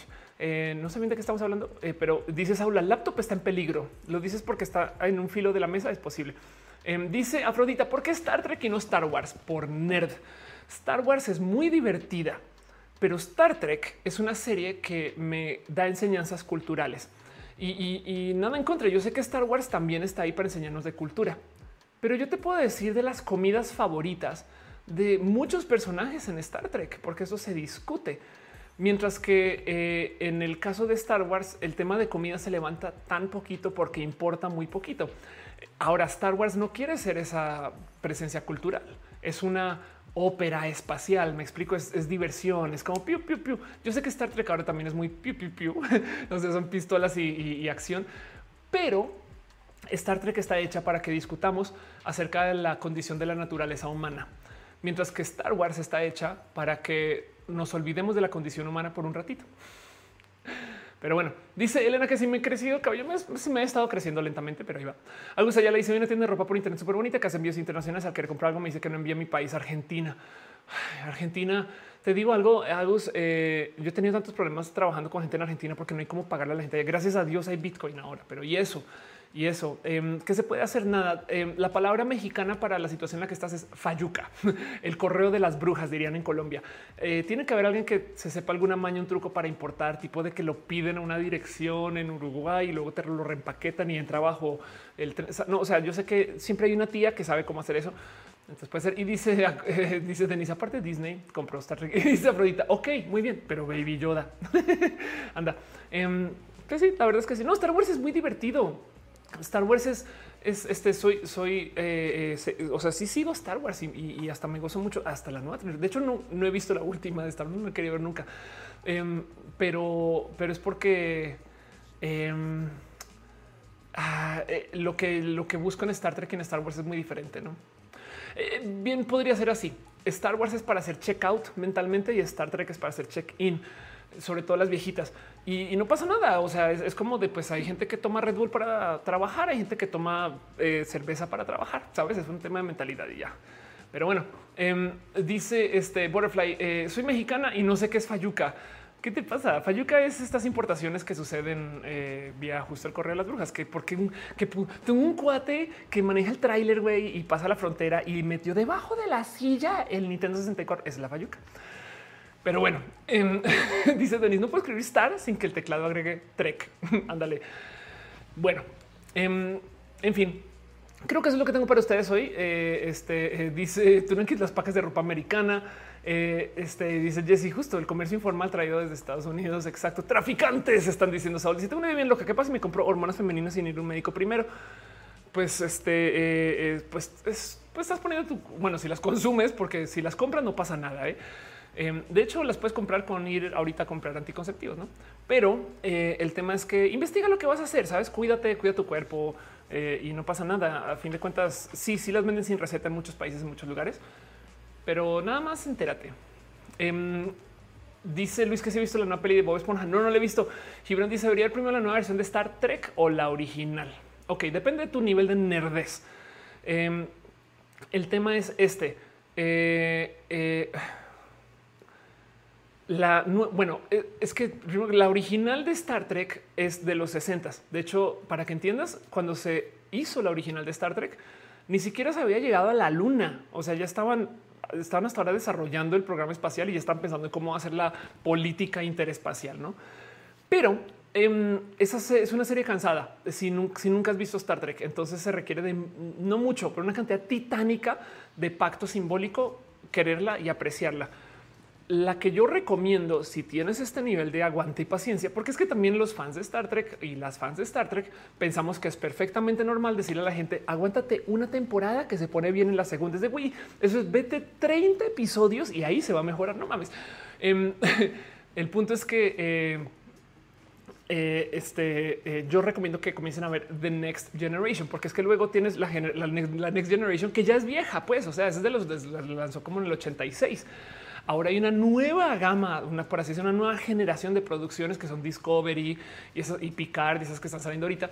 Em, y entonces también puedes arrancar por ahí. Discovery es Star Trek, eh, pero pues es Star Trek revolucionado, ¿no? Y también está muy chido, tiene mucho, o sea, sí es Star Trek.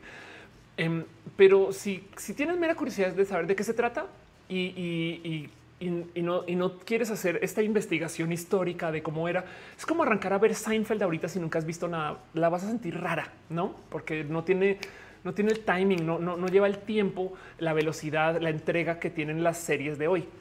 De hecho, Seinfeld en muchas televisoras hoy la recortan y la aceleran porque la serie se considera muy lenta para que la gente se la aguante. Entonces, ustedes quieren ver Seinfeld original, necesitan buscar los DVDs y verlo con el tiempo original. Pero el punto es que em, eh, y también porque liberan más espacio para los comerciales, no de paso. Pero bueno, el punto eh, es que eh, ver Star Trek, la nueva generación, si tienes paciencia y quieres hacer el ejercicio de ver una serie histórica, o sea, de ver la producción de los ochentas, arranca por la nueva generación y luego ve a la original si quieres o véate Discovery. Pero si tienes mera curiosidad de saber qué chingado se anda con Star Trek, ve Star Trek, la peli del 2009, que tiene como este timing moderno, levanta historias de Star Trek y ya sabes cómo de qué va. Pero bueno, Yuri Maldonado pregunta por Game of Thrones. Todavía no he visto Game of Thrones y entonces eh, solo por decir eso, eh, entrego aquí mi carnet de lencha. Renuncio a ser lencha por nunca haber visto Game of Thrones. Aquí lo dejo aquí en la mesa nomás para su consideración. Este, eh, perdón, pero prometo que algún día lo veré. Así las cosas. Me han dicho que es muy buena la última temporada de Game of Thrones, pero bueno.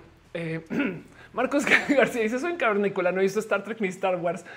Wow, Star Wars es muy divertida. Si, si, si quieres un arranque para no asustarte, es más divertida arrancar con Star Wars. Sí, eh, Star Wars es, es, un novelón, la neta, neta, neta, neta. Eh, dice eh, este Bruno, empecé por las dos pelis, luego vi ayer, luego Enterprise, ahora Discovery, Picard. Qué chido, qué bonito. Sí, exacto. Em, así, Bolinas dice: Estamos hablando de series largas. Me gusta One Piece. Güey, One Piece, One Piece eh, me da risa que se me One Piece porque yo creo que es la cosa más larga que hay. Creo que hay más One Piece que Mega Man. Dice un chitiba, dice la gente de la oficina se puso tan intensa con Game of Thrones que me dieron rechazo absoluto. Eh, ahorita ya, ya, ya, este, miren, considérenlo así. Podría ser un plan divertido ver Game of Thrones ahorita. Cuando yo comencé a jugar videojuegos, eh, otra vez, porque les cuento por encima mi historia. Cuando yo entré a la universidad, yo troné mi primer semestre de universidad épicamente, épicamente. Em, sobre cinco, recuerdo que mi promedio era de uno con algo, o sea, épicamente. Y mm, esto nada sucedió y así fue. ¿Por qué troné? Porque descubrí Final Fantasy. Entonces, como me fue tan mal y me cambió tanto la vida el tronar por jugar videojuegos, yo opté por no volver a jugar videojuegos. Esto fue cuando tenía un PlayStation 2 lo vendí, vendí todos mis videojuegos y decidí nunca volver a jugar videojuegos. Flashazo, llegamos al futuro y ahora mi compañero de este eh, departamento, o sea, el del departamento al lado es Akira, fundador de Atomics, este eh, creador de Nerdcore. Saben como que eh, esta persona que vive de los videojuegos, que, creó el IGS y etc. No sé Entonces, obviamente, yo luego me asocio con Akira. Entonces, obviamente, con el pasar de los años, perdón, ni siquiera con el pasar de las semanas, comencé a volver a entrar al mundo de los videojuegos. Y cuando le entré al mundo de los videojuegos, pues del Play 2 al Wii, eh, finales del Wii, y entrando hacia el Wii U, em, pues me perdí de mucho. Me salté una generación y media de consolas de videojuegos. Y entonces había muchos juegos que conocí desde ceros cuando ya la banda iba en la... Eh, no, o sea, como que yo conocí un Uncharted cuando iban para Uncharted 3, ¿no?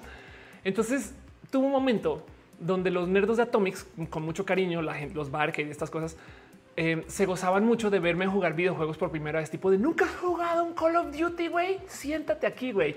Y como que me veían como que Ofelia Reacts, no? O sea, el que es el 3 era en serio. Y entonces em, eh, yo, yo como que era, no sé, como que para mí era un plan muy divertido educarme en el mundo de los videojuegos. De hecho, por eso se hizo Score, el show de música de videojuegos, porque la idea era yo aprender de los videojuegos desde ceros por medio de su música. Y, esa era la misión original de Score. Luego Score lo regalé y lo, y lo manejaron otras personas. Y entonces nada, fue un show muy bonito por eso. Pero pues a veces pienso que con esos shows que no he visto todavía, pues siguen siendo buenos todavía. Entonces, claro que en algún momento va a ser divertido verlos desde ceros. Y supongo que en su momento les regalaré a ustedes el Ophelia Reacts a Game of Thrones por primera vez. Em, pero bueno, Beto Díaz que se ha visto Grey's Anatomy desde hace, o sea, hace muchos ayeres. Eh, lo vi ya, ya no te podría mencionar nada de Grey's Anatomy, pero sí, sí admito que se ha visto. Eh, Dan RG dice: eh, Yo vi la saga Crepúsculo este año, lo disfruté muchísimo. En aquella época le tiraron mucho hate y la verdad no se lo merecía. Anda, em, yo decidí hacer una maratón de James Bond ahorita solamente porque acabé todo Star Trek y me quedé con este sabor de que le desarrollé gozo y cariño a las películas enteras. Me recuerdan a mi papá, me recuerdan a muchas cosas de familia. Entonces, como que me quedé pensando en qué otras películas enteras hay épicas, Bond, no? Y entonces comencé a verlas y no he podido parar. Em, ya voy por Quantum of Solas y ya estoy a dos de acabar, pero desde Golden Eye yo no había visto una James Bond tampoco, ¿eh? pero bueno.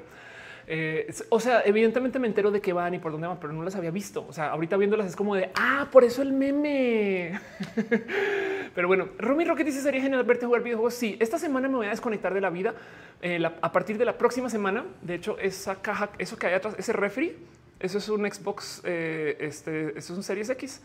Y entonces, nada, pues voy a conectar ese refri para jugar videojuegos. a ver, ahí está. Y sí, la idea es hacer streams jugando videojuegos ahí desde el refri. Pero bueno, em, dice Daniel, ¿cuál es tu serie favorita que no sea Star Trek? Star Trek eh, The Next Generation. Em, bueno, mi serie favorita, déjame lo pienso. De hecho, a lo mejor tengo que entrar a Netflix para, que me torne alguna idea. Pero eh, mientras se me ocurre, porque ahorita estoy un poquito tostada la cabeza, algo que tres horas de hablar non-stop, sí te puedo decir que una serie muy bonita que me gocé mucho es eh, Space Force. Es muy nueva, o sea, entonces no es mi favorita, pero wow, la nerdez que hay detrás de eso y no puedo creer que esa serie exista en general. Entonces me gozo mucho, además porque em, eh, Steve Carell, el, el, o sea, el güey que lleva la serie, es, viene de la impro, entonces trae esta comedia de la impro, en fin. Em, dice Adri Paniagua, yo salí en Spectre de bailarina. Wow, no he llegado a Spectre todavía. Te va a buscar. Qué divertido. Indiana Jones, exacto. Doctor Who, Doctor Who es otra. Es como decir, voy a comenzar a ver Doctor Who. Flashazo a los 80 años. Qué buena que estaba Doctor Who. No es como ver One Piece. Reina Xochitl dice, eh, ya viste la pandemia primera Indiana Jones y Matrix. Ándale. Carlos España dice, no puedo continuar así, Mato. Yo tampoco. Eh. Em, Oscar, bien, eh, perdón, Blancas dice, estudio física, pero me siento muy perdido de repente. ¿Tienes algún video sobre recomendaciones al estudiar física? Em, ¿Qué tipo de física estudias? Eh, este, eh, este, física de cosas grandes o física de cosas chiquitas o, ninguna en general está estudiando física, física. Em, Sabes, eh, no más si te recomiendo nerdear de los temas relacionados con la física. Por ejemplo, tipo Physics Girl o, si te interesa el tema aeroespacial, em, Curious Droid y estas personas que hacen videos para YouTube que son mini documentales son muy buenas para agitarte un poquito el corazón con las cosas que que tú vas a ver en física luego o que ves en física. Me explico como que tipo em, este eh, eh, nerdea, pues sabes como que eh, aprende de lo que no es la física, o sea, no, no, no, no te sientes a ver un video tutorial acerca de, temas con electromagnetismo, sino más bien eh, nerdea acerca de cómo se construyen los cohetes de SpaceX, ¿no? Pero bueno, Oscar Iván dice que piensas de los outsourcing, acabo de hablar larguísimo de eso, pero es, todo lo que tengo que decir es... Em, está bien dividido el si ayudan o no. Por lo general se presta para prácticas tóxicas. Entonces eh, siento que se debería de por lo menos observar más y ojalá controlar más. Serial Experiments Lane, ya la viste. No, eh, cuéntame. Quantum Fracture anda. Quantum Fracture. Em, este dice eh, Denise, todo la física es hermosa. Sí, exacto. De hecho, en alguna época yo tenía esta como costumbre de platicarle a amigues acerca de fenómenos estelares, porque eso sí debería hacerlo más, no como qué tipo de oye, pero explícame cómo funcionó yo negro, no? Y entonces me ves en la fogata o en la chimenea en un evento social eh, contándole a la gente y, a mucha gente le interesa, no como que es muy divertido. Entonces, eso como que eh, los temas grandes de, las cosas que se relacionan con física son muy divertidas de, platicar. Javier Santa o Laya es bien chido. Es verdad. Puedes ver eh, para tu tema de física. Exacto. Zero Experiments Lane, el anime del Internet. Anda. Em, este hay una chica también que eh, está bien cool que eh, vamos a ver si lo encontré en mi historia, porque, porque es que la, encontré hace nada, nada, nada, nada, nada, pero que también habla acerca de eh, ciencia y tecnología como el Curious Droid y es muy divertido porque ya em, este, o sea, bien, es que también yo, yo cuando estudié física no, no hablo mucho de esto, pero yo estudié astrofísica. O sea, yo, yo me dediqué, le dediqué mis estudios a ver estrellas en un observatorio, pero está encargado porque ella siempre presenta con vestidos, güey, y son los vestidos más así, no como que bien cucú, güey. Eh, y, por si no conocen, a ver, primero que todo, por si no conocen a Curious Droid, ahí les va una recomendación. Este es un video, este es un canal de no mamen, de no mamen de bien hecho, eh, que se llama esto Curious Droid y el que lo presenta, pues es este personaje. Eh, no voy a ver dónde estás. Aquí está este personaje que tiene, yo creo que el premio a las camisas más raras de YouTube, güey. Em, y es bien entretenido, es, es, es bien cool. O sea, sus videos son espectaculares. Em, pero voy a nomás buscar a ver si encuentro acá rápido en eh, los videos de esta chica, porque entonces ella está en vestidos y sus vestidos también están así bien volados, güey. Como que sido un poquito como de, em, güey, están compitiendo o qué pedo, güey. Pero bueno, em, mientras encuentro este, este dato, ¿por qué tengo tantas pendejadas en mi historial? Porque estoy bien huella. Este, porque me la paso viendo YouTube ahora día. Yo creo que son males de la pandemia. Pero bueno, el punto es eso. Yo creo que nomás consumir contenidos de esto eh, siempre despierta la nerd después. Este, no encontré esta chica muy eh, muy a la mano y es que siempre me la recomienda YouTube así solito. Pero bueno, el caso dice eh, Karime, ¿ya viste la serie nueva de Netflix? ¿Cuál? Pablo dice, es un video de astrofísica. Podría. La gata de Schrödinger, claro, sí, la hiperactina. Bueno, ¿saben qué? Ahí les va una recomendación que sí amerita eh, recomendar. Y la verdad es que me estoy aquí también haciendo un poquito de, de autobombo, pero yo creo que ya les había hablado acerca de planeteando por si no ubican la gente planeteando, es una gente bien pinche cool, porque quieren hablar acerca de estos temas que son salvar el mundo, no porque la tierra es tan caliente. Eh, o sea, el tema aquí son esto es ecológico, pero son, o sea, sí son de real deal, lo están estudiando. De hecho, estudian comunicación de ciencias también y eh, la traen bien puesta. Ahora, ¿por qué es autobombo? Porque hicieron un video acerca del ecofeminismo donde eh, salgo. Entonces aquí estoy yo. ¿Por qué tengo una gorra puesta? De paso, esa gorra le pertenece a René porque el video comienza yo diciendo que estamos haciendo una construcción social. porque el género es una construcción social y entonces estos tetos ve que los quiero mucho. Lo primero que me dicen es puedes comenzar el video como martillando algo y dices día a día hacemos una construcción social con los conceptos como el género. Ahí me tienes, no, pero bueno, entonces sepan, Planeteando es bien chido. También les le tengo mucho cariño a, Planeteando en general y, son eh, nerdos de ciencia de primera de primera. Se lo recomiendo desde el fondo de mi corazón porque son personas bien cool. Pero bueno, em, dice Lu, astroporama no es física, habla de ciencia. Sí. Eh, este, ¿Tú crees que tenía que ser un psicólogo ahorita para integrarse al mundo de la tecnología? Todavía me topo con psicólogos que le temen a Zoom y Skype. ¿eh? Pero bueno, eh, dice Daniel, tengo de vu viendo este video. dice tío Kurs que Sachs en noche ya tiene un canal en español. Wow, no sabía, qué chido. MC Bastet dice, ¿tú crees que tendría que ser para un psicólogo? Ah, pero yo te había leído. Em, pero bueno, lo único, ¿sabes qué? Por ejemplo, siento yo que eh, eh, podrían ser más usuarios de tecnología. No hay cosa que me dé más rabia que eh, toparme con psicólogos que solo aceptan efectivo porque no, no pueden ir a comprar un clip. No es como que de güey, en fin, em, en fin. dice Oscar, cada minuto sacan una. Exacto. Sí. Ahora leer Carl Sagan, darwinismo. Dice: Me acuerdo de Midnight Gospel. El robot de Platón. ¿Cómo llegamos hasta acá sin hablar de Aldo? Exacto. El robot de Platón. Em, este eh, Apolo, bad idea. Me acabo de acordar los videos de esta eh, persona, en parte de esta chica que les quería, no, pero no. Em, pero bueno, Space Program.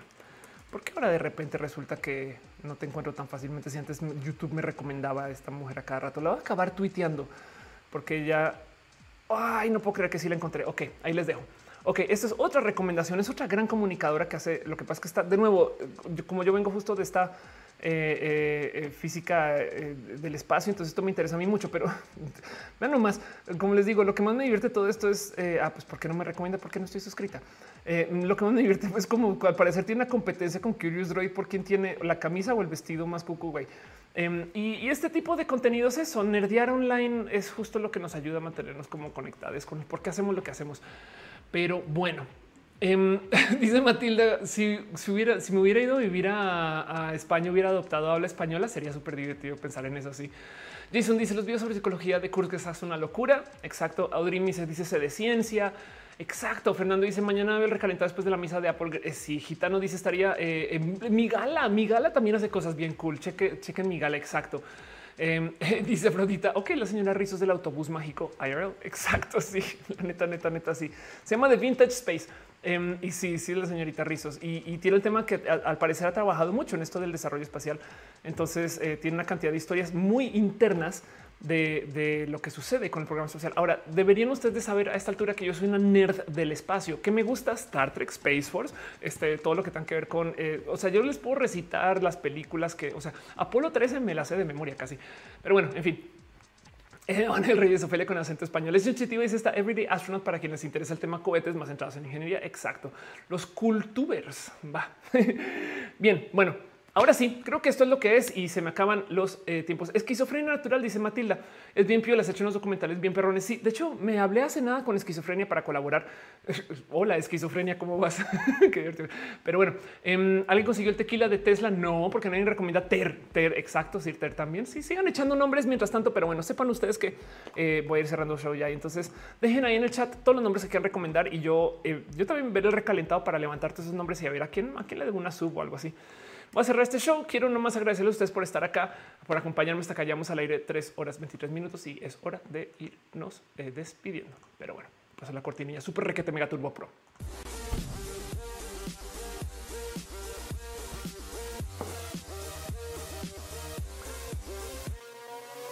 Sepan que este show existe porque ustedes están acá y la verdad es que aprecio mucho que vengan, que dejen su cariño y su amor eh, eh, aprecio mucho que eh, este show pueda funcionar todavía y la verdad es que nada, lo seguiré haciendo por mucho tiempo. Esta semana me voy a desconectar en general un rato y voy a volver la próxima semana, el lunes.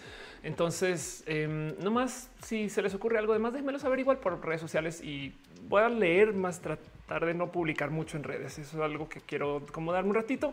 Sucede una vez al año, no va a pasar a fin de año. Em, simplemente quiero hacerlo ahorita. Pero bueno, en eso eh, quiero darles a ustedes las gracias por venir, por ser parte de esto. Y si sintieron que algo faltó, pues nada, lo, hablaremos de todos modos, pero vamos a ver lunes de todos modos, como sea. Sepan que eh, eh, voy a seguir publicando. Pregunta justo Fernando. Ahora mini roja. Sí, siempre hay todos los todos los lunes. De hecho, yo estoy tratando de publicar así roja. Cuando se acaba roja, mini roja. ¿Por qué tan de una? Técnicamente el mini roja es a la una de la mañana el martes, ¿no? Entonces técnicamente es el video del martes, pero lo hago así porque entonces si a alguien de puro chance no le gustó el tema de roja, el tema de mini roja puede que sí. Ahora mini roja es el mismo tema que roja, pero pues con no, pues con tiempo de mientras de la edición, no? Pero como sea así, sale uno, luego el otro y luego los jueves estoy tratando de subir un video roja responde, que de paso también les invito a que me dejen comentarios en el canal porque de ahí saco las preguntas para roja responde. Pero bueno, en eso nomás quiero dar las gracias a ustedes por ayudarme desde todos sus millones de cariños financieros. Gracias de verdad a toda la gente que estuvo apoyando. Sankoku 666 se suscribió. Em, gracias Nat Sandoval, eh, te quiero en general, solo porque sí. Gracias por apoyar. Elena Bonilla, eh, este, nada, sus beats, Marilyn Ram, también Bellurita, eh, Pibe, este muy Vidal, gracias por ser parte de esto. Oscar Jaimes, José Ibáñez, eh, y Marestrada, quienes eh, dejaron sus stars en el Facebook. Y también, por supuesto, a Mariana Rongalves, Mónica Aranda, eh, este, Luis Maclache y Afrodita, quien hoy no está borracha y hoy no está pasando nada grave en su país. La estamos pasando muy bien, somos muy felices, somos muy alegres. gracias por ser parte de esto. Gracias de verdad por apoyar, dejar su cariño y demás. Em, pero bueno, Em, también en eso a la gente que apoya desde el Patreon. Un abrazo súper, súper, súper especial. Arturo Alea, Ana Navarro, lógicamente Javier Tapecho, Cuevas, Afrita, Ignis 13, Francisco Godínez, Jair Lima, Trinipe, Ariel R. Gracias por apoyar desde el Patreon y todo lo que tenga que ver con dejar su amor en el Patreon. Gracias por ser parte de esto y nada. No saben cuánto me ayudan con sus suscripciones. Pero bueno, también por supuesto la gente que está hecha member en eh, el YouTube, porque eh, de hecho, de sí, eh, o sea, que sea en YouTube me gusta mucho. Pero bueno, como es un abrazo a Moni Aranda, a Algird, perdón, es que es GLLRD, a Diego Lavanderos, a Carlos Coronilla, un abrazo a Ale Galván, Gerardo Maturano, a Ana Alejandra, a Junior Das HB, Mauricio Gallardo, Lalo Paván, Pablo CG, a José Cortés, Simón Sánchez, Maite y Turral de Farias, a Ana Cristina Mo, Gabriel Mesa, Eri Frank Núñez, a Magdalena González, Rafita Barrera, Rodrigo Pérez, Ibran Rivera, Victoria Núñez Páez, Yolanda Suárez, Víctor Hugo el Calderón, Ricardo Ortiz, Lucero Quilla, Ferry Hero, a Pasos por Ingeniería Shelly Medina, Afrodita, hoy no está borracha, que bueno, Carlos Soto, Sina y Morelos, nutrióloga vegana, a Jenny Ramírez, Ana Velasco, Lu, a Mike Lugo, ya Lima Perruno, H, Cat Girl, Jessie, a la pastela de la Cocoa, Val, Valentina Samsilo, Flores, Luis Maclache, André VT, Leo Salud, Carlos Como, Brenda Pérez Lindo, Los Gutiérrez, Tigres Aletal, Aranza Teitzen, Mariana Rom Galvez, a Oscar Fernando Cañón, Moglicán, Fabián Ramos, Africta, Arturo Ale, Edgar Riego y a Leonardo Tejeda, la gente chida que está en el YouTube y también a la gente que está desde el Facebook. Dice Matilda, mía, mía, mía, mía, mía, mía. Exacto, sí, por su pollo que sí. Este, gracias por eh, suscribirse. Ana Mar dice el rap, lleve su delicioso rap, el rap. Un abrazo a Ismael Talamantes, a Sant Abella, a Gustavo González, a Juan José Albán y a Dizzy Morga, quienes están en el Facebook y a la gente chida que está en el Twitch, a Pacachan, Coco 666, Serio, La Sakura, Ominos Cowboy, Pena Rubra, aquí a mi 007, Wisdom Harris, Memo Vidal, Pibe 15, La Tutix. Por supuesto, un abrazo a Carlos Carabioto, Super Singular, Garnachita, Bonina, Fausto Ceturino, Ballena Gordita, Papi Crocs, Hígado de Pato, Sofá, Violeta, Wisterial, Subtia Letal, Jorge AGARQ, a Dale Caro y a Héctor EGM6, la gente chida que está suscrita, se suscribió, se suscribirá y esas cosas. Gracias por ser parte de este video. Y por supuesto que venir a estar acá, ya eso ya, ya no saben, también lo aprecio mucho desde el fondo de mi corazón.